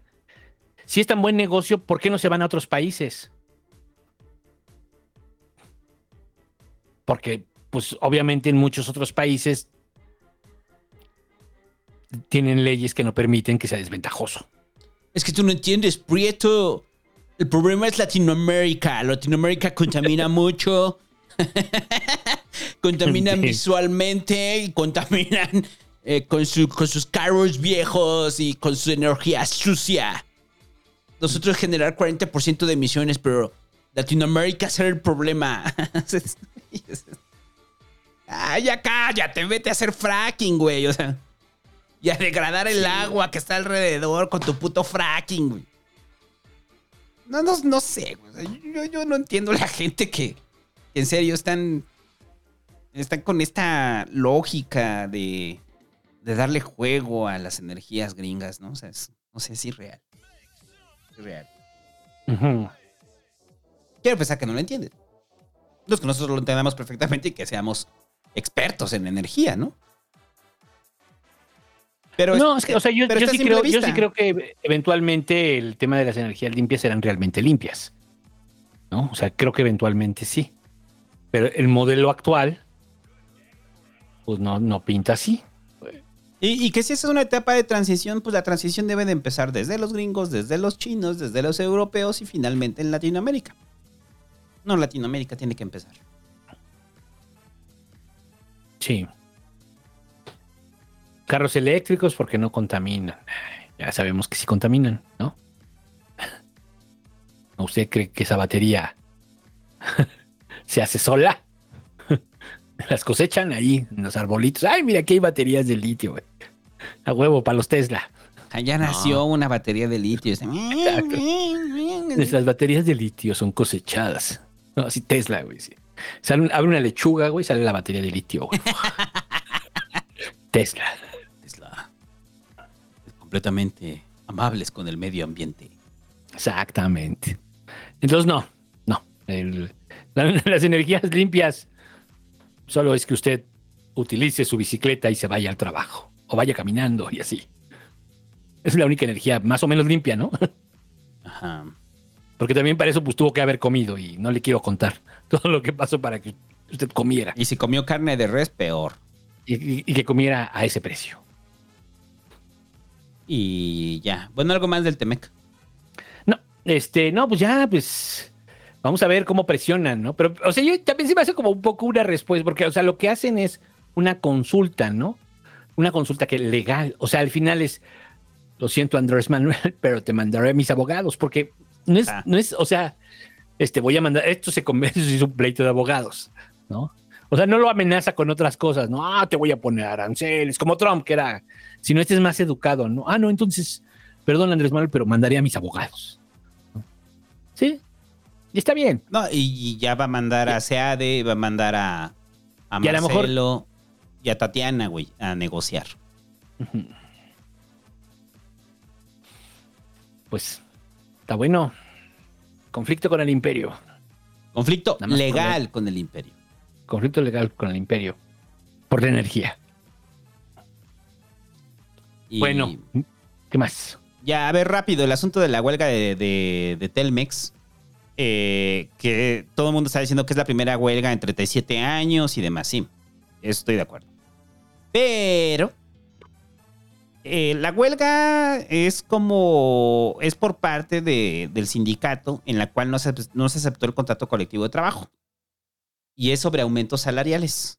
Los aumentos salariales van encaminados al 6, al 7%, y en los eh, casos donde ganan menos, no, perdón, ganan más de 100 pesos al día, eh, aumentarle 50 pesos, ¿no? O sea, es una lucha eh, que parece justa. O sea, parece justa, pero es el sindicato. O sea, es el sindicato y es el sindi- sindicato de telefonistas.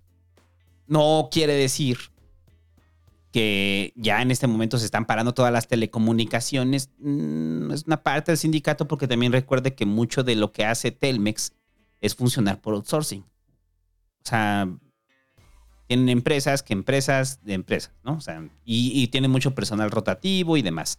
El sindicato de Telmex, sobre todo, es un sindicato que fue de los últimos remanentes del sindicalismo sólido mexicano. O sea, cuando... Sí, es un histórico. Es un histórico. Cuando se da la transición y, y llega Slim y compra teléfonos de México, el sindicato se mantiene, ¿no? Pero no son todos los que están en el sindicato. O sea, es, es como tonto pensar que toda la gente que trabaja en Telmex está dentro del parte del sindicato. No, no, no toda la gente que trabaja en Telmex lo está. Usted si trabaja en un Telcel, probablemente no sea parte del sindicato. O sea, es sobre los telefonistas. ¿Quiénes son en Es general? el, los- di- el sindicato de telefonistas. De- así se le conocía, el sindicato de telefonistas histórico. Sí. Y es el mismo líder charro, güey. A ver, ese es el pedo, güey. A ver, ese es el pedo. ¿No? O sea, que. Pues sigue. O sea, es como sindicato viejo, güey. Sindicato viejo. Entonces, eh, lo sientes como, como, como CFE, como, como Luz y Fuerza con Esparza. Es como así, como de ese perfil, como. ¿Quién más te gusta? Este. ¿Qué otro líder sindical? Así que, que se haya quedado mucho tiempo. Napoleón en su momento, ¿no? Napoleón, o sea, ya hasta, pues me atrevo a decir que hasta el, el Baster. Estoy viendo cuántos O sea- años tiene Francisco Hernández Juárez, que es el líder de los Ujú. telefonistas. Tiene 46 años dirigiendo Siendo el líder sindical. Ajá. Los telefonistas evolucionaron. No solamente son los teléfonos. También es muchos de ellos se fueron a conectar fibra óptica por todo el país. Toda la infraestructura que usted tiene para el Internet es producto de, de los sindicalizados. Pero también tiene instalaciones, Telmex tiene instala- instalaciones outsourcing. Ah. O sea, no les deja todo, toda la, mm, todo al sindicato. Y también parte de la bronca es eso, ¿no? Que dice, güey, o sea, no nos estás dejando crecer. ¿no? Sí, así es. No nos estás dejando crecer. Este. Yo, a ver, yo lo que también veo es que eh, eh, el sindicato de Telmex, también yo creo que ya, como ya no tiene la relación con Carlos Slim, porque Slim ya no es el que el director de Telmex, sino más bien con uno de sus hijos, ¿no? Este. Creo que la, sí, la, la- la relación sí se fue desgastando, porque ya, ya llevaban un rato con diciendo que, que el contrato colectivo no estaba bien, que no lo estaban dejando crecer, ya llevaban rato con eso. Incluso le mandan un mensaje al peje, ¿no? Que dice que los telefonistas de México estamos a su servicio, también somos gente de pueblo y este y se lo dice en el rollo de que dice que dice que la fibra óptica que se utiliza en la Ciudad de México para el Wi-Fi de la Ciudad de México no es de CFE, es de Telmex. Ajá. ¿no? Pero bueno, este y que ellos son los que la operan, ¿no? Que ellos son los que la, la, la operan y que pues eso puede ser una realidad en todo el país, ¿no? Como diciendo, pues también podemos hacer otras cosas, ¿no? no solo trabajar para Telmex, ¿no? O sea, sí, pues sí, ¿no? Porque también, y, y no se me hace mal, o sea, si Slim no te deja crecer, pues crece para afuera, güey, pues Eh, eh, Son las dinámicas. crece para otros lados, ¿no? O sea, tampoco es así como. Porque, a ver, es que también es como un poco. O sea, a nadie se le está yendo el internet, ¿o sí? Eh, de vez en cuando. No, pero digo ahorita con este pedo, o sea, no cortaron el internet. ¿no? Ah, no, no, no, no, no, no. Más bien la bronca es cuando se descomponga. Ajá. Quien nadie lo va a ir a arreglar. Entonces, bueno, pues se fueron a huelga, pero ¿qué? ¿Qué, qué cuáles son las demandas del. del Ay, que del se, co- que corrija el, el contrato colectivo de trabajo para aumentar, eh, a, a aceptar el aumento salarial que va del 4 al 6%. Que las personas que están entrando al sindicato gocen de su pensión al 100%. Ujú. las- lo- lo- los nuevos integrantes. Lo cual es como un absurdo dado el reforma de, la reforma de pensiones que tenemos en el país. Bueno, ya el sistema de pensiones. Porque son pocas las dependencias de gobierno y también de la iniciativa privada donde todavía se pensionan al 100%. Sí. Ya, ya no. Dada la reforma, dada la ley en la cual el sistema de Afores le eh, tiene ese- también lleva una parte del trabajador. Están demandando que aquellos que pertenezcan al sindicato tengan un privilegio especial. Ajá. Pero bueno, es que no es privilegio. En todo caso, sí es un derecho. Lo que pasa es que la- las leyes no están así, pero. un sea, privilegio especial en contraste con los demás trabajadores. Los que con los demás otro- trabajadores de- del de- propio Telmex. Ajá. Los propios otros trabajadores que no son del sindicato. Así es. Sí. Ah, sí, pero. la- perdón, me faltó pero uno. o sea, lo que quiero decir es. A ver. Es que no lo, estás, no lo están pidiendo a, a, a una empresa X. O sea, no se me hace tan mala idea, pues, que pidan ellos una, una que les respeten su pensión Ah, al no, 100%. no, no. Y ni tampoco el contrato colectivo, o sea, creo que es justo. No, mucho menos eso. Justo. El porcentaje que están pidiendo tampoco se me hace desproporcionado. Sobre la inflación. Inclusive es menor que la inflación. Si la inflación la vamos a terminar en el 10%.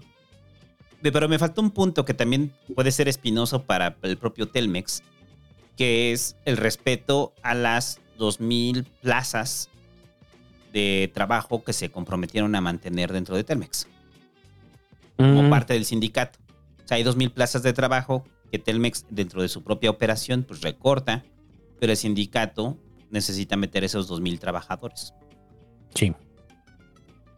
Entonces, ábreme 2.000 plazas. Ujú. Sí, pues es lo que te digo. O sea, es que no les están dejando expandirse. Ese, es, como el tema, ¿no? Y ellos, pues, quisieran expandirse, porque además, a nivel sindical, pues, el- llevar un sindicato es un gran negocio. O sea, que se- au- aunque seas derecho, lo ganan muy bien, pues, los líderes sindicales, aunque sea derecho, ¿eh? Digamos que no roba y la chingada, pues, tienen unos sueldazos, varios de ellos. Imagínense este. Ahora, yo creo que la petición, pensando que la empresa del hombre más rico de México y que ha sido el- que es un super magnate en el ranking mundial, de que, oye, pues nosotros quisiéramos pensión completa, pues no está tan descabellado, ¿no? Sí. no esté tan descabellado, ¿no? O sea. Pero bueno. En fin, este.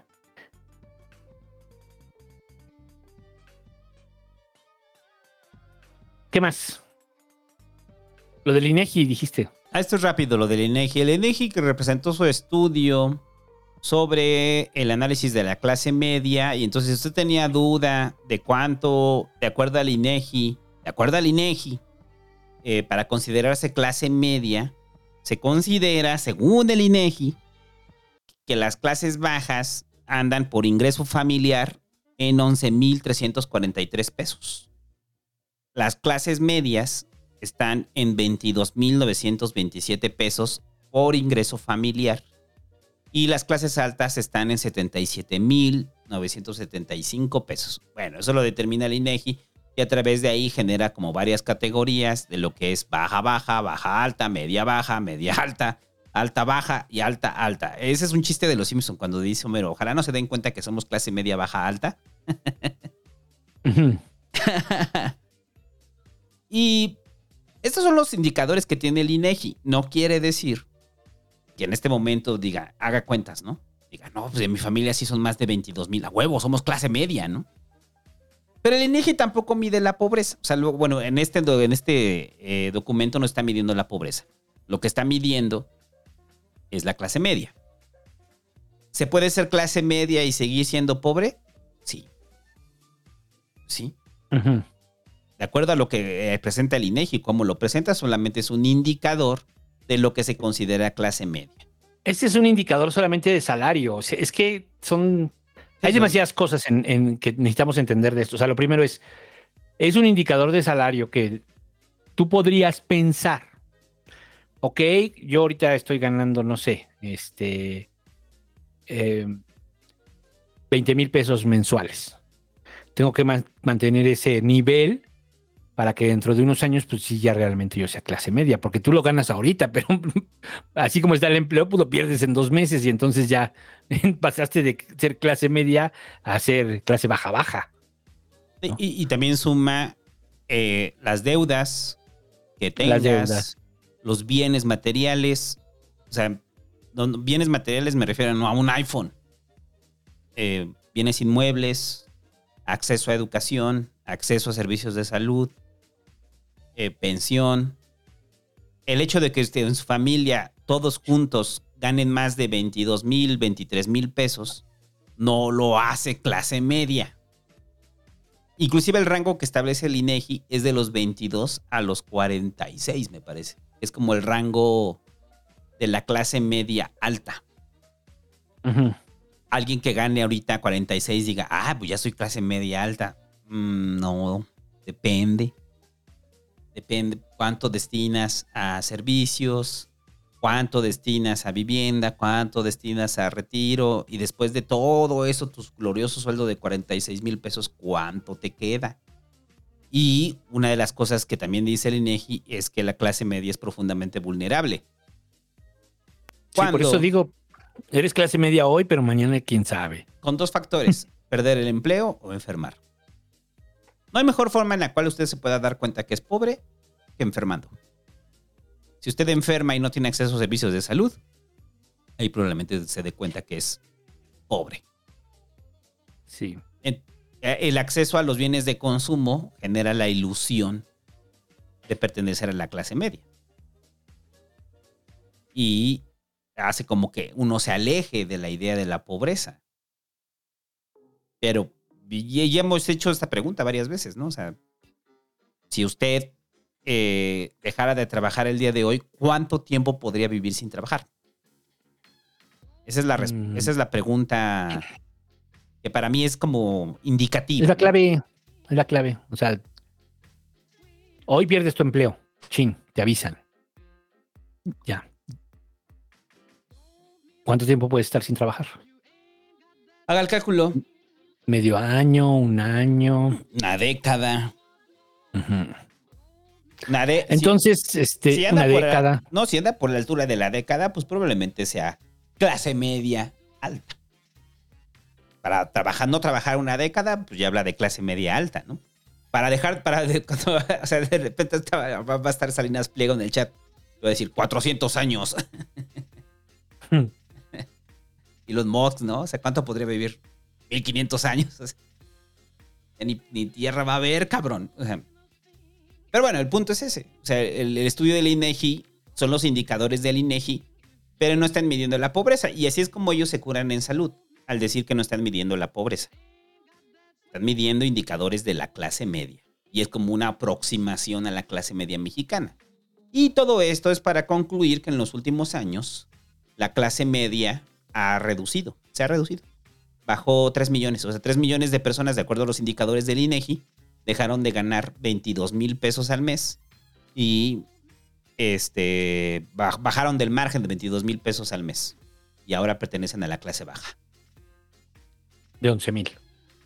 Y también eh, no es lo mismo en las zonas rurales que en las zonas eh, urbanas. ciudades. Ajá, en las zonas urbanas, obviamente el ingreso es mayor, porque obviamente la vida es más cara. Sí, claro. Sí. No, son varios factores, pues. No se puede. Es que es- es- esto nada más es como.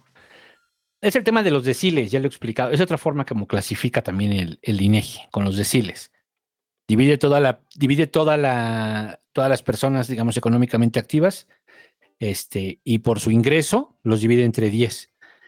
Pero, por ejemplo, el decil 10 es arriba, pues es lo que le llaman la clase alta, alta, ¿no? Arriba de 75 mil pesos. Entonces, si usted ahorita está ganando eso, ya es clase alta, alta, según esta clasificación. Claro, si usted está ganando y es soltero, ¿no? Usted ya es clase alta, alta. Pero desde usted hasta Slim. Entonces es donde dices, no mames, güey. O sea, porque, o sea, sí hay quien probablemente nos escuche y diga, ah, pues yo gano eso y sí, soy soltero, yo me gano, o sea, ¿no? O gano el doble, pero pues lo repartimos ahí con mi señora, etcétera, ¿no? Pero, pero, usted es clase alta, sí. Pero desde usted hasta Slim, y entonces ahí es cuando dices, ah, ah, ¿y esto cómo se llama? Ah, se llama desigualdad.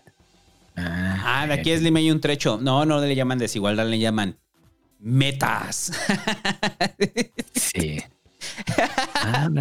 Ah, no, que, que ese, yo no le llamo desigualdad, le llamo meta.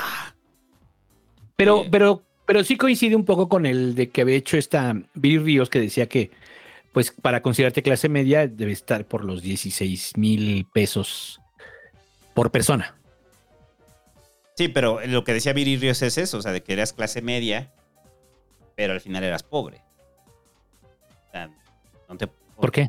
el- el- el- el- la crítica que hacía Viri Ríos es que mucha gente piensa que están en la clase media eh, y la gente que está en la clase media pues está también en situaciones precarias, ¿no? En muchos Ah, sí. aspectos.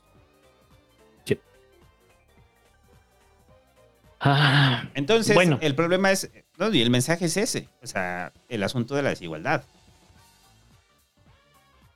El asunto de la desigualdad en este país. Entonces, recupere un poco su conciencia de clase para aquellos que se consideran clase media aspiracionales. A todos Sí. aquellos que creen que ya están del otro lado, nada más ahí les va un dato, que ese sí lo dijo el INEGI. Um, la clase alta, las familias que están ganando arriba de 75 mil pesos al mes en familia como ingreso, de acuerdo a este indicador, eh, solamente son el 1.7% de los mexicanos. El- el- la clase media, que son los que están en este indicador de arriba de 22 mil pesos y hasta los cuarenta y tantos, son el 39% de la población, eh, de toda la población, ¿no? Y la clase baja son el 59%. O sea, 59% de las familias en México perciben menos de 20 mil pesos al mes como familia. Y pues obviamente están los gráficos ahí de los estados donde se, se- están más concentradas las clases bajas. Pues Chiapas siempre aparece en el primer lugar. Guerrero, Oaxaca. Y los estados con la mayor concentración de riqueza, Ciudad de México, Monterrey. Son cosas que ya suponíamos, ¿no? Y son de Las ciudades. las ciudades. Las ciudades concentran la mayor cantidad de riqueza. Y eh, el hecho de que usted pertenezca a ese como clase media, 49%, es cuando ya se crea el mito de la clase media. O sea, sí, de acuerdo al indicador de la INEGI, usted es clase media, pero la pregunta es para aquellos que tienen hogares que rondan entre los 20 mil y los 40 mil pesos. ¿En serio usted considera que con eso puede garantizarse una vida digna durante mucho tiempo? El- O sea, yo creo que es el punto de. Sí, yo creo que sí. Como familia de los 20 a los 40 mil. Es que yo lo pienso en una zona urbana, ¿no? Una familia con 20 mil No, no la hace. no la hace. No, tendría que ser con 40 mil, ¿no? Pero ya ahí te considerarías clase media alta. La clase media que anda como en el salario promedio, que según esto es como de veintitantos mil en las zonas urbanas, las familias, yo creo que difícilmente llegan a fin de mes. Y ese sin considerar que muera el padre de la, el- el- la cabeza de la familia o que enferme la cabeza de la familia. Sí, ahí es donde se hace un desmadre. Ese es otro fenómeno. Sí. Y ya. Nada más de lo de la energía. A ver, nada más para. Bueno, yo quiero felicitar al INEGI porque así como sabemos que, que, que trabaja mucho y nadie sabe qué hace, pues de repente dicen, no, ya hay que soltar algo, a ver, suelta este dato, faz, y sueltan luego así. Ay, hoy hay que soltar este otro dato, soltar. Y así, y ya aparece así todo el mundo, no, el INEGI, el INEGI. ¿Me explicó? O sea, Ajá.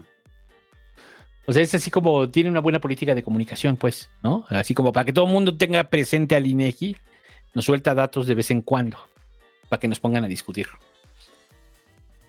Digo, porque en su informe anual, pues también presenta, pues. Va. Bueno, ¿qué más? Y ya para terminar, el asunto de Beatriz y los libros. ¿Qué pasó con eso? Beatriz Gutiérrez Müller, eh, en un evento de promoción de la lectura. Es que, a ver, también hay que entenderlo. Beatriz va a un evento, un evento de promoción de la lectura y se avienta un discurso improvisado.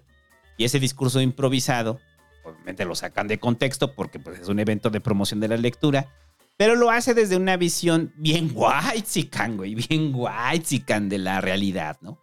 en la cual dice, a esos que son malos, a esos que violentan, que agreden, eh, lo que tenemos que hacer es pararnos con un libro y decirle, lee, lee.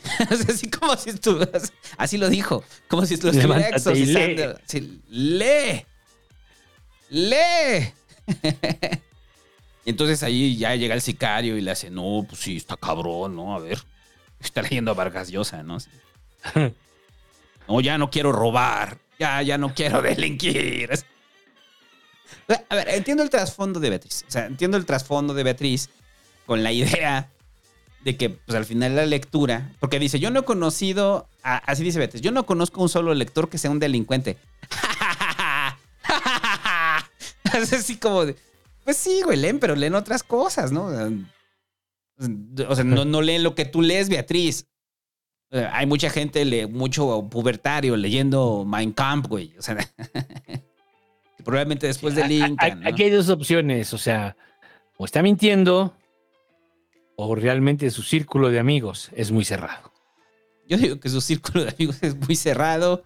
O sea, así lo pienso, sí, claro. No, para mí O sea, es una visión, la visión white Una visión white de la vida. O sea, una visión white de la vida y este discurso que, que se ve que no lo escribió, lo improvisó por completo. Entonces, en esta improvisación que hace Beatriz, pues es molesta. Es molesta, es la visión white de agarrar a un sicario y decirle, lee, lee. Sí, Beatriz, porque tú tuviste un trasfondo educativo, una familia que te soportó educativamente, que te permitió conocer otras cosas, los libros abren mundos, claro. eh, No tiene nada que ver con la promoción de la lectura. La promoción de la lectura es fundamental. Es fundamental. Y yo me acordé mucho de Pascal.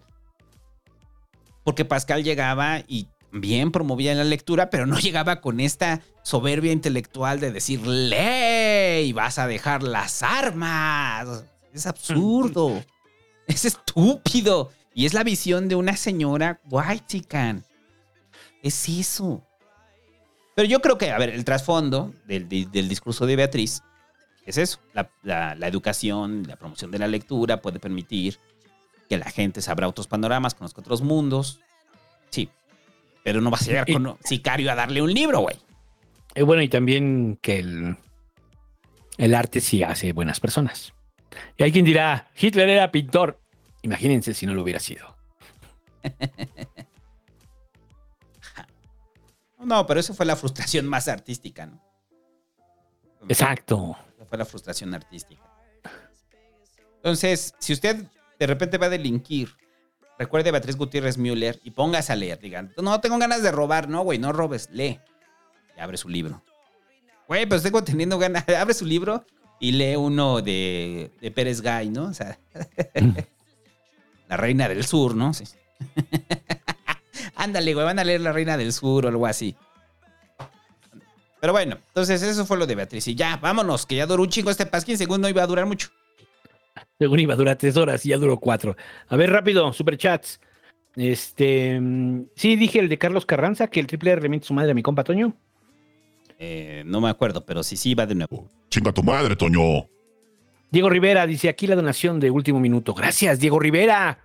Gracias. Eh, Edwin García dice: Buena note, con esto dejo de guachicolear el pasquín. Lo más lejos que hemos podido ver del universo es el fondo del microondas y esto no cambia con JW. Con el, con el John Webb, ¿no? Con el John Webb, ok. James Webb. James John- Webb. John Webb. Lo más lejos que hemos podido ver del universo es el fondo del microondas y esto no cambia con... Ah, ok. Sí, nada más se ve más clarito. Eso sí es real, ¿no? Pero se supone que esa claridad permitirá saber más cosas. No, la claridad es porque es la representación que hicieron para comunicarlo a la gente. Sí. El- la investigación real, y pues ya le corresponde a los, a los científicos, ¿no? O sea, de, de la luz infrarroja que va llegando. Eh, dice Héctor Bede, dice, un vato decía muy seguro que el pacto federal era de izquierda. Según yo, eso no tiene alineación política de este tipo, pero me hizo dudar. ¿Qué opinan? De que el pacto federal tiene raíz. ¿Pero cuál? El pacto federal nacional, pues ¿El, el de México o, o digamos el modelo gringo, que fue el que se metió después en Latinoamérica? sí, O sea, porque no- ¿cuál pacto federal? Sí, no lo entiendo. ¿No? O sea, ahora vamos a pensar. mm, que sea de izquierda, pues yo es que no veo cómo.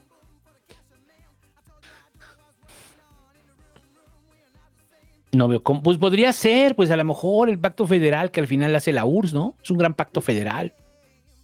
Ese sí es un pacto federal de Adebis, ¿no? Que sean países distintos, claro, unos por la fuerza y otros a huevo, pero bueno.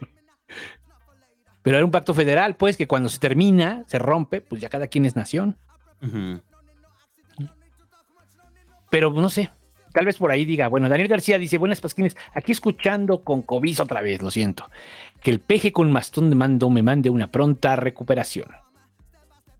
Recupérate pronto. Os pregunta, dice, ¿es cierto que hay una variante centauro de COVID? No lo sé. No lo sé. Carlos Martínez dice, ¿qué no Dante había mandado a la Verge al Prian RD? Sí, Ese- pero puede ser que con el PAN sí. Eso dice, eso dice. Luego, no, más bien no. Eso, eso, eso dicen unos panistas. Falta que me dice, ah, sí, te, nos dejan visto, güey. Sí, totalmente de acuerdo. Yo digo que a MC le sigue conveniendo más ir solo. Sí. José Arnaldo Núñez dice, recientemente visité Laguna Verde, sí es de clase mundial. El tramo 4 y 5 no son tan pesados, el tramo 7 es el que preocupa. Selva, eh, Calakmul y eso. Sí, son dos cosas, ¿no? O sea, que fue a Laguna Verde y que la planta sí es de clase mundial. Ah, sí, ya entendí, no entendía ni madres, dije que está hablando. Ok, sí. Y el tramo Y si 4 de y Laguna Verde y si es de clase mundial. Ok. El tramo 4 y 5 no son tan pesados, el tramo 7 es el que preocupa, Selva, Calakmul y. O sea, del tren Maya. Ajá.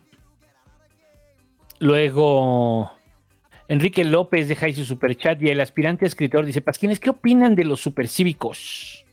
Que salgan de la Benito Juárez. que se den un... Güey, es que... Mira, Pedos de guay, chicas. pedos de Whitesicans. ¿Sabes que si usted Sí. sale de su colonia y de repente dice, te voy a grabar, güey, ya te estoy grabando, güey, te estoy grabando. Oye, no me empujes, güey, no me empujes, güey. O sea, y que está en su bici y demás, pues, pues, pues, pues que salgan de la Benito Juárez, ¿no? O sea, no, no, no, en su momento no se me hizo una mala iniciativa la de los supercívicos, creo que bien, respondía a su, a su entorno, pero hasta ahí llegó, ¿no? O sea, entorno inmediato de la Benito Juárez. Sí, porque además ya está como que perdió su- en ese sentido su chiste, ¿no? Ahí sigan a, en, en Twitter sigan a, se llama Bici Reportera.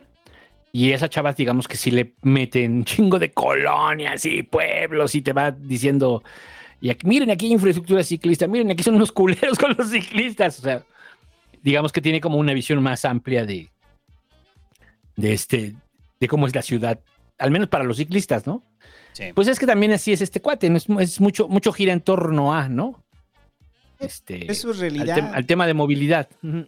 Es lo que vive él. Sí. Y luego dice Marco Antonio Espinosa Dávalos dice, ya es hora más que erótica. Saludos, pasquineros. Saludos. El Liu David Nava dice, en síntesis, ¿cuál es el peor pecado de Alito? ¿La prepotencia, la torpeza o qué sea? ¿Es cierto lo que dice Nino Canún que los chuchos acabaron con el PRD? Bueno, lo primero, eh, ¿cuál es el peor pecado de Alito? Lo dice la prepotencia, la torpeza o qué será? Todos, No, todos, todos. Él- todo, él, en sí mismo es un pecado. Él es un pecado, sí. No, pues obviamente la, la prepotencia. La prepotencia siempre es un indicador de una persona en la que no puedes confiar. eh, no ayuda a construir. Y, y creo que fomenta mucho el estilo fantoche de la política, ¿no? Ese es el tema, ¿no? Si- o sea, si fuéramos como más francos, más, di- más directos, menos mamada y menos glamour, pues a lo mejor solucionaríamos más problemas. Bueno, y luego dice que sí es cierto lo que dice Nino Canún, que los chuchos acabaron con el PRD. No, no, no, no, no. Esa es la visión de los morenos. El PRD acabó porque se dividió en buena medida entre los, eh, porque Andrés Manuel no podía gobernar el PRD y los chuchos no se lo permitían. No, no se lo permitían. Es así de simple. Entonces se encabronó y se fue. Y está bien, le salió. Si hubiera seguido atado al PRD, probablemente no sería presidente.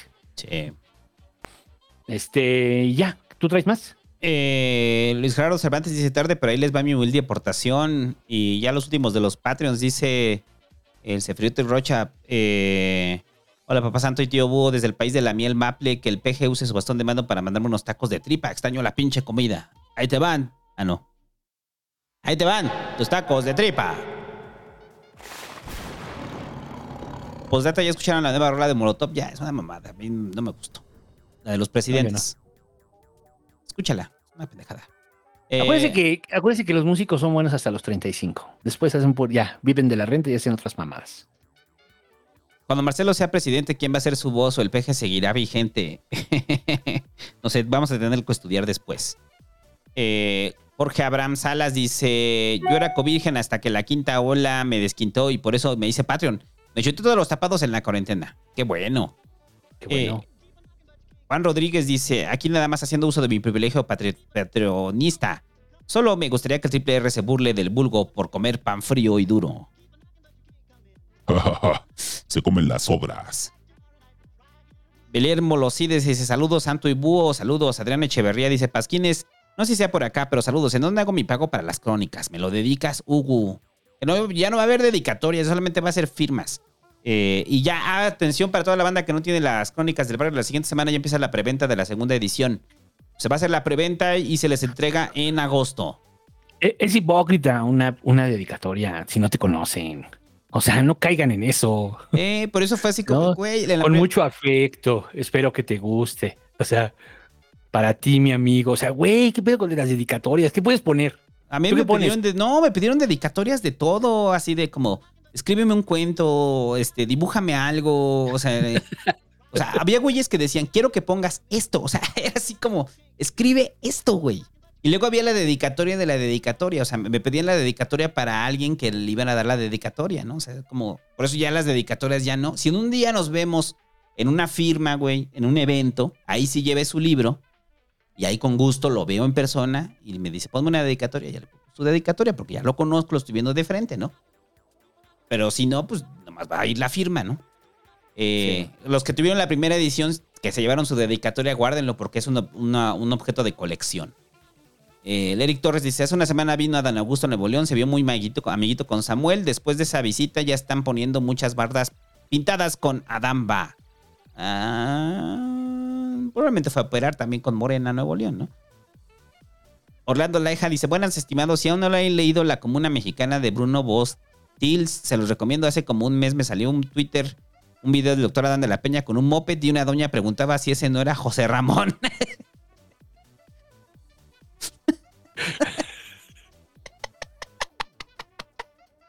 A este se lo voy a mandar.